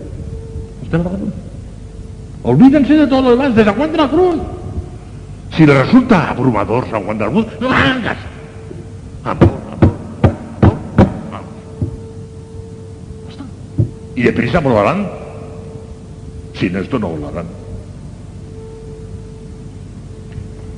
Para que los diferentes matices de la doctrina que acabo de exponer aparezcan con mayor relieve y claridad, les voy a poner por 15 o 16 o 17 veces un ejemplo, que se lo saben de memoria, pero quiero que grabarlo nomás en yo hasta el fondo del coro. Es posible que haya alguna de las nuevas que han venido después de mis ejercicios espirituales que no lo hayan oído. Pero aunque lo hayan oído esas 15 veces, escuchen por 16 veces lo que les voy a decir, que es una cosa importantísima que es el resumen clarísimo en, en un ejemplo de todo lo que les acabo de decir esta tarde. De todo, en un ejemplo. Vamos a poner un ejemplo de una monja. Y vamos a poner el ejemplo de un acto de obediencia de una monja. Y para recoger todas las situaciones posibles habidas de por haber, son seis la manera de hacer un acto de obediencia a una monja. Pero para recoger todas las cosas posibles vamos a imaginar una cosa terrible, que por fortuna, gracias a Dios, por la misericordia de Dios, no existe aquí. Pero teóricamente vamos a imaginar que la primera manera de obedecer es una pobre monja que está en pecado mortal. Está en pecado mortal, la obediencia no le servirá para nada, porque sin la gracia no hay mérito de ninguna manera. Pero vamos a recoger todas las posibilidades. Va la Madre Superiora y dice, coja usted la escoba y vaya a barrer el claustro. Pobrecita inmediatamente coge la escoba sin barrer, barrer, en el acto. Ha obedecido en el acto, no ha rechistado, no ha dado mal ejemplo a nadie. Pero suponiendo, como suponemos en este primer grado, que está en pecado mortal, no merece absolutamente nada. Ni calderilla, nada. Está pecado mortal, nada. Pero, pobrecita. Los otros cinco casos ya están gracias a Dios. Pero ya veremos es que hay distintas maneras de hacer las cosas. Coja usted la escoba y barra. Fíjense que el mandato siempre es el mismo. Lo que cambia es la intención. El mandato siempre es el mismo. Siempre pondremos el mismo caso. Coja la escoba y barra. Nada más. El mandato no importa. Si no importa el mandato. No importa que sea una cosa pequeña, cosa, cosa grande. Si eso no interesa. Que interesa es la manera de hacerlo. Lo mismo da que barra ustedes y que las manden al, Camerún. Una cosa es mucho más fuerte que la otra, pero igual da una otra que una. Aquella cosa tendrá más mérito que hagan ustedes con más, con más amor. Si es barrer, mejor que ir al Camerún. Está. No interesa la cosa, interesa el motivo. Pues bueno, resulta que la madre prima coge usted la... Esta ya están gracias, ¿eh? Pero enseguida se refunfuña. Esta mujer no tiene sentido común, hombre. Mira que mandarme eso, como si yo no tuviera otras cosas que hacer, hombre. Es una mujer que no vale para pedir, hombre. La próxima vez no la voy a votar, hombre, que es la que hay esta mujer. Y está refunfuñando por dentro. Y coge las hojas, las coge y barre, barre, refunfuñando, refunfuñando. Está pecando. Está pecando. ¿Obedece? ¿Está barriendo? Está pecando. Las dos cosas. A menos de pecado venial, por ese refunfuño. Y si ese refunfuño contagia a las demás y hace propaganda, oh, entonces es pecado escándalo. Podría llegar a pecado mortal. Está obedeciendo y está pecando. Peor que la primera. La primera pobrecita no merecía nada, pero no pecaba. No merecía nada porque estaba mortal, pero no pecaba porque estaba obedeciendo callando. Esta peca, realmente. Ese es gordo Tercer caso. Coja la escoba y barra. Tercer caso. Se trata de una monja lista. y dice, ah, sí, sí, voy a barrar, sí, sí. Porque me tiene cuenta, si no me va a castigar, voy a quedar mal delante de las otras, va a ser peor, después me va... Ah, son muchos inconvenientes, me conviene barrer. Y coge la escoba sin refunfuñar nada y barre, barre, barre. Pero por un motivo puramente natural. Por la cuenta que le tiene, para que no la castiguen, para que la, la padre priora esté contenta de mí, para que tenga ciertos privilegios que ahora me los concede porque soy simpática a ella, etcétera, etcétera, etcétera. ¿Qué le pasa a esa? ¿Está pecando? No. Está obedeciendo y no refunfuñando. No está en el, primer, en el segundo caso, está en el tercero. Está obedeciendo y no refunfuñado. Pero como resulta que está actuando de una manera puramente natural, y les acabo de demostrar en las secciones anteriores que lo puramente natural no recibe más que una influencia muy indirecta de la caridad habitual porque está en gracia de Dios, pero nada más que muy indirecta, calderilla, calderilla y nada más. Sí, sí, porque está en gracia de Dios, tiene la, la caridad en, el alma, tiene cierta influencia indirecta, como les he dicho antes, eh, pero calderilla, porque ahí no hay ningún acto estrictamente sobrenatural, sino nada más un reflejo nada más de la caridad sobrenatural. Calderilla.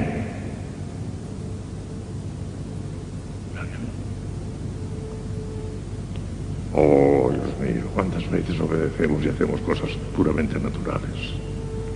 Estando en gracia tendrán calderilla, pero nada más. Cuarto caso, coge la escoba y barra. Y esa monja que tiene sentido sobrenatural dice, voy a barrer al acto, porque la superiora no resultará simpática o antipática, pero la superiora representa a Dios nuestro Señor. Es como si lo hubiese mandado Dios, estoy obedeciendo a la voluntad de Dios y barre, barre, barre, barre. Está barriendo, obedeciendo a la voluntad de Dios manifestada por la superiora. Esta es la virtud de la obediencia sobrenatural. Aquí tenemos la virtud infusa de la obediencia sobrenatural. Y como es una virtud infusa sobrenatural, ya no tiene precio de calderilla, sino de plata. Ya tiene plata ahí. Porque está actuando sobrenaturalmente por un motivo sobrenatural, y en este caso plata, plata, plata, plata. Pero todavía no es oro. Es plata. Pero mucho plata. Si al menos tuviéramos esta fe de ver en el superior, simpático o antipático. Ojalá que fueran antipáticos los superiores, eso lo digo ayer, porque en ese caso no nos pegaríamos. Que cabe, cabe el apego a un superior, cabe, cabe, cabe, y, ser, y estar paralizados por el apego. Vaya vaya vaya. Hay monjas y hay frailes que si les cambian al superior, arman un disco, nada, ya está. Están apegados a la persona. No tiene sentido sobrenatural. Vamos a dejar esto. Lo que único que digo es que si obedece de esta forma, porque ven al, superior, al representante de Dios, tiene plata, ya es mucho. Coja usted la escoba y barre el, quinto, el quinto mandato. Entonces, no solamente voy a barrer para obedecer por obediencia, sino es porque yo quiero amar a Dios en todo y demostrarle al Señor que quisiera arder en su amor.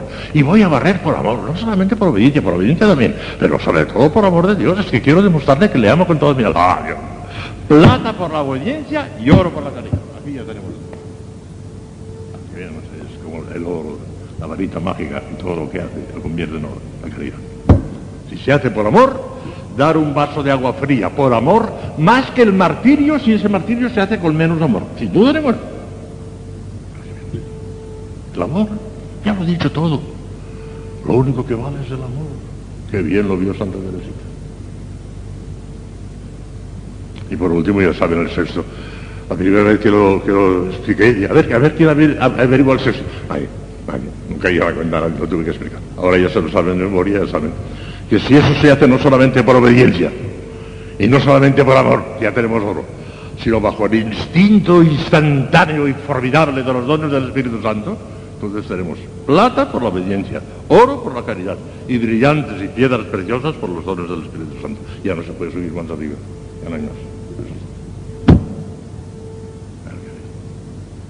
Si me hacen caso, y en adelante se olvidan del sistema místico de San Juan de la Cruz y todas las pláticas que les he dicho, de todas en absoluto, y no se acuerdan más que de esta. Y en adelante, cuando beban y cuando coman y cuando duerman y cuando vayan al recreo y cuando lleguen al coro y cuando hagan cualquier otra cosa, lo hacen por amor de Dios. El año que viene santas. En un año santas. ¡Deprisa! Santas. Si el año que viene vengo, que ojalá no, pero si vengo y no me las veo santas, diré, bueno, yo ese denunciaría, ya no vendré aquí porque no me hacen caso. Estas mujeres no me hacen caso. Lo han visto clarísimo, porque esta tarde la que me diga que no ha visto las cosas claras es porque es, una idiota, una pobrecita idiota. Está mal de la cabeza, si no lo ha visto claro. Ya está. Lo han visto claro todas a la puerta, porque está clarísimo esto. No van a hacer caso. Entonces yo estoy perdiendo el tiempo. El año que viene no, no vengo, aunque, aunque viva. ¿Para qué? Para perder el tiempo. Hagan eso, hijas mías. Olvídense de todo. De todas las demás pláticas. Olvídense de todas. Esta. Y tengan en cuenta, pongan la práctica principal, pónganlo. La práctica principal, pónganlo. Y oíganlo de cuando en cuando. Bueno, yo ya 16 veces, pues 17, 18, 20, para que no se os olvide. No es la más profunda esta, pero es la más importante, sin duda ninguna. De todas las prácticas de este año, esta, la más importante, sin duda ninguna. Si quieren santificarse deprisa. Si quieren ir despacio, ya ustedes. Te damos gracias, Señor, por los, los beneficios recibidos de tu misericordia. Amén. Tú llenas los corazones de tus fieles infunde en ellos el fuego de tu amor. Envía tu espíritu y serán creados. Deus ricorda fideli un santo spiritus, illustrazione di questi, da nobis neotem spiritu recta sapere, ed io sempre consolazione gaudere per Cristo un Domine nostro. Ave Maria, grazia plena, Dominus tecum, benedicta tu mulieribus, e benedictus fructus ventris tui, Iesus.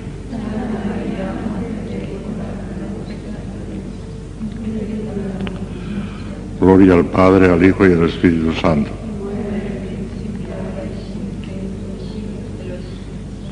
Reina del Santísimo Rosario, San José, Santo Padre Domingo, Santa Catalina de Siena, Santa Teresa de Jesús, San Juan de la Cruz.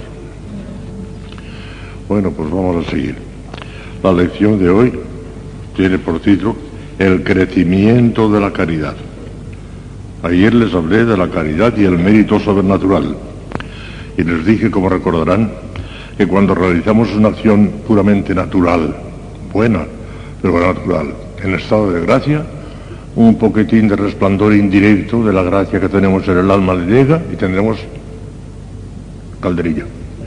Si realizamos una virtud sobrenatural, pero nada más que por ese capítulo de que esa virtud sobrenatural, de pobreza, de obediencia, de, de lo que sea, estando gracias a Dios, naturalmente, tendremos plata y solamente tenemos oro si llega la caridad a informar. Aquel acto de la misma virtud infusa tendrá entonces dos méritos. El de la propia virtud, que es plata, y además el oro que le aumenta la caridad. Y si fuese por el impulso del Espíritu Santo, ya el colmo de la perfección. Bueno, pues hoy vamos a hablar de cómo crece la caridad, qué tenemos que hacer para crecer. Les he hablado muchas veces de esto, pero hay que insistir, hay que insistir, que son cosas fundamentales. En la cátedra de oratoria sagrada que desempeñó en Salamanca varios años, les decía muchas veces a los muchachos, repetid mucho las cosas fundamentales. Si queréis tener la vanidad de decir todos los días una cosa nueva y no repetiros nunca, diréis muchas tonterías, porque andaréis por las ramas. En cambio, si queréis decir lo fundamental, tendréis que repetir. Hay que saber guisar las cosas de una manera distinta, pero repetir, repetir, repetir lo fundamental. Eso lo inculqué muchísimas veces. Yo procuro, la forma que puedo, también hacerlo. Insistir en lo fundamental. Bueno, pues vamos a ver lo fundamental. Primero, la virtud de la caridad puede crecer y desarrollarse en el hombre viador. El hombre viador es el hombre viajero, el hombre que está en este mundo todavía. En el cielo ya no, en el hombre viador sí. Y esta primera cuestión se plantea porque los protestantes lo niegan. Dice que no, que no, que la caridad no puede crecer ni ninguna, ni tenemos mérito ni nada, todas esas son músicas. Es Dios que lo quiere y se acabó, y el que quiere lo da y ya está. Bueno, están equivocados, eso hay que rechazarlo. Consta expresamente por la Sagrada Escritura, que es el argumento central de la teología. Si falta la Sagrada Escritura no hay teología. Y la Sagrada Escritura, qué claro lo dice San Pablo. Ruego que vuestra caridad crezca más y más en conocimiento y en toda discreción. Filipenses 1.9 abrazados a la verdad en todo, crezcamos en caridad, llegándonos a aquel que es nuestra cabeza, Cristo. Efesios 4:15. Que el mismo Dios y Padre nuestro y nuestro Señor Jesucristo os acreciente y haga abundar en caridad. Primera de los Tesalonicenses 3:11. Está en la Sagrada Escritura, lo ha revelado Dios. No cabe duda que la caridad puede crecer. Luego el magisterio de la Iglesia condenó la doctrina de los protestantes que lo niegan. La doctrina condenó, la Iglesia lo condenó, de manera que lo confirmó simplemente. Y la razón teológica, escuchemos a Santo Tomás explicando la razón. La caridad en la presente vida puede aumentar. Nos llamamos viadores, o sea, viajeros, como les he dicho antes, por caminar hacia Dios, último fin de nuestra bienaventuranza. Tanto más adelantamos en este camino, cuanto más nos acerquemos a Dios, a quien no se llega con pasos corporales, sino con los afectos del alma. Hace ese acercamiento la caridad. porque por ella el alma se une a Dios. Por lo cual, es condición de la caridad de la presente vida que pueda crecer, pues si no aumentara, cesaría el caminar. De aquí que el apóstol llame camino a la caridad cuando dice a los Corintios 1, 12, 31, os indico un camino más excelente. Y empieza a hablar de la caridad. Es el camino más excelente. Comentando este argumento de Santo Tomás, escribe el padre Amera una cosa muy bonita, dice, no cabe argumentación más radical y vital. La razón del crecimiento en la caridad es la razón misma de nuestra vida. Nuestro destino esencial es el amor divino. Nacemos para amar a Dios. Vivimos para amarle más cada día. Nuestra vida es un camino que se anda amando. Ya saben aquello del, del- del profeta Machado, decía, caminante no hay camino, se hace camino al andar. Caminante no hay camino, se hace camino al andar. Pues hacemos camino andando hacia Dios por el amor. No hay vejez en la vida del amor, sino vigor y vitalidad cada vez mayores. Qué bonito es esto. El progreso conseguido hace más urgente el que falta, porque a la vez que acrecienta la capacidad de amar, somete a una mayor atracción del infinito bien divino. El éxito de la vida se mide por el aumento de la caridad. El éxito o el fracaso se mide por el aumento de la caridad. Y el padre Garregula Garanz observa, hablando de los viejos, qué bonito, que la senectud, la vejez de los santos, espiritualmente mirada, es la más bella época de su existencia terrena, como incubación que es ya de la eterna juventud en el cielo. Y efectivamente, los viejos, si han procurado hacer un poquito por su santificación, vale más un acto en la vejez que con los 40 años que hacían de joven. Porque tienen una experiencia, una madurez y además una rectitud de intención tan grande que no piensa más que en la gloria de Dios. Y cada acto de un viejo santo vale más que todo lo que hizo en toda su juventud junta. Claro. Es eso, porque tiene que ir creciendo, creciendo, creciendo, creciendo. Corolario. Nótese que las buenas obras del hombre justificado merecen y disponen para el aumento de la caridad, pero no la ocasionan, no la causan, eso es desorden. Solo Dios puede causar el aumento de las virtudes infusas, ya que precisamente por ser infusas, el hombre no puede adquirirlas ni aumentarlas por sus propias fuerzas. Solo Dios, que las infunde, puede aumentarlas cuando el hombre lo merece o se dispone sobrenaturalmente para ello. Pero el incremento lo hace Dios, no nosotros. Apolo regó, el otro sembró, pero el que da el incremento Dios, lo dice San Pablo. Lo dice San Pablo, yo planté, Apolo regó, pero quien dio el crecimiento fue Dios. Primero los Corintios 3.6. Pues vamos ahora a ver, segundo punto, ¿cómo aumenta la caridad? Ya sabemos que aumenta, acabamos de demostrar. Vamos a ver cómo aumenta la caridad. Esta cuestión de alta envergadura metafísica es de importancia capital para el recto entendimiento de la forma en que crece y se desarrolla la caridad en el alma. Aunque a primera vista pudiera parecer una simple curiosidad filosófica, tiene enorme repercusión en la práctica si se quiere ser lógico y consecuente. Escucha. Dos son las principales opiniones que Santo Tomás examina y discute en el artículo destinado a ese problema. Santo Tomás se plantea el caso, ¿cómo crece la caridad? Y unos dicen que por adición y otros que por mayor radicación en el sujeto. Por adición sería aumentando una cantidad de, caridad a otra cantidad de caridad. Y esto es absurdo y ridículo. Porque la caridad no tiene cantidad. ¿Cuántas arrobas de caridad tenía San Pablo? ¿Cuántas arrobas de humildad tenía Santa Teresa? No sé qué ridículo eso. No tienen cantidad las estas cosas. Son cosas espirituales. La cantidad se refiere a cosas corporales. En un montón de trigo, si añadimos un, un granito más, pues hay un granito más. En uno que tiene mil pesetas, si le damos una más, pues ya tiene mil y una. ¿Por qué? Porque son cosas de cuantitativas, hay cantidad ahí, la cantidad sí muy buena. Pero cuando es erradicación, cuando es atornillamiento, ahí no hay cantidad ninguna. Es posible. Ridículo hablar de cantidades. Aumento por adición, eso que recha- rechazamos. O sea, por suma o añadidura de una cantidad a otra del mismo género. Ver cómo se va aumentando, por ejemplo, un montón de trigo, añadiéndole nu- nuevos granos de trigo. Si se trata de cosas corporales o cuantitativas, eso sí. Pero si se trata de cualidades, por eso, eso de ninguna de las maneras, no puede ser de ninguna manera. Entonces, ¿qué? por una mayor radicación o inherencia en el sujeto, o sea, echando raíces más profundas, atornillándose más cada vez con mayor firmeza. Y vamos a ver los argumentos que lo prueban de una manera aplastante, aplastante. Es mentira que haya teólogos todavía.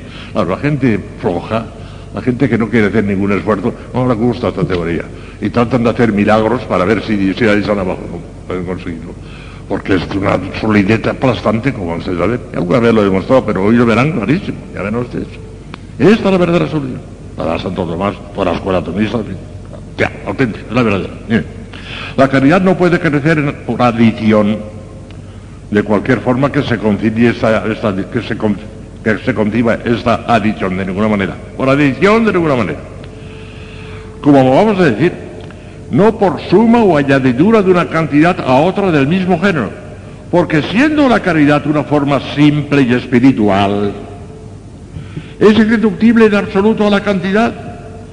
La caridad no tiene ni puede tener cantidad alguna, ya que esto corresponde únicamente a las cosas corporales, por ejemplo, al montón de trigo, pero no a las espirituales, que nada tienen que ver con la cantidad ni con ninguno de los accidentes corporales. Un santo de primera categoría no tiene mayor cantidad de caridad que un niño recién bautizado.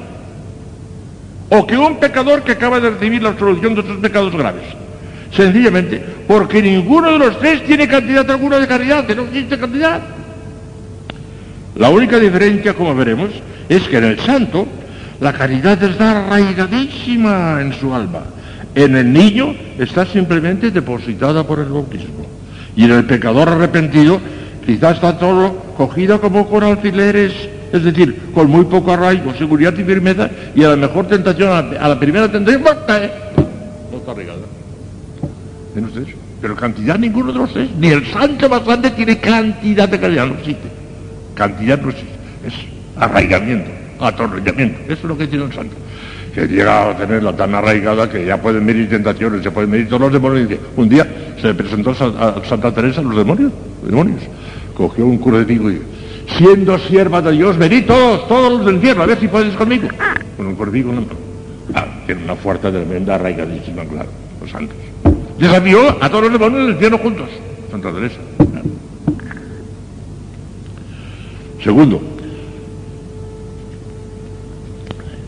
la cantidad crece se desarrolla por una mayor radicación o inherencia en el alma del justo que la posee. Quiere decir que la caridad crece y desarrolla no en sentido cuantitativo, lo que acabamos de decir, que ya hemos visto que no es posible, sino en cuanto que se arraiga y adhiere al alma cada vez con mayor solidez y firmeza. La caridad, que en el cristiano incipiente o imperfecto está débilmente arraigada en su espíritu y por eso sucumbe fácilmente al surgir una tentación violenta, llega a adquirir en los santos una firmeza increíble, en virtud de la cual resisten fácilmente las mayores tentaciones y aman a Dios con todas las fuerzas de su alma.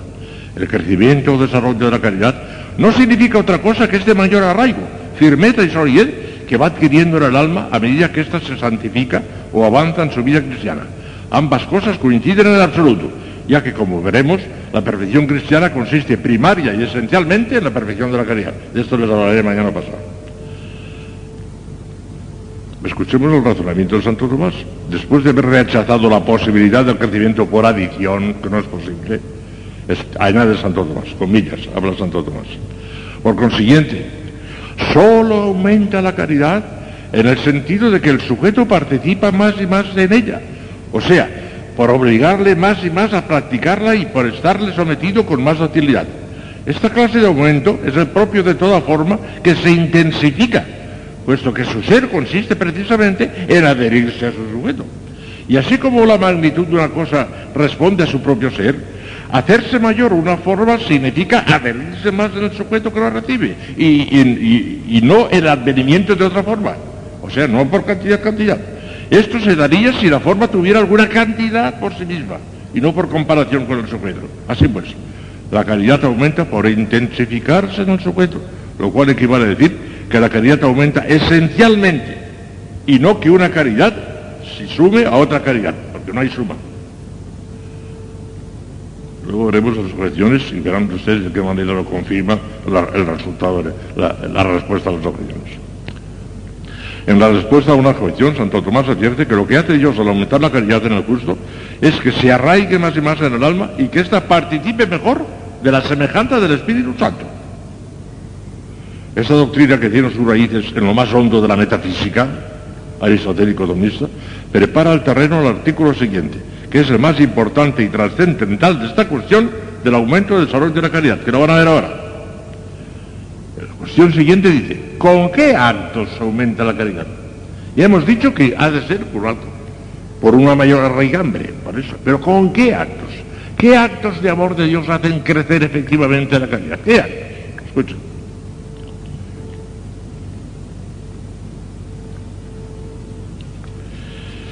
Se trata de saber si cualquier acto de la caridad, aunque sea flojo y remiso, la aumenta o arraiga más en el alma, o si se requiere que el acto de caridad que produce el aumento sea más intenso que el hábito que ya se posee.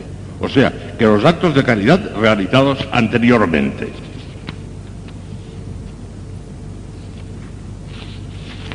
Vamos. El crecimiento de la caridad es supervino muchas cosas porque no tengo tiempo de ponerlo todo, pero lo, claro y clarísimo lo van a dejar. El crecimiento de la caridad se verifica únicamente cuando se realiza un acto más intenso que el hábito que ya poseemos. Esta conclusión de Santo Tomás nos parece tan clara y evidente que no vacilamos en decir que es completamente cierta y segura en teología, salvando el respeto que nos merecen los teólogos que digan que no. Porque digo, la gente afloja y dice que no. Ah, ya verán los argumentos, son bastantes. Argumentos. Es una simple consecuencia de la doctrina expuesta más arriba acerca de la imposibilidad del crecimiento de la caridad por adición. En efecto, si la caridad creciera o se aumentara por adición de una cantidad a otra, como ocurre con las cosas materiales, con un montón de trigo, con el dinero, por ejemplo, o cualquier cosa corporal, es claro que cualquier acto de caridad, por pequeño que fuera, se sumaría a la ya existente y aumentaría el total, por pequeño que fuera, a pesar de la pequeñez de su aportación, como el montón de trigo aumenta por un solo grano, y el que tiene mil pesetas tiene mil y una cuando se le añade una. Pero este crecimiento por adición es propio y exclusivo de las cosas materiales, trigo, dinero, etcétera, o de los hábitos que pueden recaer sobre nuevos objetos, eso sí, o sobre nuevos sujetos, cosas del todo imposibles en el hábito de la caridad. La caridad no puede crecer más que por una mayor radicación en el sujeto. Y esto supone, por necesidad intrínseca e inevitable, un acto más intenso que los realizados anteriormente, que ya dieron de sí todo lo que pudieron dar y arraigaron el hábito todo lo que pudieran arraigarlo. Y ahora os pongo el ejemplo clarísimo, clarísimo, clarísimo del termómetro. Es clásico el ejemplo del termómetro. Si su escala, la escala de un termómetro, está marcando 25 grados, es inútil tratar de hacerla subir aplicándola millos, millones de veces en, calores inferiores a 25 grados. Ya podemos meterle en un, en un recipiente que está caliente a 25 grados, una, dos, dos, tres, cuatro, cinco, mil veces y seguirá marcando 25 grados. No os olvidad, porque no tiene más calor para subir y, se, se quedará parado unos 25. No hay manera de hacerle subir más que calentando aquello a 25 grados. Entonces sí, sube. Pero si no calentamos a 25 grados, se quedará en 25, aunque le hagamos mil veces. No importa, ahí se quedará.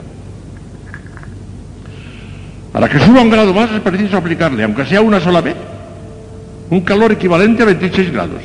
Si no se produce ese aumento de calor, el termómetro seguirá marcando los 25 grados que ya tenía, aunque multipliquemos por millares de veces las aplicaciones de calores inferiores. ¿No saben ustedes un calor inferior no solamente no aumentará si la enfría? Y no la enfría porque ya veremos de qué forma. Pero cuando tenemos 25 grados de calor, si cogemos otro termómetro que marca 15, por ejemplo, aquí tenemos 25, y tenemos otro y la presión 15, eh, sumados a los 25 ya tendríamos 40. No señor, no. Este de 15 no solamente no le añade nada, sino que por de suyo trata de enfriarlo. Tiene menos, me- menos todavía. El acto remiso no solamente no aumenta, sino que enfría. No enfría, porque la misericórdia es tan grande que el grado adquirido no se pierde nunca, ya hablaremos de eso. Pero porque Dios lo quiere mantener. Pero de suyo, el acto inferior, de suyo tiende a enfriarlo, no a aumentarlo. Esto está clarísimo, esto no, no hay quien lo discuta. Lo que pasa es que no se enfría, ¿eh? El que tiene 50 grados de caridad, como no cometa un pecado mortal que entonces baja a cero, Ya no perderá nunca los 50 grados de caridad. Aunque esté 30 o 40 años en plan de tibieza, actos tibios, actos tibios, actos tibios, los 50 grados adquiridos ahí los tiene. No bajará jamás, porque el Señor lo guarda por su infinita misericordia, no quiere que baje. Porque de suyo, esos actos fríos debían de enfriarlo. No lo enfrían por la misericordia de Dios, pero no lo aumentan de ninguna manera. Se dirá, entonces los actos remisos, o sea, los inferiores al hábito que ya se posee, no sirven absolutamente para nada. Cuidado, no decimos esto. Estos actos remisos sirven para muchas cosas, como veremos en las conclusiones siguientes. Pero ciertamente que no pueden aumentar por sí mismos el grado esencial de caridad, por mucho que se multipliquen. Nadie puede dar de sí lo que no tiene, y ellos no tienen fuerza suficiente para elevar la escala termométrica, ni un solo grado puesto que son inferiores al que ya está marcando. Entonces, esto es la, misma evidencia. Segundo argumento, por la exigencia de disposiciones adecuadas para el aumento. Ya verán, ya verán. Casi todos los teólogos admiten, sin dificultad, porque es cosa del todo clara y evidente, que para la infusión de una forma cualquiera hace falta en el sujeto receptor una disposición proporcionada o adecuada para recibirla. Un ejemplo clarísimo. En un vaso no se puede echar más agua que la que admite según su tamaño o capacidad. Podrá echarse menos agua, eso sí, pero más no, porque no le cabe. Todo depende de las disposiciones de uno, del ensanchamiento del alma. El Señor llenará enseguida de caridad el ensanchamiento del alma. Pero si no la ensanchas, como no hay más capacidad ya, ha llegado ya a llenarte de todo lo que tienes, y pues ya no perderá. Por ese capítulo ya no perderá. Según esto, no es posible concebir aumento de un hábito sobrenatural, sino en proporción a la disposición física del sujeto en que reside. Y como esta disposición solo crece por actos más intensos que el hábito, porque los actos inferiores al mismo no rebasan, sino que quedan por debajo de su intensidad habitual, tampoco se concibe que pueda darse crecimiento en los hábitos sobrenaturales, sino por actos más intensos y en la misma proporción de su intensidad. Luego el hábito de la caridad, solo por actos más intensos, se perfecciona. Y ahora el terrible, el terrible argumento ad hominem. Ad hominem es rebatirles el argumento de los demás. Usted que les hacemos polvo. Usted de qué manera les hacemos polvo el argumento de los demás. Es un argumento que confirma, el argumento ad. Mire usted. Por el absurdo, absurdo inevitable que se seguiría si la caridad pudiera crecer también por actos remisos e imperfectos. El padre Ignacio Menéndez Rigada, era obispo, era hermano del obispo de Córdoba, fue mi profesor en Salamanca, Padre Ignacio era un gran maestro. Ya viejo, ya se puede decir que ya no tenía ciencia, sino sabiduría, era sabio, es el instinto del sabio, tenía un instinto teológico tremendo. Él ya no se acordaba de lo que decía Santo Tomás, pero por el instinto tan grande que tenía, lo creaba. Ese es el teólogo, el que sabe crear la solución aunque no se acuerde de lo que diga Santo Tomás. El que se acuerda es que tiene memoria. Pero el que, sabe crearlo es que tiene talento. Este hombre lo tenía extraordinario. Mire usted lo que dice, cómo les hace polvo a los que dicen lo contrario. Si se admite que los actos remisos de caridad aumentan positivamente el hábito de la caridad, se seguiría un inconveniente práctico gravísimo, que el sentido cristiano rechaza y el proceder de la Iglesia condena. Como la caridad constituye la esencia de la santidad y perfección, Aquel que tenga mayor caridad será más santo. Esto es evidente. Pues pongamos un hombre que vive 90 años en gracia de Dios, pero en tibieza. Para conservarse en gracia ha tenido que ejecutar innumerables actos de caridad durante toda su vida. Si con cada uno de esos actos tibios y remisos se hubiera aumentado el hábito de la caridad, por muy poco que fuese con cada uno de ellos, ese hombre a los 90 años siguiendo en la tibieza, tendría un grado de perfección incalculable. Sería un santazo de primera categoría. Sería más santo que un San Luis Gonzaga o un San Gabriel de la Dolorosa, que eran jovencitos. Una Santa Teresita del Niño Jesús, que no tenía más que 23 años. Sería más santo que el viejo, el viejo tibio. Precisamente por haber pasado toda la vida en tibieza, ahora sería más santo que Santa Teresita. no digamos verías. Les hace polvo, como ven. Es el argumento domino. Sería más santo él. La Iglesia entonces podría canonizar a aquel hombre tibio mucho mejor que a estos otros santos jovencitos. Pero la Iglesia nunca atiende para la canonización de los santos a que hayan practicado muchos o pocos actos de caridad, sino que hayan practicado algún acto intenso, aunque sea uno solo más, el cual suele manifestarse por algún acto heroico de virtud como el martirio. El martirio es un acto heroico de caridad, uno nada más. Y la iglesia canoniza uno. Si se pone que ha muerto mártir, sin más, no se viene más. Un acto heroico de caridad que le haya llevado a la muerte, canonizado, sin más, en un solo acto. La iglesia canoniza nada más que, que si se pone que ha sido mártir, nada más. Un solo. Bueno, las monjitas estas de Guadalajara ya las ha beatificado y ya me las pensado las canonizará. Pues seguramente eran unas monjitas buenas, como ustedes, buenas, pero plata, plata, plata, plata, plata, plata, plata. Santas de primera categoría, mártires. Hola, por un solo acto. No sé cómo se confirma la regla.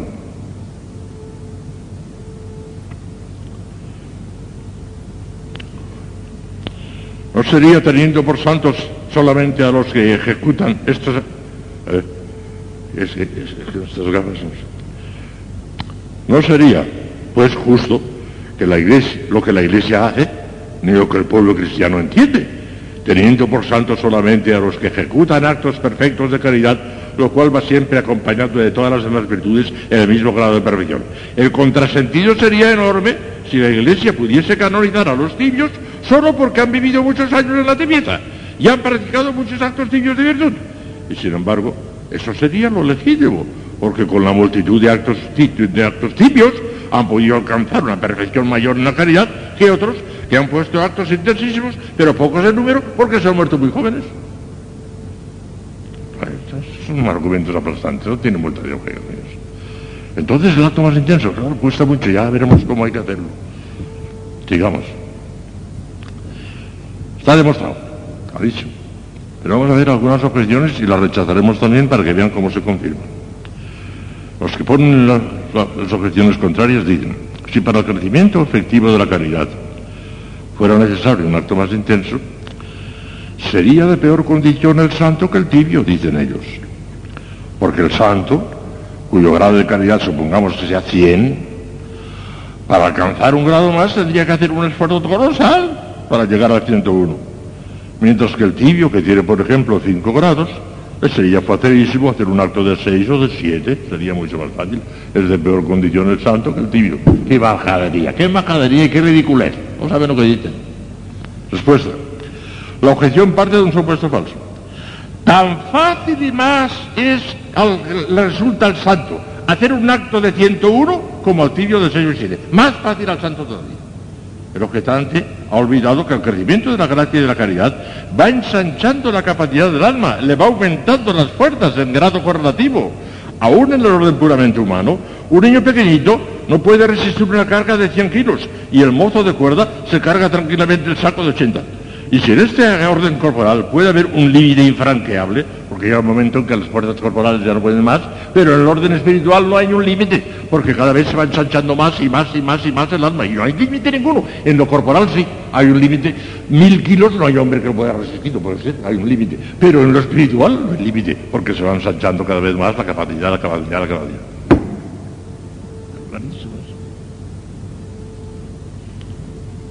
Otra objeción.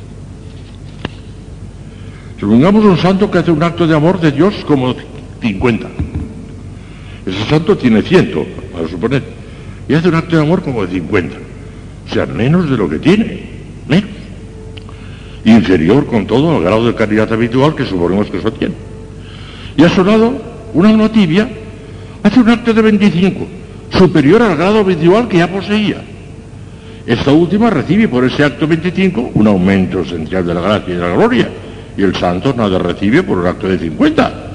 Luego es de peor condición el santo. Bueno, ¿Qué otra majadería? ¿No saben lo que dicen? Mire, segunda, todo relativo en este mundo. Ese santo que hace el acto de 50 teniendo 100 y ya adquiridos, obra con flojedad y tibieza en ese momento, teniendo en cuenta el grado muy superior de su caridad habitual.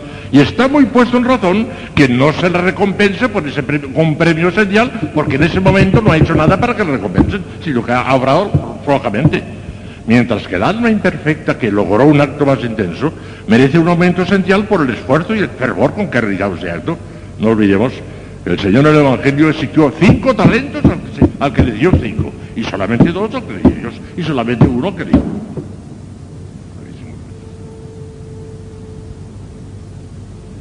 Vamos a hacer la última cuestión, me parece. El que tiene mil pesetas, si recibe una más, empieza a tener mil gramos. Esto ya lo hemos dicho. ¿Por qué no ocurrir lo mismo con un acto remiso de caridad? Pues sencillamente porque el dinero es una cosa material, cuantitativa, y por lo mismo crece por adición, por muy pequeña que sea la cantidad que se le añada, como el montón de trigo crece por un solo acto de trigo.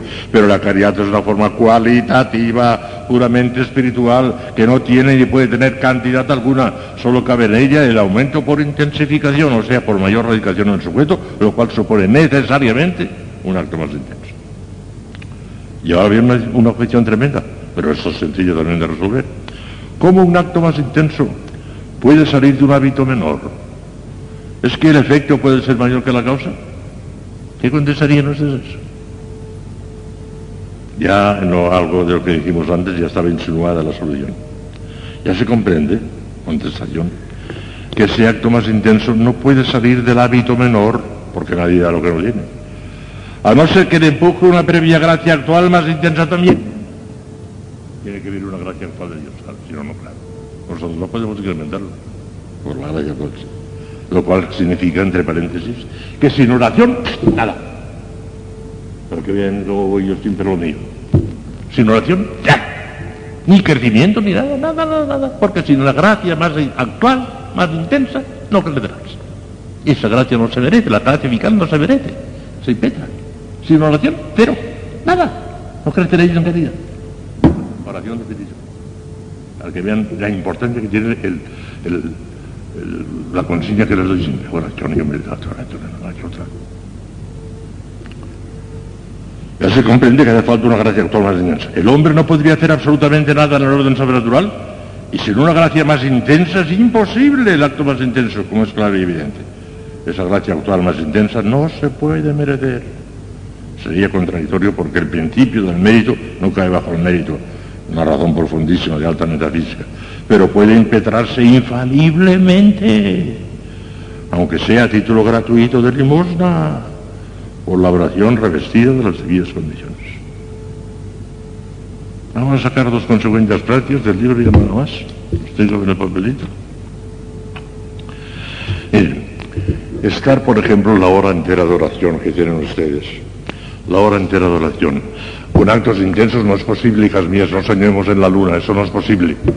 Nuestra debilidad es muy grande, no lo resistimos. Pero señora, entre estar la hora entera y no estar ni siquiera cinco minutos, ¿quién nos lo impide? Esto ya se lo he dicho a ustedes muchas veces. Ensayen al menos cinco minutos de gran intensidad. Y esa gran intensidad no se requiere apretar los puños y ponerse nerviosas, y no es nada de eso. Si es todo lo contrario. Con una tranquilidad, una serenidad tremenda, se pueden hacer actos intensísimos de caridad. ¿Qué podemos hacer? Si no se les ocurre a ustedes, ya se lo he dicho a ustedes cien veces también, echen mano de esas cosas que ya están previstas y que están ya hechas por santos, o por lo menos por algunos, algunos de ellos santos, por ejemplo, en la elevación de San Isabel la Trinidad. Ahí, despacito, despacito, saboreando, tienen actos intensísimos de amor de Dios en, en la elevación de San Isabel. En la consagración al Espíritu Santo, tienen actos intensísimos, intensísimos, sin esfuerzo ninguno, nada más que con toda ah, viviéndolo, saboreándolo, queriendo decir aquello mismo con toda el alma, ¿verdad? Y ya está, no tienen que hacer ningún esfuerzo, ya lo tienen hecho. En una oración espléndida que ustedes conocen, hay actos intensísimos. El teólogo que escribió esa oración intensa volcó toda su teología ahí, puso los actos más intensos que en su cabeza de teólogo podía pensar. Ya no se le ocurría nada más. Pues ahí los tienen, utilícenlos también. Pueden utilizar también el gloria in excelsis de la misa, el, el, el, el- trisagio bien saboreado, gloria al Padre, gloria al Hijo. Son actos intensísimos de amor, sin apretar los puños, sin ponerse nerviosas, en absoluto, nada, nada, nada. Pero intensísimos. Así es como crecerán, si no. Actos intensos. Cinco minutos de intensidad al día. Y cuando vaya creciendo la caridad ya no, ya no resistirán cinco minutos, serán diez, serán cuarto de hora. Les pasará la hora entera intensísimamente sin darse cuenta. Pero eso cuando vaya creciendo. Al principio empiece por cinco minutos. A la gente de la calle también les, les, les- les sugerí que empiecen por cinco minutos de meditación. Hay que rectificar continuamente la intención, hijas mías. Y hacer eso que les estoy diciendo. Como no lo hagan, pueden permanecer 30 o 40 años con el termómetro parado. Cada uno de los actos pequeñitos, mañana les hablaré, merece premio y lo tendrá. Los actos pequeñitos tendrán premio también, pero el premio occidental no en orden a la visión beatífica. Pueden estar 40 años con el termómetro parado en orden a la visión beatífica y habrán recibido una cantidad enorme de pequeñas, pequeñas recompensas en la gloria occidental. Procuren que todo sea oro, que es fácil. Háganlo todo por amor, todo, cualquier cosa por amor. Levantarse por la mañana, ir al coro, cantar el recreo, cualquier cosa, comer, beber, dormir, todo por amor. Conviertan en oro todo, en oro, en oro, en oro. Si crecerán. 500 veces al día, Señor, por tu amor. 500, 500, ¿sí? sin saldrá, Señor, por tu amor. Eso no hace falta ni decirlo con la boca, con el corazón. Incluso en medio de un salvo, una especie de movimiento del corazón. Comiendo, bebiendo, sin que nadie lo note. Un acto de amor de Dios. 500 veces al día. mi caso. Porque ya estamos perdiendo tiempo. Estamos todo el tiempo en plata, plata, plata y a veces calderilla. El oro solamente es el acto de amor de. Mañana continuaré porque esta materia es muy bonita, preciosa. Sobre otras cosas, mire de las cosas que les diré mañana. Si crece, según el exceso, y tenemos 100 grados de calidad, y hacemos uno de 25, si crece, ¿cómo? Se suman, ya, ya verán. Bueno, ya verán mañana, son cosas muy bonitas. Hacemos gracias únicos Deus por no dice en sois que ellos en século seculorum. Amén. Llena los corazones de tus fieles, infunde en ellos el fuego de tu amor. Envía tu espíritu y serán creados. Deus que corda fidelium santi spiritus illustrazione di guisti, da nobis in spiritu recta sapere, ed io sempre consolazione gaudere, per Cristo un Domine nostro. Ave Maria, gracia plena, Dominus tecum, benedicta tu in mulieribus, e benedictus fructus ventris tui, Jesús.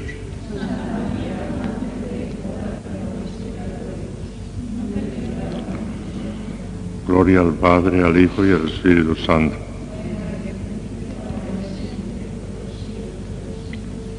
Reina del Santísimo Rosario, San José, Santo Padre Domingo, Santa Catalina de Siena, Santa Teresa de Jesús, San Juan de la Cruz. Bueno, pues vamos a seguir con esta materia de la caridad. Ayer veíamos como para que el termómetro suba en orden a la gloria esencial, a la visión beatífica, hace falta un acto más intenso, si no, no. Entonces, ¿qué pasa entonces con esos actos más flojos, esos actos que llamamos remisos? ¿Qué pasa? ¿No sirven para nada? Sirven para mucho. Sirven por lo menos para dos cosas. Primero, para mantener al alma en cierta templanza, que, no esté del todo fría, algo hace. Cuando hace un acto menos intenso, pero es un acto de caridad, pues algo hace. ¿eh? No se enfría del todo. Eso por, un primer capítulo. Y segundo, porque por pequeño que sea, por insignificante que sea ese acto remiso, tendrá un premio occidental en el cielo. Será de plata o será de calderilla, pero tendrá premio occidental. Perder el tiempo no se pierde nunca con un acto de caridad. Veamos las dos cosas. Primero la primera. Los actos remisos, los actos flojos, contribuyen al aumento de la caridad en cuanto que preparan y disponen para el acto más intenso. Esta conclusión concede a los actos remisos todo lo que les corresponde por derecho propio.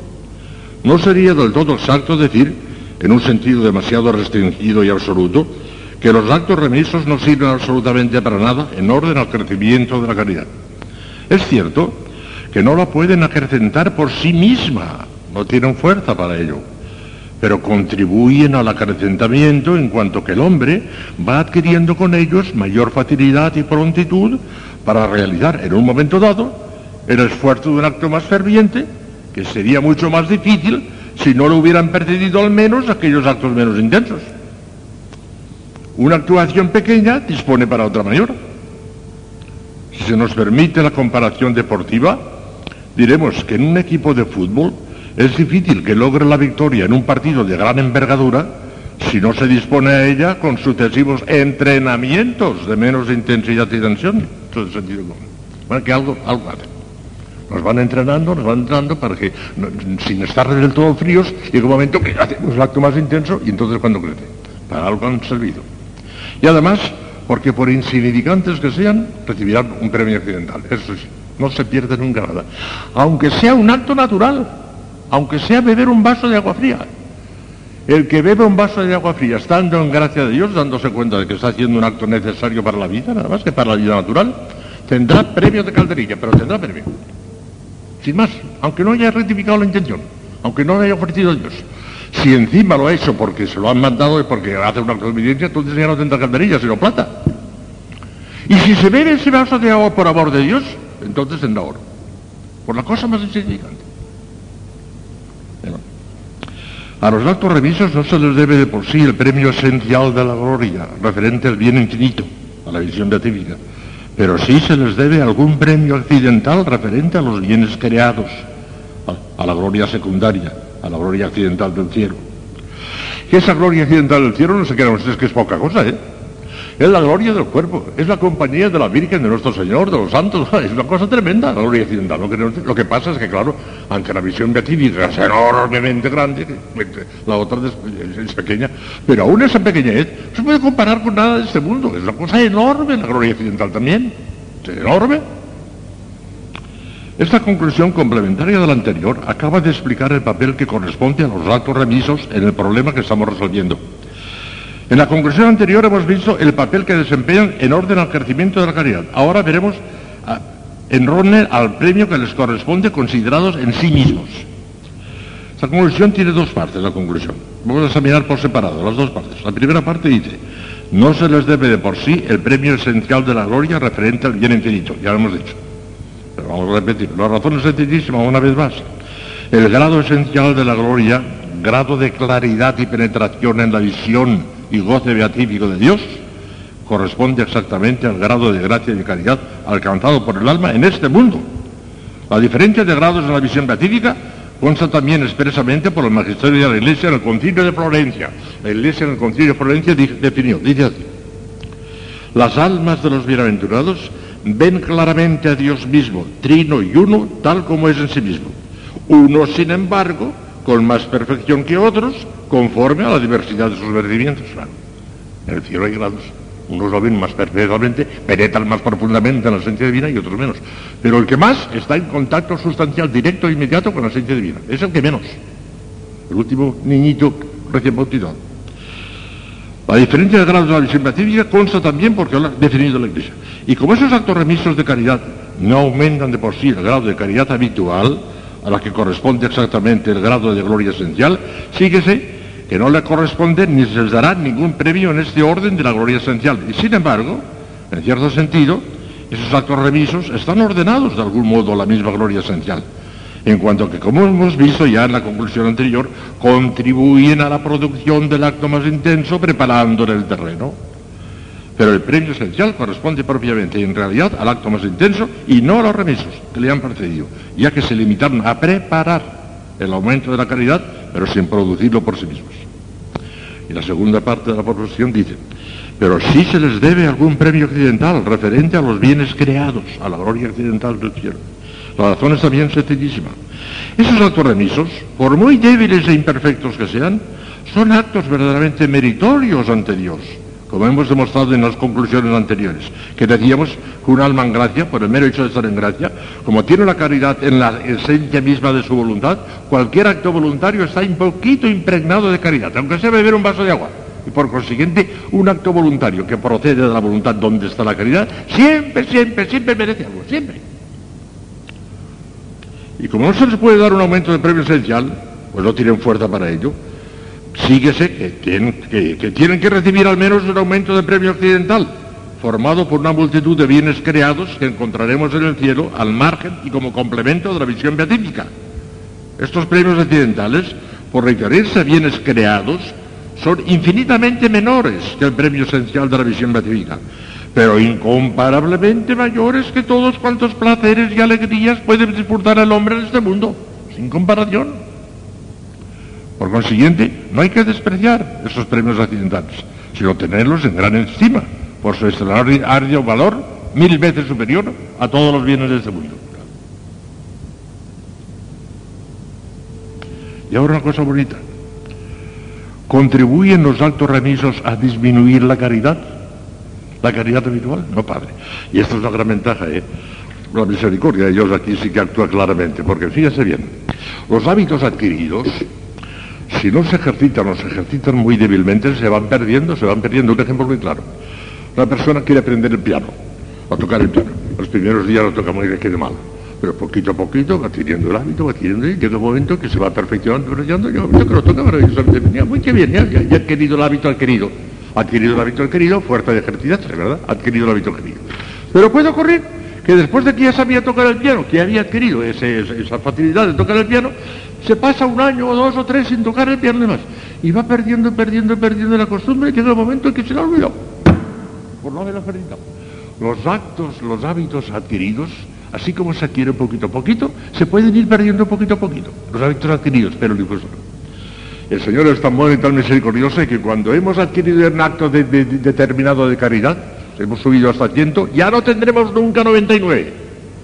Aunque nos pasemos después 40 años sin hacer un solo acto intenso, ni uno solo, esos 100 grados adquiridos ahí no bajan.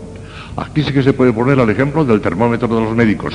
El termómetro de los médicos, saben que pone el termómetro de los médicos y marca el grado de calentura que tengamos, ¿verdad? Pero allí- y allí se queda, no baja. Para que baje tienen que dar una sacudida y y entonces sí, claro, baja. Pero si no le dan la sacudida, no baja. Pues así ocurre. Cuando hemos adquirido un grado determinado de gracia, ya no baja nunca, a no ser que venga la sacudida del pecado mortal, en cuyo caso te quedas a cero. A cero, a cero, a cero, a cero. Pero si no viene esa sacudida, no bajará jamás. Lo adquirido delante de Dios, adquirido queda. Eso no se pierde nunca. Y es una ventaja enorme, ¿verdad? Porque si fuese como los hábitos adquiridos, que se pueden adquirir poquito a poquito, pero se van perdiendo poquito a poquito, llegaría un momento que nuestra flojedad iríamos perdiendo, perdiendo, perdiendo. Lo que has adquirido delante de Dios lo tienes adquirido. Eso lo tienes en la cuenta corriente de- del- cielo y eso no se, no se te quitará. A no ser que venga la sacudida del pecado mortal. Entonces se queda a cero, claro. La razón es sencillísima también. Estos actos remisos, por muy débiles e imperfectos que sean, son actos verdaderamente meritorios ante Dios, como hemos demostrado en la conclusión primera. Y como no se les puede dar un aumento de prueba pues no tienen fuerza para ello, esto ya está leído, sí. ¿Contribuyen los actos remisos a disminuir la caridad habitual? Así parece que debiera ser, por analogía con los hábitos adquiridos, ocurre así en los hábitos adquiridos, que disminuyen con los actos remisos. Y así parece que debía ser la caridad, pero no ocurre. Porque de tal manera es Dios bondadoso que no permite nunca que perdamos lo ya adquirido. ¿Qué hay que pensar de eso? Vamos a precisarlo con toda claridad. Ya lo he explicado, ya casi no habría falta explicarlo. Dios os tiene en cuenta y lo que te ha apuntado en tu, en tu cuenta corriente del cielo, eso no se borrará. Eso lo tienes adquirido para siempre.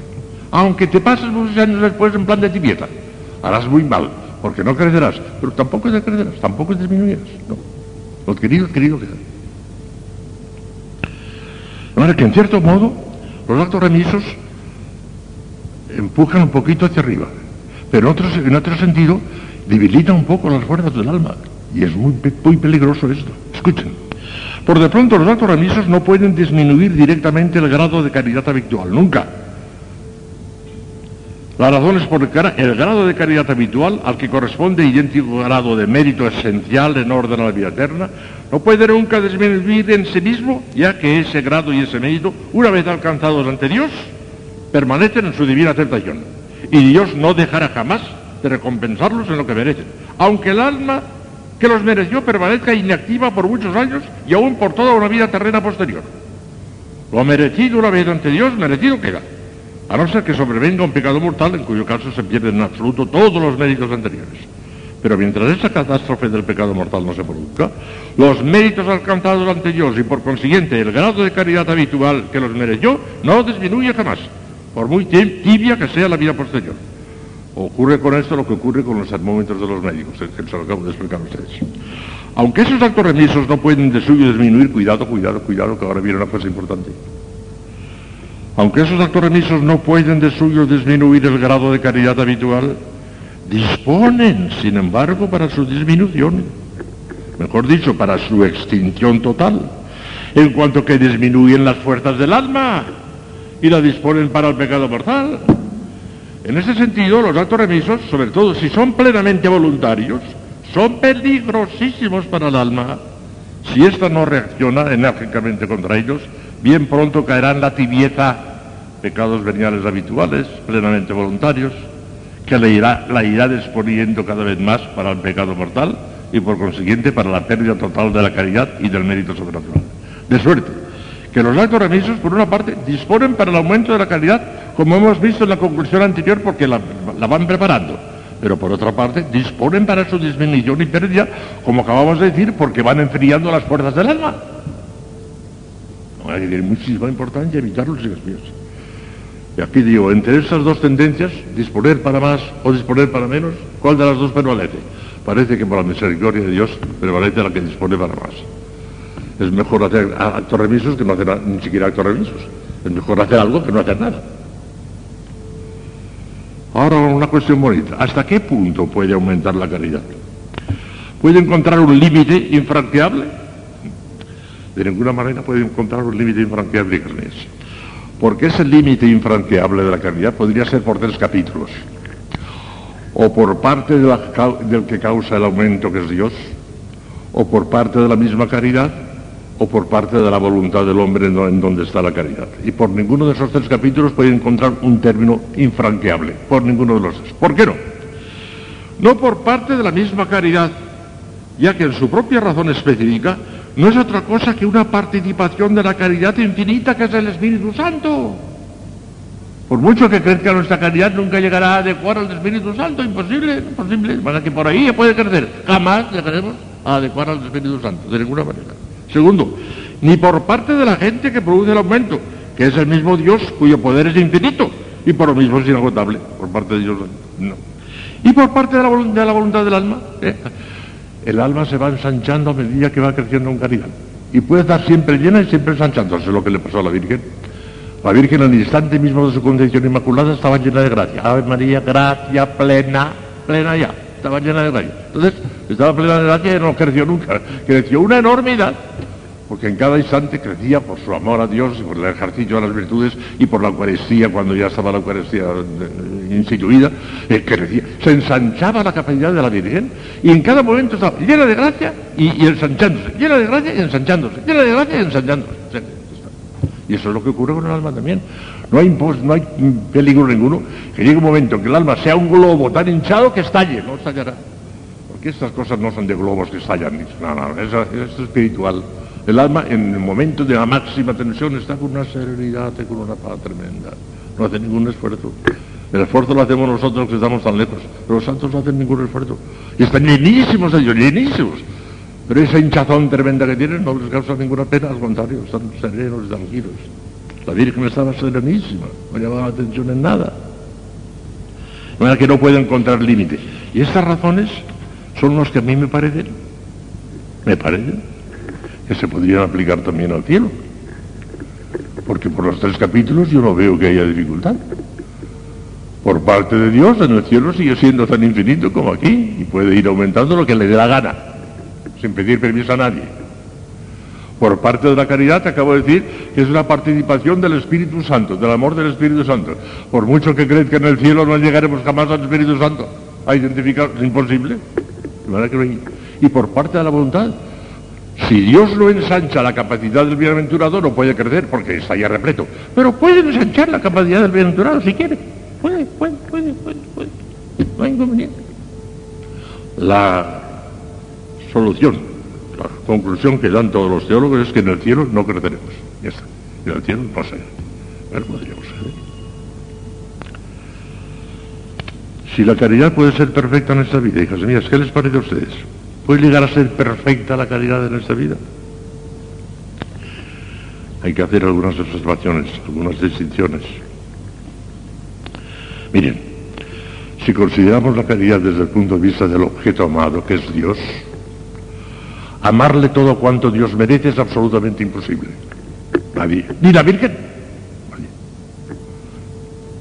Merece infinitamente y ninguna criatura es capaz de acto infinito, ni la Virgen.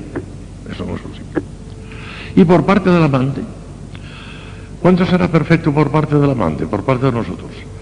Cuando amemos a Dios con todo el corazón, con todo el alma y con todas nuestras fuerzas, continuamente de día y de noche, imposible. Eso será en el cielo. Pero aquí. En el cielo sí. La máxima tensión de día y de noche. De noche no, porque el cielo no hay noche. Pero continuamente la máxima tensión y con la mayor tranquilidad, sin esfuerzo ninguno. En la máxima tensión solamente en el cielo. En ese mundo no cabe. Entonces en ese mundo que cabe. Si no cabe por parte de Dios porque es infinito, y no cabe por parte de nosotros porque no lo resistimos, entonces ¿cuándo se podrá llamar perfecta la caridad en este mundo? En este es serio lo que voy a decir. Se podrá llamar perfecta la caridad en este mundo cuando, en la medida que nos sea posible, evitemos no solamente el pecado venial, el pecado mortal y mensaje, es que es insuperable eso, pero ni siquiera el venial voluntario y ni siquiera la imperfección voluntaria ni la imperfección voluntaria, porque la imperfección voluntaria supone que no es perfecta la caridad. Si es voluntaria, no es perfecta la caridad. Hay que evitar la imperfección voluntaria. Y evitar la imperfección voluntaria significa, calculo usted lo que significa, tendencia constante a lo más perfecto. Entre dos cosas, una buena y otra mejor, la mejor. Tendencia a lo más perfecto. Entonces, cuando la caridad es ya perfecta. Y eso solamente lo consiguen los grandes santos y mías. Lo consiguen en la unión transformativa. En este mundo, en este mundo lo consiguen. Llega un momento en que siempre tienen la tendencia a lo más perfecto. Siempre, siempre, siempre. Han llegado. Pero eso es divididísimo para nosotros. Ahora la tendencia tenemos que tenerla. A lo más perfecto. más perfecto. Pero cu- cuidado. Les voy a decir dos cosas. No cometan la terrible torpeza de hacer voto de hacerlo más perfecto. No lo hagan jamás. Y si encuentran algún director tan imprudente, díganle de mi parte, que si encuentran algún director tan imprudente que les permita hacer un acto de, de voto de lo más perfecto, díganle que no tiene sentido común, que haga un favor de, tener un poco más de- de cabeza. No lo hagan jamás. Lo hizo Santa Teresa y le pesó. Le pesó. Tanto que el padre Báñez, el gran teólogo padre Báñez, confesor de Santa Teresa, se lo tuvo que rebajar a tres o cuatro cositas, porque estaba inquieta Santa Teresa. Tenía hasta escrúpulos. Una mujer como ella, era tan serena, tan equilibrada, que no tenía escrúpulos ninguno y demás, sin embargo estaba angustiada. Cuando hizo el voto de más perfecto, voto, estaba angustiada, le parecía, ay, ahora podría hacer una cosa mejor, ay, ahora podría hacer otra cosa mejor. Eh, Era una preocupación continua. Y entonces el padre Bañez dijo, fuera. Yo, con la autoridad de Cristo nuestro Señor, que en este momento lo represento, le rebajo ese voto que ha hecho a esto, esto y dos o tres cositas muy concretas para quitarle esa preocupación y esa angustia que tenía. No hagan jamás voto de lo más perfecto, por amor de Dios. Y díganle al confesor que le autorice eso, que no tiene sentido común. De parte del Padre Roy, usted no tiene sentido común. Díganselo así. De alguna manera. Tengan tendencia a lo más perfecto, eso sí. Tengan tendencia a lo más perfecto, pero sin voto. Sin voto. Conserven la libertad de espíritu. Nuestro Señor le dijo a Santa Gertrudis, una de las cosas que más me gustan de ti, le dijo a Santa Gertrudis, nuestro Señor, en una de las apariciones, una de las cosas que más me gustan de ti es la gran libertad de espíritu que tienes, que no te atas a nada, a nadie. Y sobre todo si hubiera, vamos, esto, creo que se ha habido algún caso aquí en esta casa, supongo yo que jamás, vamos, pero creo que ha habido casos, ¿eh? en que ha habido confesores tan imprudentes que a la pobre alma le han hecho hacer voto de obediencia a él. El colmo ya, vamos, ya, del abuso, del atropello. No se puede hacer eso de ninguna manera. El alma tiene que tener libertad. No creo que aquí jamás nadie se atreva a eso. ¿eh?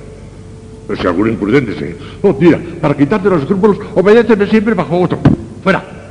Corten con ese hombre. No se confiesa nunca más con él. Ya está. No tiene sentido común. Para que vean cómo hay que conservar la libertad de espíritu, hijas mías. No, no, eso por encima de. Que hasta Santa Teresa le empezó. Y San Francisco de Sales hizo voto de rezar el rosario todos los días y le empezó.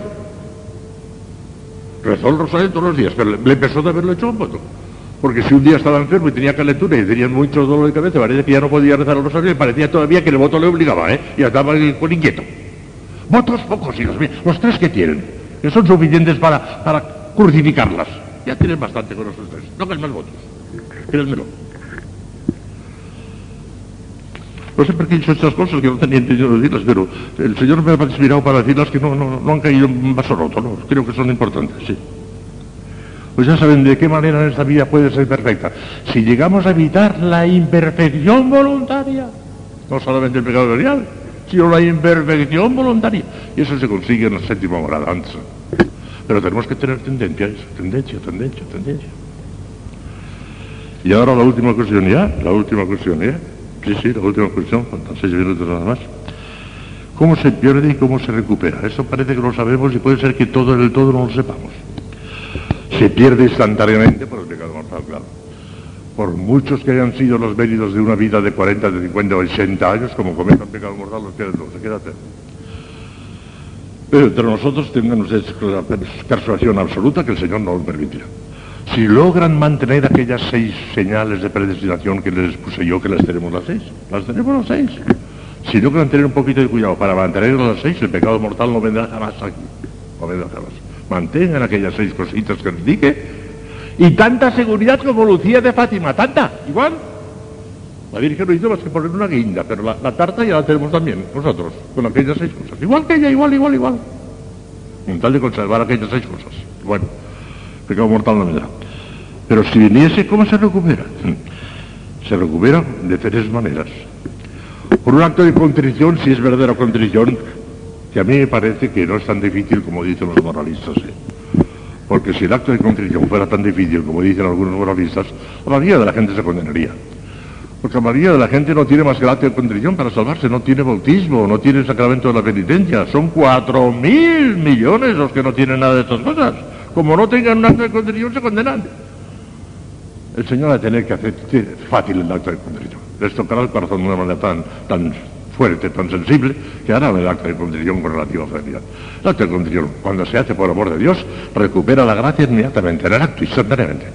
Si es atrición, atrición es arrepentimiento por miedo al infierno o por amor al cielo, o sea, por un motivo interesado, entonces la atrición sola no basta, hace falta la absolución sacramental.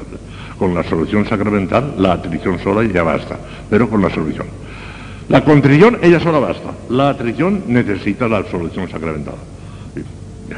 Pero ¿en qué medida, en qué medida se recupera? Ah, algunos teólogos dicen que cuando una persona tenía 50 grados de caridad y queda cero por el pecado mortal y se arrepiente y se confiesa, vuelve a recuperar los 50 grados. Santo Tomás y todas las cosas dicen que no. Por lo que hemos de ser consecuentes, hemos de ser consecuentes con la teoría que hemos expuesto. Hemos dicho que el Señor infunde la gracia en la medida de las disposiciones. Y dice Santo Tomás, si tenía 50 y se arrepiente como 40, recuperará 40. Si tenía 50 y se arrepiente como 50, recuperará 50. Y si tenía 50 y se arrepiente como 60, entonces recuperará 60. O sea que según el grado de sus disposiciones. Y es de temer, es de temer que el grado de la disposición con que se resucita un alma sea inferior al grado que tenía antes. ¿Por qué? Porque ese pecado mortal ha sido un terrible palitón, ha sido una palita terrible, ha enfriado sus fuerzas, le ha quitado fuerzas y va a ser muy difícil que en el momento de arrepentirse vuelva a tener el acto más intenso que tuvo en el resto de su vida, el más intenso, porque eso hace falta para recuperarlo íntegramente. Es casi imposible que lo tenga, o sea, que recuperará menos. El desastre del pecado mortal. Ya digo, hay teólogos, si ustedes quieren no ser tomistas, no lo sean. Hay teólogos que dicen que se recupera del todo. Santo Tomás y toda la escuela tomista decimos que no. Y por eso, porque somos consecuentes. Como hace falta la disposición, y ahí no hay disposición, más que la que tenga. Puede que la tenga mayor. Y si la tiene mayor, ¿cómo es posible que tenga una disposición mayor? Si antes tenía 50, ¿cómo va a tener ahora una disposición de 60? Por una gracia actual más eficaz. Puede ser, puede ser. Pero si no, se queda con lo que tenga y nada más que con lo que tenga. Para que vean, si esta la gente lo supiera, y la gente, mucha gente, la gente del mundo le dice mucho, ah, ahora pego, pero el, el sábado me confesaré, el sábado me confieso y ya está. me confesaré. Y recuperarás o no recuperarás lo que tenías, ya veremos. La gente no lo sabe eso. Yo lo he predicado muchas veces, sí. Bueno, pues aquí terminamos eso, porque mañana pasaremos a, a otras cosas de la caridad que son importantes también, porque mañana hablaremos de la relación que tiene la caridad con la perfección cristiana. Ya nos dejaremos de actos fríos y de actos tibios, ya, ya lo dejaremos, ya está suficientemente expuesto. Pero ¿qué relación tiene con la perfección cristiana? ¿Qué tendremos que hacer para llegar a la perfección por la perfección de la caridad? Hablaremos de eso largamente. Te damos gracias, Señor, por los beneficios que hemos recibido de tu generosidad. Se encienden ellos los fuegos de tu amor. Envía tu Espíritu y serán creados. Deus ricorda, Fidelium Sancti Spiritus, illustrazione Vuesti, Da nobis, Signore, mi spiritu recta sapere, ed io sempre consolazione gaudere per Christum Domini nostro. Ave Maria, grazia plena, Dominus tecum, benedicta tui mulieribus, et benedictus fructus ventris tui, Iesus.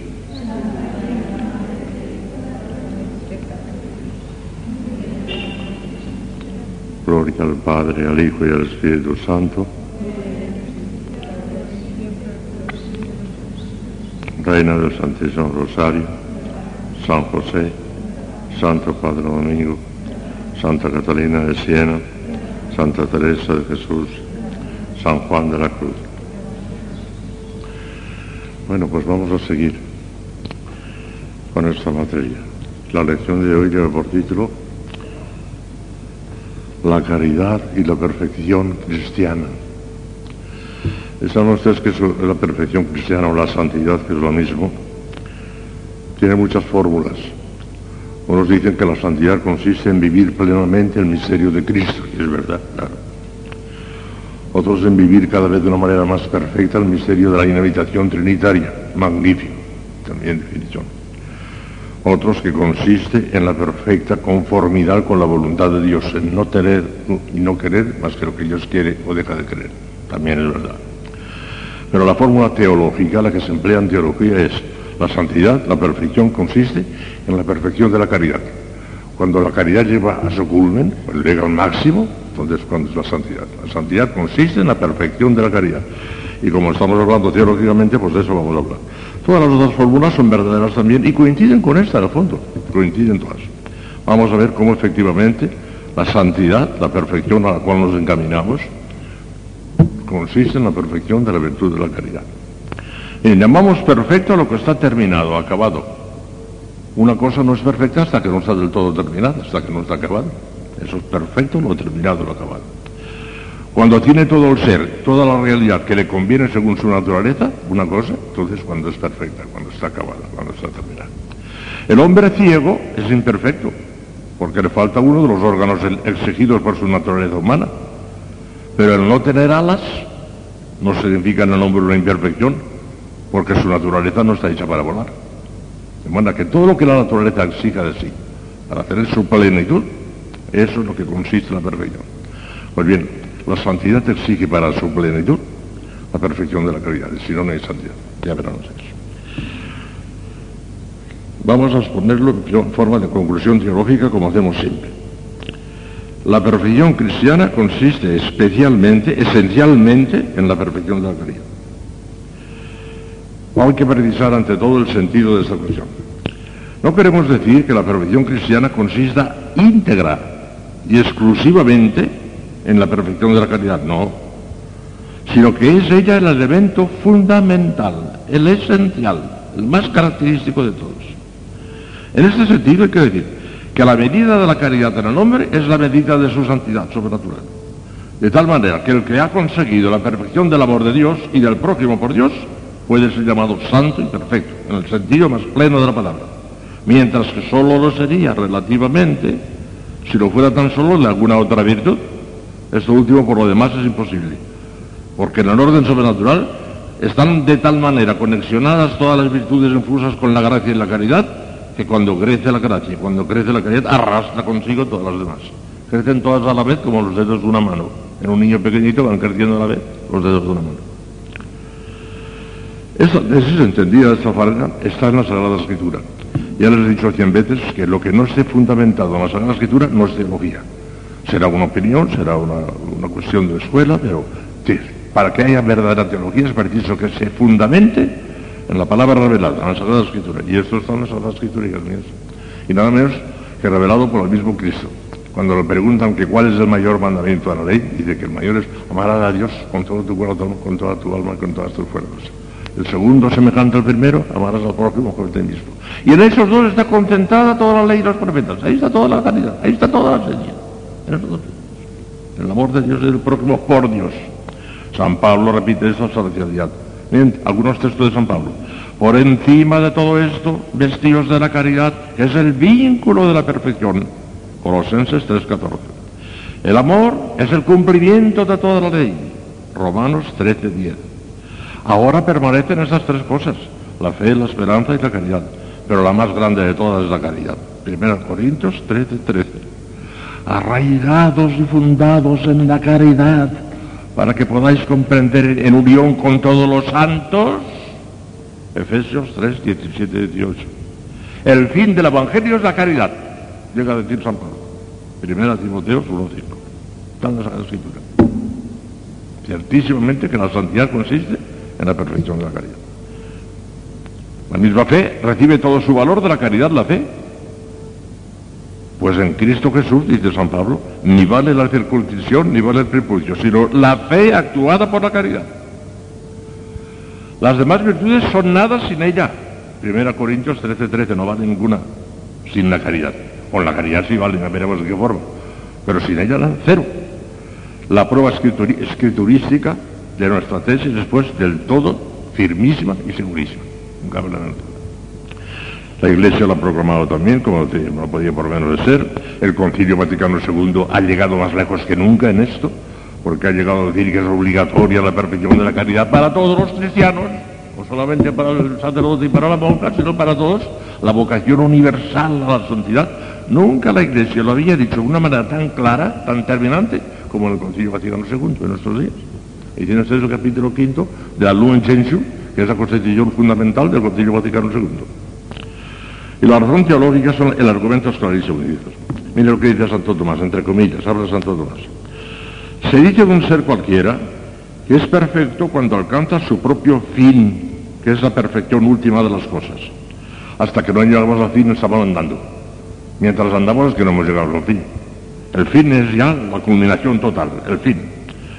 Ahora bien, la caridad es el medio que nos une a Dios como fin último del alma humana. Pues como dice San Juan, el que vive en caridad permanece en Dios y Dios en él. Primera Juan 4:16. Por consiguiente, la perfección de la vida cristiana se toma de la perfección de la caridad. Escuchen la razón, aunque ya, ya, ya, lo acabo de exponer, pero con más detalle todavía. La razón fundamental que nos acaba de dar Santo Tomás se aclara y complementa examinando la naturaleza misma y los efectos de la caridad. La naturaleza y los efectos de la caridad. Solo ella nos une enteramente con Dios como último fin sobrenatural. Ya se lo expliqué el otro día, cuando dije que la fe y la esperanza no miran a Dios como fin, sino como principio. Ahora lo repetiremos de una manera muy clara. Solo ella, la caridad, nos une enteramente con Dios como último fin sobrenatural.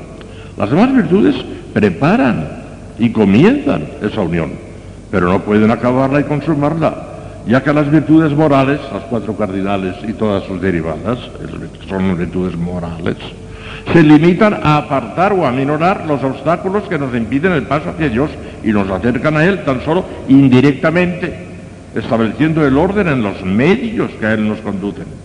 Y en cuanto a la fe y a la esperanza, que son teologales, los unen con Dios ciertamente, porque son virtudes teologales, pero no como último fin absoluto. O sea, como sumo bien infinitamente amable por sí mismo, que eso es lo propio de la caridad, sino como primer principio del que nos viene el conocimiento de la verdad, la fe, y la perfecta bienaventuranza, la esperanza.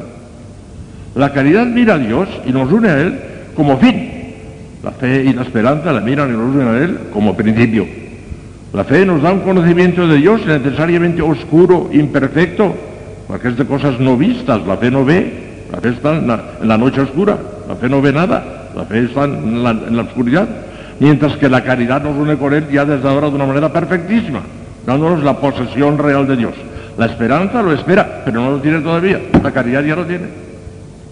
Por eso la caridad es inseparable de la gracia, mientras que la fe y la esperanza, como ya les he explicado otras veces, son compatibles de alguna manera hasta con el pecado mortal. La fe y la esperanza informes, y eso lo he explicado otras veces. La caridad, en fin, supone la fe y la esperanza. La caridad siempre lleva consigo la fe y la esperanza, pero la, supera en dignidad y perfección con mucho. Está por fuera de toda duda, no, cabe la duda, de que la caridad constituye la esencia misma de la perfección cristiana. La caridad supone y encierra todas las demás virtudes, que carecen sin ella el valor, como dice expresamente San Pablo. Sin embargo, siempre viene el tío Pablo hay que precisar las cosas con toda exactitud. Es preciso entender rectamente esta doctrina para no incurrir en lamentables confusiones y errores. Del hecho de que la perfección cristiana consista esencialmente en la caridad, no se sigue en modo alguno que el papel de las otras virtudes sea puramente accidental o que no entren a formar parte bajo ningún aspecto de la esencia misma de la perfección. Esto sería un error. Esencialmente no quiere decir totalmente, ni hay que confundir la esencia metafísica que se salva con lo esencialísimo, con la esencia física que existe en la integridad total de todos los elementos. La esencia metafísica de la perfección cristiana se salva con la simple perfección de la caridad. Pero para su esencia física, o sea, su esencia integral, total, se requieren todas las demás virtudes infusas y en el mismo grado de perfección que la caridad. No hemos de olvidar, en efecto, que las virtudes morales, virtudes morales son las cuatro cardinales y todas las demás secundarias que son como los satélites. Las virtudes morales, y con mayor razón la fe y la esperanza, tienen también su excelencia propia, aún consideradas en sí mismas, independientemente de la caridad, aunque no sin, sin compañía. Sin su compañía no, no vale nada. Sin su compañía no, pero con compañía de la caridad, cada una de las virtudes tiene su propia personalidad, tiene su propio valor también, y hay que tenerlo en cuenta, el valor de cada una de ellas. Porque aunque todos los actos de la vida cristiana puedan y deban ser imperados por la caridad, o sea, mandados por la caridad, haciéndolos por amor, haciéndolos por caridad, muchísimos de ellos, sin embargo, son actos propios de otras virtudes infusas. Y es evidente que puede haber diversidad de grados de perfección en la manera de producirse el acto de alguna virtud, aún prescindiendo del amor mayor o menor, del influjo que haya podido tener la caridad en él. De hecho, cuando la Iglesia quiere juzgar la santidad de un siervo de Dios, cuya beatificación se demanda, no se fija únicamente en la caridad, ante todo se fija en la caridad, claro, pero no únicamente en la caridad, sino también en el ejercicio de las demás virtudes en grado heroico, para llegar a la beatificación y a la canonización. Ello quiere decir, a las claras, que las virtudes infusas son todas ellas partes integrantes de la perfección cristiana. Y vamos a precisar en una nueva conclusión. La perfección cristiana consiste integralmente, antes decíamos que esencialmente, solo en la caridad, pero ahora integralmente en el acto de la virtud de la caridad y en la de las demás virtudes infusas en cuanto imperadas por la caridad, en cuanto imperadas por la caridad, en cuanto realizadas por amor, si no, no, de verdad. Todo esto supuesto, decimos, la perfección actual, o sea, la perfección sin más, es el acto segundo, como decimos en teología, consiste esencialmente, en el sentido de esencia física integral, no solo en el acto de la misma caridad, eso es la esencia metafísica, sino también en los actos de las demás virtudes infusas, no en sí mismos. En este sentido pertenecen tan solo secundaria y accidentalmente sino en cuanto imperados por la caridad, o sea, en cuanto realizados por amor a Dios y en cuanto son de perder. La caridad para que haga perfectas las demás virtudes tiene que actuar ella también, elevándolas y haciendo que eso que se considera una virtud que se relaciona con los medios, se relacione con el fin. ¿Cómo? Cogiéndola la caridad por su cuenta y relacionándola con el fin. Si haces un acto de humildad en cuanto a humildad, te quedas en los medios, y está bien, te quedas en la plata. Pero si llega la caridad, si llega el amor de Dios y coge la humildad y la enfoca al fin último, entonces plata para la humildad y oro por la caridad. ¿Ven ustedes? Ha de ser imperadas por la caridad. Si no, se quedan en plata. Ya es mucho, pero se quedan en plata. Para que se conviertan en oro tiene que venir la caridad imperante. Tiene que hacerse todo por amor. Si no, plata o calderita. Si se trata de una acción puramente natural, realizada en gracia de Dios, como ya les expliqué ayer, entonces tiene calderita nada más. Si es una acción natural, calderita. Si es una acción sobrenatural, pero nada más que por esa acción de virtud secundaria, plata. Y solamente es oro cuando llega la caridad y hacemos aquello por amor. El vaso de agua, bebido por amor, oro. Sin amor, calderita. Vean las pruebas de los dioses. Ya se lo explico ahora, se lo acabo de explicar, pero quiero que con, todo detalle se les clave en el alma porque es esencial esto. Pruebas de eso, porque la perfección cristiana no puede considerarse como una forma simple, sino como un todo moral integrado por el conjunto de condiciones que perfeccionan la vida del cristiano. Se trata evidentemente de una plenitud que supone la sumisión o rectificación perfecta de toda nuestra vida moral. Y como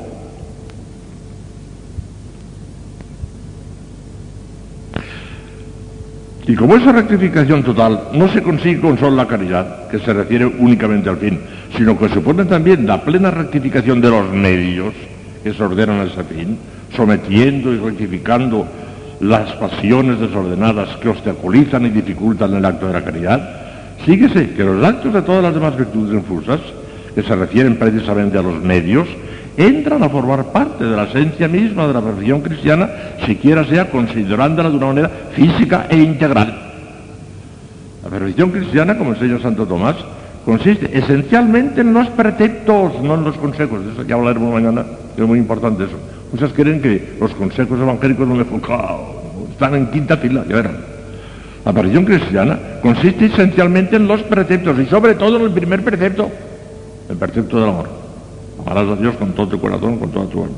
No en los consejos. Pero como además de la caridad hay otras muchas virtudes preceptuadas, mandadas, hay que concluir que también ellas deben entrar en el concepto esencial de la perfección cristiana en su contenido integral. En efecto. Es preciso no perder nunca de vista que los actos de las demás virtudes infusas entran en la esencia de la perfección cristiana, pero no en sí mismos, en este sentido solo pertenecen a ella secundaria y accidentalmente, sino en cuanto imperados por la calidad, que es la forma de todas las demás virtudes. Esto está clarísimo y es esencialísimo y de una importancia práctica enorme. Pero sigamos, salto muchas cosas que son complementos teológicos preciosos, pero que no tengo tiempo de exponerlos. Otra conclusión. La perfección cristiana se irá incrementando a medida que la caridad produzca más intensamente su propio acto e impere el de las demás virtudes de una manera más intensa, más actual y más universal. Esto es muy bonito, se lo voy a explicar palabra por palabra. Vean, la perfección cristiana será incrementando a medida que la caridad produzca más intensamente su propio acto. Toda la lección de ayer fue para esto, está explicado eso. Hace falta el acto más intenso y a medida que venga el acto más intenso se va creciendo el termómetro, va creciendo, va creciendo, va creciendo. No les digo nada más porque toda la lección de ayer estuvo dedicada a eso, esto ya se ha explicado. Segundo, la perfección cristiana será tanto mayor cuanto la caridad impere el acto de las demás virtudes infusas de una manera más intensa, más actual y más universal. Más intensa está bien claro.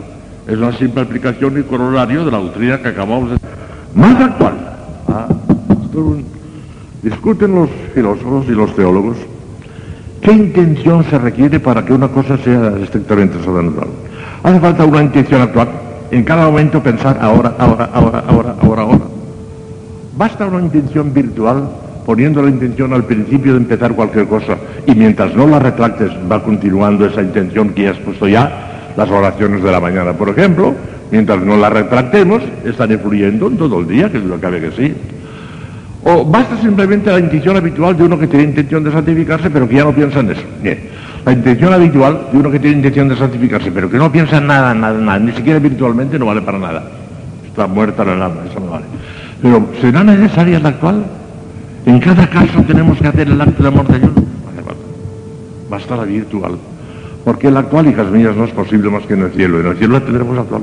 Allí no existirá ni lo habitual ni lo virtual. O sea, siempre, siempre en acto, siempre, siempre y con la máxima potencia. Aquí en este mundo no es posible eso. Basta la virtual.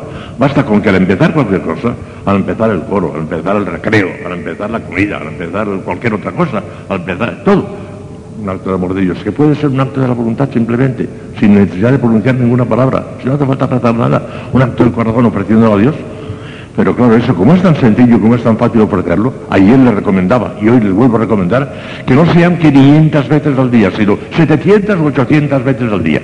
Sí, sí, sí, háganlo, porque no cuesta nada. Levantar el corazón a cada momento, Dios, ya está. Eso es importantísimo. Porque el solo lo virtual, hija mía, si lo virtual se, se mantuviera, pero si es que no se mantiene lo virtual, enseguida nos distraemos, enseguida ya, ya, ya, no, ya no está ni lo virtual. Hace falta ya volverlo a actualizar, volverlo a actualizar. 500 veces, 600 veces, 700 veces, actualizándolo, con un acto sencillísimo, facilísimo. Que falta ningún esfuerzo. Vean, tanto si se requiere para el mérito de algún acto sobrenatural el influjo virtual de la caridad, como si basta simplemente habitual, que no basta, es evidente y admitido por todos, sin excepción, que lo más perfecto y adecuado es la intención actual, de donde a medida que el influjo imperante de la caridad sobre las demás virtudes sea más actual, tanto más perfectas serán los actos de esas virtudes, ya que el motivo de la caridad es más perfecto y meritorio que el de todas las demás virtudes juntas. Hay un abismo, en orden a su perfección sobrenatural, entre un acto, por ejemplo, de humildad, puesto únicamente por el motivo propio y específico de esa virtud, y ese mismo acto puesto por amor a Dios, motivo perfectísimo de la caridad. De manera que cuanto más actual sea el ejercicio de la caridad, más perfecto es el ejercicio de todas las demás virtudes también. Y esto es sencillísimo. Háganlo 600, 700 veces al día, si no cuesta nada, pero a cada momento. Porque lo virtual lo desvirtuamos enseguida, nos distraemos enseguida. Y aquella intención que teníamos ya no la tenemos, ya, ya nos hemos distraído, ya estamos en mafia, ya está. Y hay que volver otra vez a insistir, insistir, insistir, con un acto sencillísimo, pero sin esfuerzo ninguno, hay que hacerlo. Y más universal, nunca será posible, nunca, nunca será posible que el influjo actual de la caridad recaiga sobre todos los actos humanos de un hombre viajero, de un hombre viador imposible.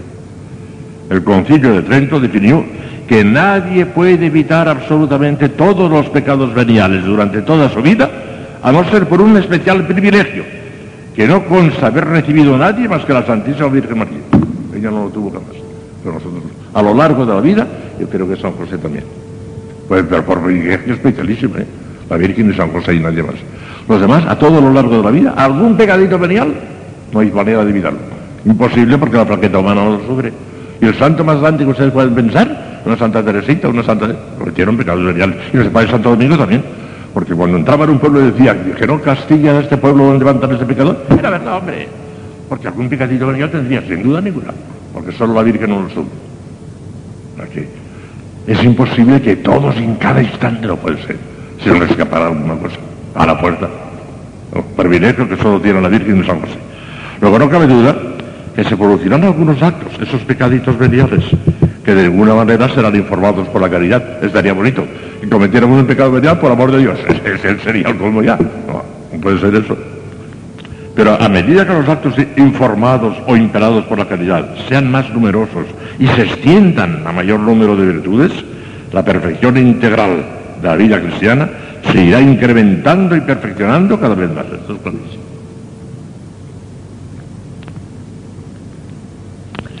Una nueva conclusión, tenemos tiempo que para sí. Una nueva conclusión y por hoy terminaremos. La perfección de la vida cristiana se identifica con la perfección del doble acto de caridad, pero primariamente con relación a Dios y secundariamente con relación al prójimo. Uy, esto es de palpitante actualidad, hijas mías, porque hoy en día se está predicando y se están diciendo verdaderas barbaridades desde los púlpitos y desde los libros de espiritualidad. Hoy en día lo primero es el amor al prójimo. Ah, el, amor, el amor a Dios eso ya es una antigüedad, ya pasó eso ya. Ay, ay. El prójimo, prójimo, prójimo, prójimo. ¿Qué hacen las monjas? ¿Qué hacen ustedes ahí? A los hospitales, a cuidar a los enfermos. Esto lo dicen en los púlpitos, se lo dicen. El amor al prójimo es el primer mandamiento, según algunos. No, no, el amor de Dios. Un error terrible. Fíjese lo que dice nuestra Señora. Amarás al Señor tuyo con todo tu corazón, con todo tu alma. Y el segundo semejante al primero. El segundo. Además semejante, no igual, sino semejante. Y el segundo, lo dice Cristo. Pero estos señores dicen que no, que no, no. Lo principal es el amor al prójimo. Oh, al prójimo, prójimo, déjate de Dios. Eso ya se. Y no se predica de Dios. No se habla de Dios en absoluto. En las homilías, en los sermones no se habla para nada de Dios. La justicia social, aumentar el salario de los obreros. Esas cosas son las que se predican hoy. Se está todo, todo desquillado, todo desquillado. Vean, vean lo que hay que pensar de esto, que es importantísimo. Yo creo que ustedes ya lo piensan, ¿verdad? Pero clávenselo bien en el alma. Es elemental en teología que no hay más que una sola virtud, un solo hábito infuso de caridad, con el cual amamos a Dios por sí mismo y al prójimo y a nosotros mismos por Dios. ¿Qué les dije el otro día cuando les dije que la caridad es una virtud una, que no es triple, que no tenemos tres caridades, una para amar a Dios, otra para amar al prójimo, otra para amar a nosotros mismos, sino que tenemos más que una. ¿Por qué? Porque cuando ejercitamos la caridad, siempre, siempre, siempre la ejercitamos por amor de Dios. Cuando amamos al prójimo por cualquier otro capítulo que no sea Dios, no es caridad. Cuando nos amamos a nosotros mismos por cualquier otro capítulo que no sea Dios, no es caridad. Para que sea caridad es siempre Dios, Dios, Dios, Dios, Dios. Cuando vamos a Dios, cuando vamos al prójimo y cuando vamos a nosotros mismos. Siempre Dios, Dios, Dios. Y si no, no es caridad. Por consiguiente es una virtud una, no triple, una.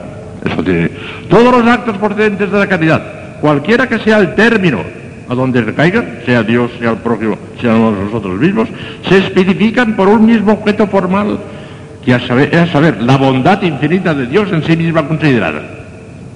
Ya sea que amemos directamente a Dios en sí mismo, ya que amemos directamente al prójimo o a nosotros mismos, si se trata de verdadero amor de caridad, siempre el motivo formal es el mismo, la infinita bondad de Dios. No se puede dar verdadera caridad hacia el prójimo o hacia nosotros mismos si no procede del motivo sobrenatural del amor a Dios. Y es preciso distinguir bien este acto formal de caridad de cualquier otra inclinación hacia el servicio del prójimo, nacida de una compasión puramente humana o de cualquier otra forma de amor producida por algún motivo puramente natural, porque en ese caso no tenemos caridad, en ese caso no tenemos más que calderilla. Ahora no interesa más que la calderilla. No, no, no, ya no se predica más que eso. Siendo así, es evidente que el crecimiento del hábito infuso de la caridad determinará una mayor capacidad con relación a su doble acto. No se puede aumentar en el alma la capacidad de amar a Dios sin que se aumente correlativamente y en el mismo grado la capacidad de amar al prójimo. Esta verdad constituye el argumento central de la sublime epístola primera del apóstol San Juan, donde se pone de manifiesto la íntima conexión e inseparabilidad de ambos hermanos. Dice el San Juan como es natural, si no amas a tu prójimo quien ves, ¿cómo te atreves a decir que amas a Dios a quien no ves? Claro, pero en el prójimo hemos de ver a Dios porque si no, no tenemos caridad. Sin embargo, en el ejercicio del amor hay un orden. Oh, esto es muy importante. Hay un orden y jerarquía exigidos por la naturaleza misma de las cosas.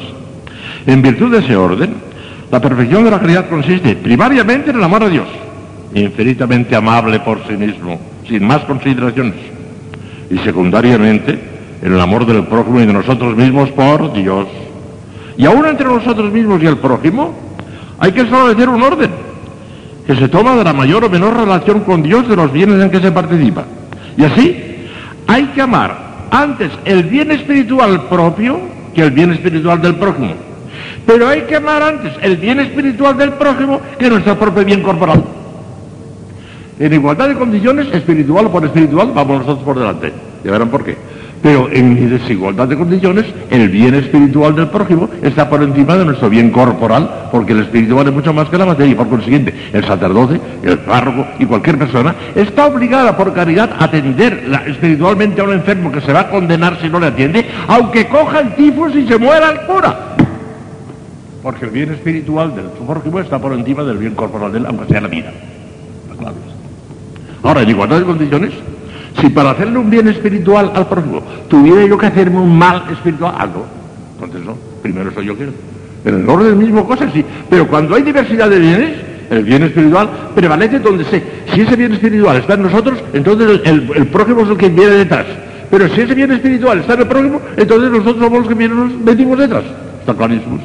El bien espiritual prevalece siempre sobre el bien material. Aunque nos cueste la vida para salvar, para bautizar a un niño que si no se el bautiza, por ejemplo, pues no, se muere sin bautismo, pues deberíamos arriesgar la vida si es preciso para bautizar a ese niño. Porque es más importante la salvación eterna de ese niño que nuestra propia vida corporal, que al fin y al cabo, antes o después, acabará en el cementerio. Eso no tiene importancia.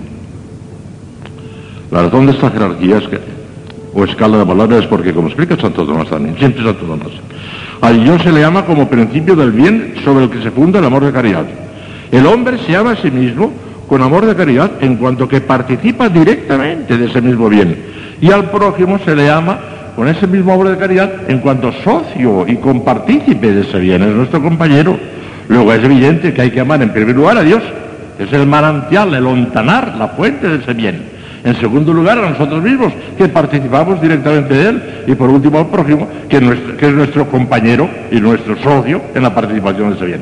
Pero como el cuerpo participa de la bienaventuranza únicamente por cierta redundancia del alma, síguese que en cuanto a la participación de esa bienaventuranza, los bienes espirituales, está más próxima a nuestra alma, el alma del prójimo que nuestro propio cuerpo, de donde hay que anteponer el bien espiritual del prójimo a nuestro propio bien corporal.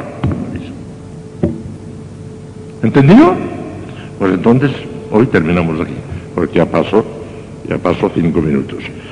Mañana quedan todavía cuatro conclusiones interesantísimas de esa misma cuestión de la perfección y la caridad. Y así lo redondearemos. Ven, Espíritu Santo, llena los corazones de tus fieles y infunde en ellos el fuego de tu amor. Envía tu Espíritu y serán creados. Deus ricorda fideli in santi spiritus illustrazione di questi, donovi Signore in spirito recta sapere, Dio sempre consolazione d'audere per Cristo un Dominum nostro. Ave Maria, grazia plena, Dominus tecum, benedicta tu in mulieribus, e benedictus fructus ventris tui, Gesù.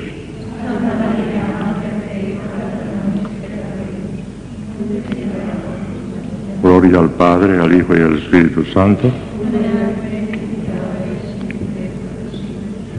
Reina del Santo Rosario, San José, Santo Padre Domingo, Santa Catalina de Siena, Santa Teresa de Jesús, San Juan de la Cruz.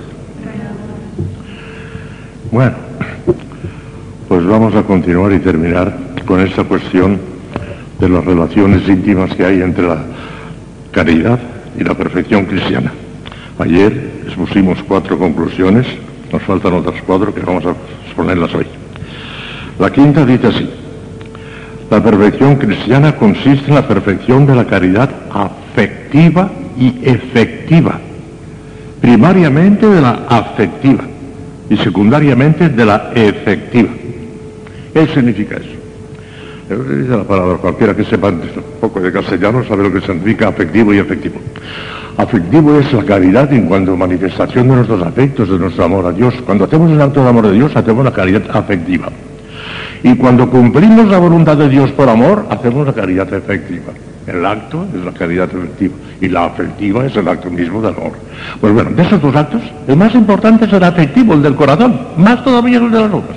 Y ahora ver por qué. Eh, San Francisco de Sales lo dice con ese espíritu, con ese, estilo tan, tan, entrañable que tiene, tan, tan bonito, dice así. Dos son los principales ejercicios de nuestro amor a Dios. Uno afectivo y otro efectivo o activo, como dice San Bernardo. Por el primero nos aficionamos a Dios y a todo lo que a Él le place. Por el segundo servimos a Dios y hacemos lo que a Él le, le agrada. Aquel nos une a la bondad de Dios. Este nos hace cumplir su voluntad. El uno nos llena de complacencia, de benevolencia, de aspiraciones, de deseos, de ardores espirituales, de tal modo que nuestro espíritu se infunde en Dios y se mezcla con Él. El otro pone en nosotros el firme propósito, el ánimo decidido, la inquebrantable obediencia para cumplir los mandatos de su voluntad divina y para sufrir, aceptar, aprobar y abrazar todo cuanto proviene de su beneplácito. El uno hace que nos complazcamos en Dios, el otro que Dios se complace en nosotros, que le agradecemos. Muy estupendamente dicho.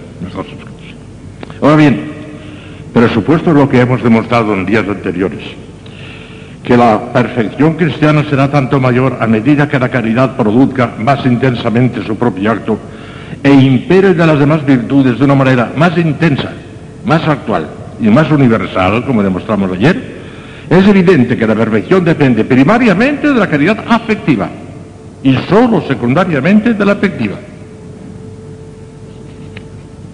Porque sin la influencia de la caridad informando de algún modo el alma, los actos internos o externos de cualquier virtud adquirida, por muy perfectos que sean en su género, no tienen ningún valor sobrenatural. No sirven para nada en el orden de la vida eterna. Es pura calderilla, como ya saben ustedes.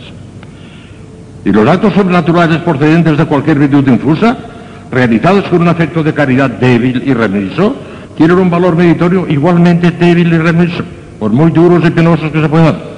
Olvidemos que, como enseña Santo Tomás, la mayor o menor dificultad de un acto no añade per se ningún valor al mérito esencial del mismo, que depende exclusivamente del grado de caridad con que se realice.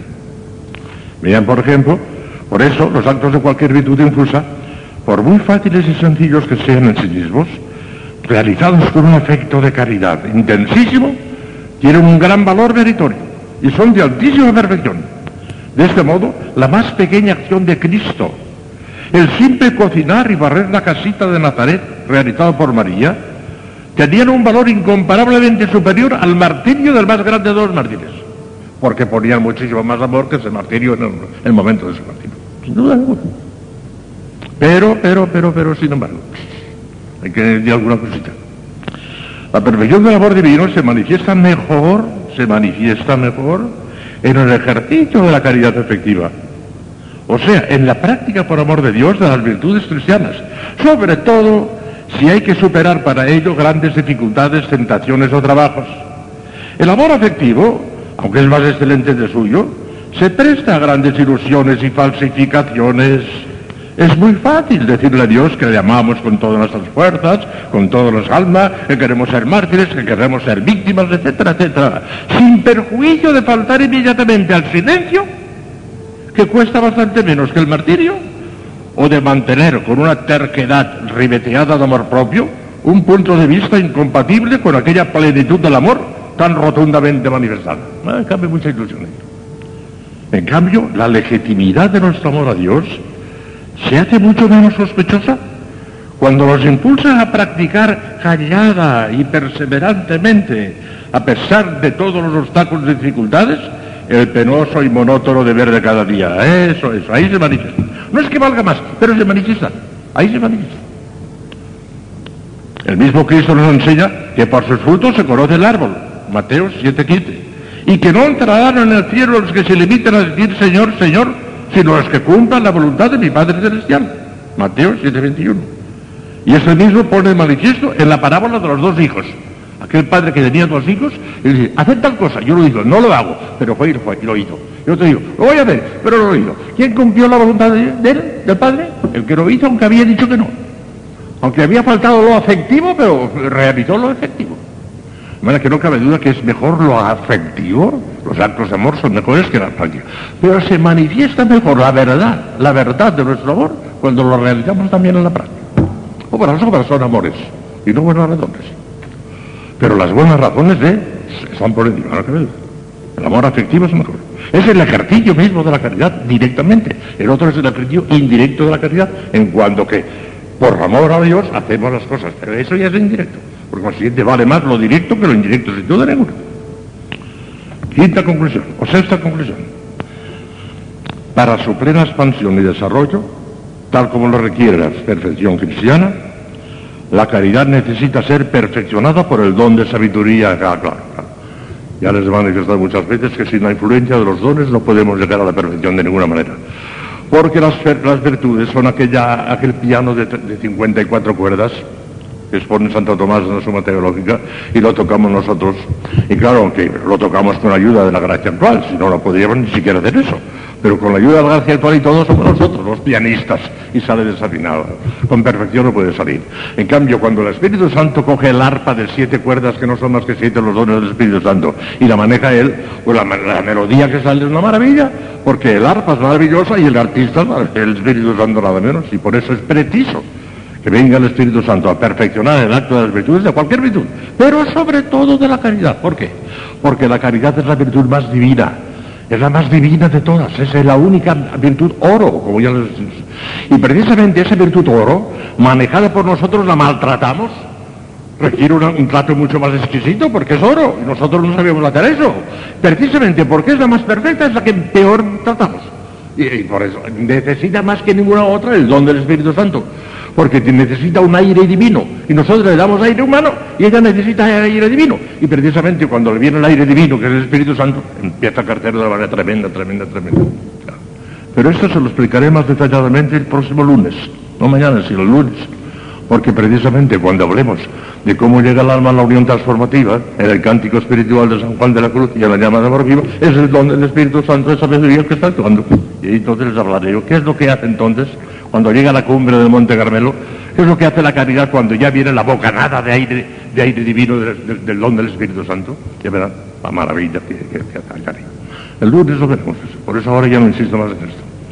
Y voy a pasar a la próxima conclusión, que es muy buena también, pero que ya también ya insinué ayer, por consiguiente la pasaré rápidamente y llegaremos a la octava, que es a la que me voy a entretener un poco más.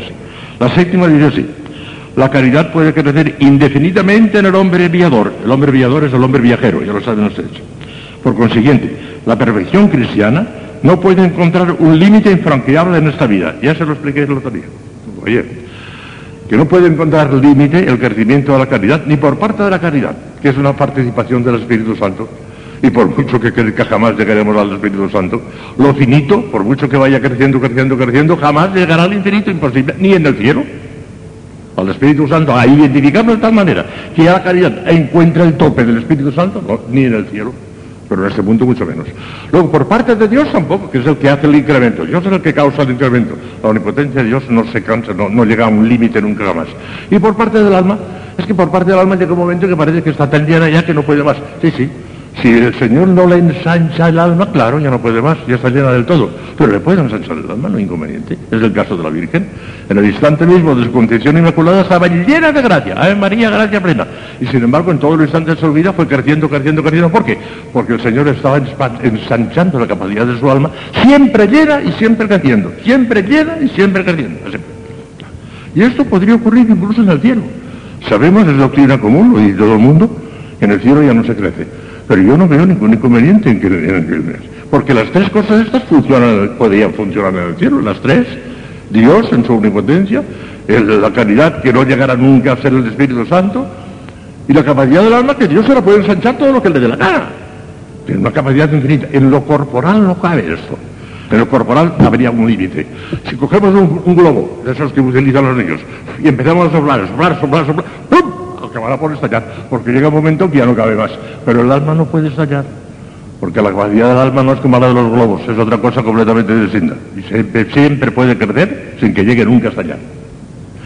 No sé lo que pasará. Desde luego, es cierto que la Iglesia no ha definido, no ha definido que en el cielo no creceremos, no lo ha definido.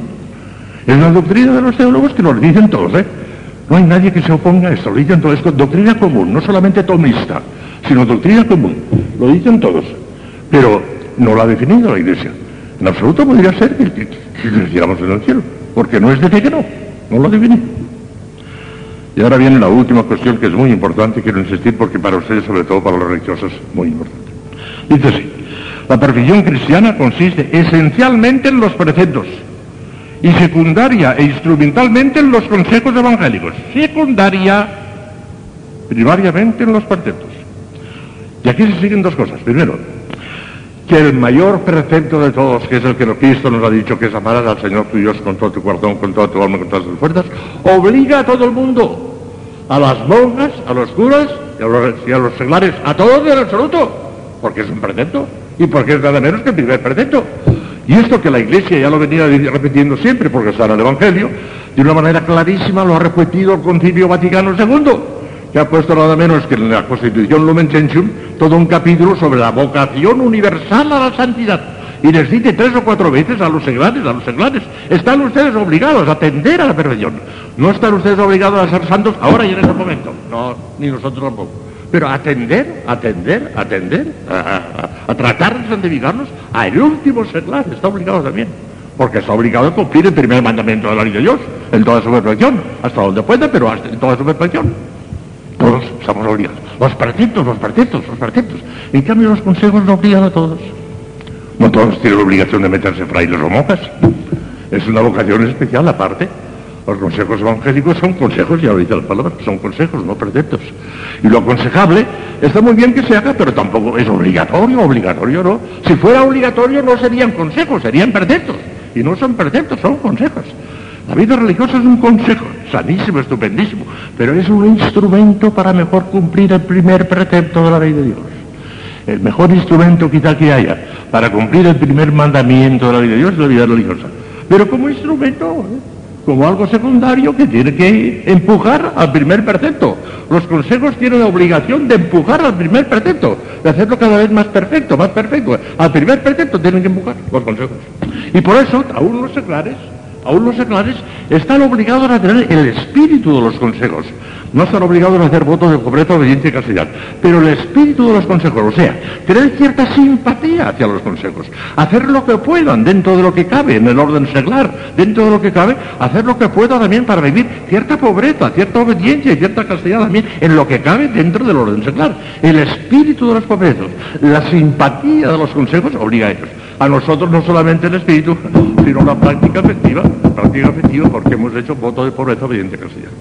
Miren, pero padre, ¿cómo se cumple eso? Miren, para decir cómo se cumplen los consejos evangélicos, sobre todo en el estado religioso, necesitaría todo un cursillo, todo un año entero y no acabaría. Pero les voy a recordar algunos puntos fundamentales que hay que tener siempre en cuenta si no queremos perder el tiempo. Los que nos hemos consagrado a Dios por los votos de pobreza, obediencia y castidad. La pobreza. La pobreza hay que tener el espíritu de pobreza, porque la pobreza material no es virtud. La pobreza material no es virtud. Si fuese virtud, todos los pobres que andan por la calle pidiendo limosna serían santos. No, no, no, no. La pobreza material no es virtud, al contrario, es una desgracia grande. Y un escándalo. Que tres cuartas partes de la gente del mundo se estén muriendo de hambre porque no les alcanza ni de pan. Es un escándalo. La pobreza en sí misma no es una virtud, sino un escándalo. Ah, pero el espíritu de pobreza, el amor a la pobreza, es lo que hace santos, el amor a la pobreza. El amor, no el espíritu.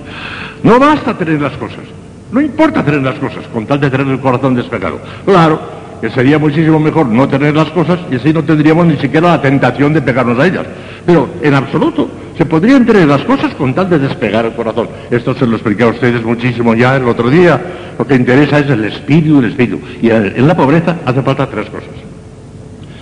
Cuando doy el- alguna plática sobre el voto de pobreza, siempre digo estas tres cosas. El religioso, si quiere cumplir con su voto de pobreza, tiene que hacer tres cosas. Primera, no poseer absolutamente nada como propio. Ah, claro. Nosotros tenemos muchas cosas. En la celda, sobre todo los frailes, ya, ya dije el otro día, el corte inglés. Pero una cosa es tener las cosas y otra cosa es usarlas. Las tenemos en uso, no son nuestras, son de la orden. No tenemos propiedad ninguna sobre ellas. Propiedad ninguna en absoluto, no son nuestras. Las usamos porque la orden nos las ha concedido y nada más. Segundo, como no son nuestras, no podemos disponer de ellas sin permiso. Claro. Si fuera tuyo, podrías regalar, podrías hacer lo que te hizo la gana, pero como no son tuyas, no puedes hacer nada más. ¿Y con permiso de quién? Permiso de la orden. ¿Quién es la orden? ¿El general de la orden? ¿El provincial? El general de la orden está en Roma y el provincial anda por ahí dando vueltas. El- la orden en cada convento es el superior, o la superiora, en caso de monjas. Esa es la orden. Y muchísimo cuidado, porque el superior o la superiora no es el dueño de la orden, ni hablar. Es la primera servidora. Y si da un permiso mal dado, tendrá que dar una cuenta estrechísima a Dios. Que Santa Teresa tenía miedo de que un superior que había sido 20 años superior, que se hubiese condenado. Porque no puede obrar caprichosamente, no son los dueños ni las dueñas. Tienen que utilizar ese permiso según las normas de la ley de las constituciones. No pueden hacer lo que les dé la gana porque no son los dueños ni las dueñas. Cuidado. Por eso es tan terrible. ¿No me explico? Como hay algún fraile que quiera ser, ahora ya no es, han caído en la cuenta, ya no quiere ser, oh, y ahora, para que acepten el, el- priorato ahora, hay que hacer un esfuerzo tremendo. Pero puede haber todavía que haya alguno o alguna que quiera ser, allá ellos, allá ellos, allá ellas, ya tendrán que dar cuenta ellos. No. Lo cierto es que no podemos hacer nada sin permiso. Y tercero y principal, tercero y principal, tercero y principal, eh, que tenemos que vivir pobremente. Tenemos que vivir pobremente. Porque lo primero y lo segundo es muy fácil. Yo las cosas que tengo no son mías, pero la, la orden me las deja, pues como fuesen mías. Así que, que yo no puedo hacer nada sin permiso, pues pido permiso y ya está. Ah, pero lo tercero, vivir pobremente. Vivir a lo pobre, a lo pobre, a lo pobre. Comida pobre, vestido pobre, habitación pobre, todo pobre. Viajes, ustedes no viajan, gracias a Dios. Pero los viajes, el medio más barato, el medio más pobre. No podemos coger el avión cuando tenemos un automóvil o un, autobús. Lo más pobre, lo más pobre, lo más pobre. Obligación de vivir a lo pobre. Comida, vestido, habitación pobre, pobre, pobre. Principal del voto de pobreza. Tendremos cada chasco cuando lleguemos de arriba. Bueno, y el voto de castidad, el voto de castidad. Lo cierto es que tenemos un voto de castidad. Y eso significa que tenemos que vivir la castidad angélica. Una castidad que huela a pureza, que huela. El fraile, la monja, tiene que oler a pureza. Virginal o, cast- o castidad. Si alguna persona hubiera perdido la virginidad, que no se alarme por eso, porque todavía le queda la castidad. La virginidad, si se pierde, se perdió para siempre. Esa no se recupera. La virginidad con un solo acto en contra, perdida para siempre. Eso ya no se recupera. Pero queda la castidad. Y la castidad puede ser limpísima, puede ser angélica, puede ser que huela a ángel. Eso es lo que tenemos que hacer, procurar oler a ángel. La castidad delicadísima, pero al mismo tiempo serena, tranquila. Tengan en cuenta que los decía esta mañana en la, en la- en la- en la humilía. La tentación no es pecado. La tentación, por muy fuerte que sea y por muy insistente que sea, no es pecado. Cada tentación que se rechaza es un, mérito que contraemos delante de Dios. Bueno, que si una persona se viese muy tentada, ay, es que me veo tentada de día y de noche, tranquila, no pierda la paz. Porque muchas veces, la mayoría de las veces, el demonio no trata de hacerlas pecar, ni muchísimo menos, ya sabe que no lo va a conseguir, sabe que no lo va a conseguir. Lo que trata es de quitarles la paz, la tranquilidad, de meterles escrúpulos, de que no estén tranquilas. Y eso ya es un gran triunfo del demonio. No se dejen engañar, no pierda nunca la tranquilidad. Para cometer un pecado mortal hace falta. Yo tengo aquí un vaso de agua. Y sé que si me lo bebo es pecado mortal. Imagínense, oye, pongo un caso. Sé que si me lo bebo, y entonces dándome perfecta cuenta, no medio dormido ni medio distraído, sino dándome perfecta cuenta, cojo el vaso y me lo bebo a sabiendas de que estoy cometiendo un pecado mortal. Pero si no, no. De manera que en cualquier duda, en cualquier duda, en cualquier duda, no ha habido pecado mortal. Porque cuando hay duda no no hay certeza. Y si no hay certeza, pues no hay pecado mortal. Habrá habido tentación, todo lo fuerte que ustedes quieran, pero no. En ese caso, ¿qué pasa? Pues hagan un acto de contrición, que eso siempre va bien. El acto de contrición, antes de comulgar, siempre conviene que hagamos un acto de contrición, eso siempre va bien. Pero tranquilamente a comulgar, porque lo que el demonio quiere es ponerlas de inquietud en el alma y que no comulguen. Eso es lo que quiere. No quiere que pequen, ciertamente no va a conseguir eso, no va a conseguir. Pero si les quita la tranquilidad, ya, ya ha sido un gran triunfo el del demonio. No se dejen engañar. No dejen nunca de comulgar por alguna duda. Acto de contrición y a comulgar. Tranquilas. Y luego, el voto de obediencia. Ay, el voto de obediencia que son ellas. ¡Cuánta mentira! ¡Cuánto chasco nos vamos a llevar! ¡Cuánta obediencia! ¡Cuánta obediencia calderilla! Por motivos humanos. Porque no resulta simpático el superior, porque no le resulta simpático, porque para que nos digan, para que tal. ¡Oh, cuánta mentira! ¡Cuánta calderilla! Ya, ya, ya verán. Ah, yo siempre he obedecido mentira, hombre, si no has obedecido nunca. Has obedecido por motivos naturales nada más, porque te resultaba simpático. Ya, está, por eso. Por eso les he dicho cien veces, hecho diría doscientas, que ojalá todos, todos nuestros superiores y superiores fueran antipáticos, porque entonces no tendríamos más remedio que sobre, sobre, sobrenaturalizarlo. Pero si nos resulta simpático, que es lo que queremos, ay Dios mío, natural. Calderilla, calderilla, calderilla. Qué lástima. Vivimos a lo natural, a la calderilla. ¿Por qué no lo transformamos al menos en plata? Dejémonos de simpatías y antipatías. Veamos en el superior lo que es el representante de Dios nuestro Señor, de nuestro Padre Santo Domingo. Más que de nuestro Padre Santo Domingo, de Cristo. Más arriba.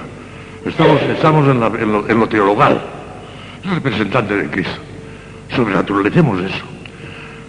Dejémonos de simpatías y antipatías. Convirtámonos al menos en plata, en plata, en plata, plata, la obediencia plata. Pero eso todavía es poco.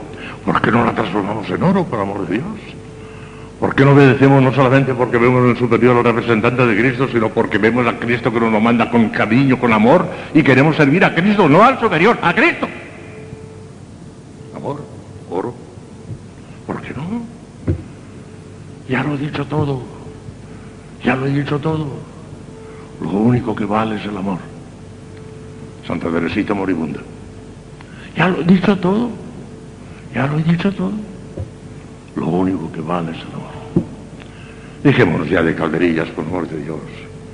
Incluso dejémonos ya de plata, que ya tenemos demasiada plata. Oro, oro, oro. Amor, amor.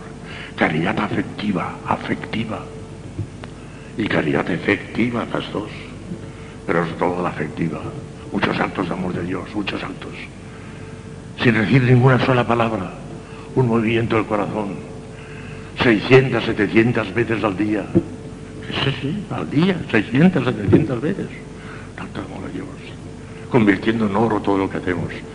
Porque si nos quedamos nada más que con la intención virtual, ay, ay, ay, ay, ay, ay, la virtual la desvirtuamos enseguida. Mire, cuando cometemos un pecadito venial, una falta de silencio, por ejemplo, la intención de la mañana ha quedado desvirtuada. Ya no. Estaría bonito que he faltado el silencio, pero hablar de Dios. Estaría bonito que dijéramos, es que tuviéramos esa cara dura. No, no, hemos faltado el silencio faltando nuestro deber. Por consiguiente, hemos desvirtuado la intención virtual. Ya no tienes intención virtual. Ya no tienes más que calderilla. Todo lo que venga será calderilla. Como no vuelvas a sacrificar la intención, ya no sé. Si es importante esto. 500, 600, 700 veces al día hay que rectificar la intención. No es más que un acto de amor de Dios. Y cada vez lo haremos con mayor intensidad y cada vez con mayor intensidad. El termómetro irá subiendo, subiendo, subiendo, subiendo. Si no, al terminar, habremos reunido una cantidad de toneladas de calderilla que meterá miedo. Y nada más. Eso es lo que tendremos. Ya lo he dicho todo. Ya lo he dicho todo. Lo único que vale es el amor. Continuaremos mañana con los papelitos, el domingo con San Juan de la Cruz y el lunes también con San Juan de la Cruz. Y el martes volveremos a la caridad en otros aspectos. Nada más. Te damos gracias, Señor, por los beneficios que hemos recibido de tu liberalidad. Amén.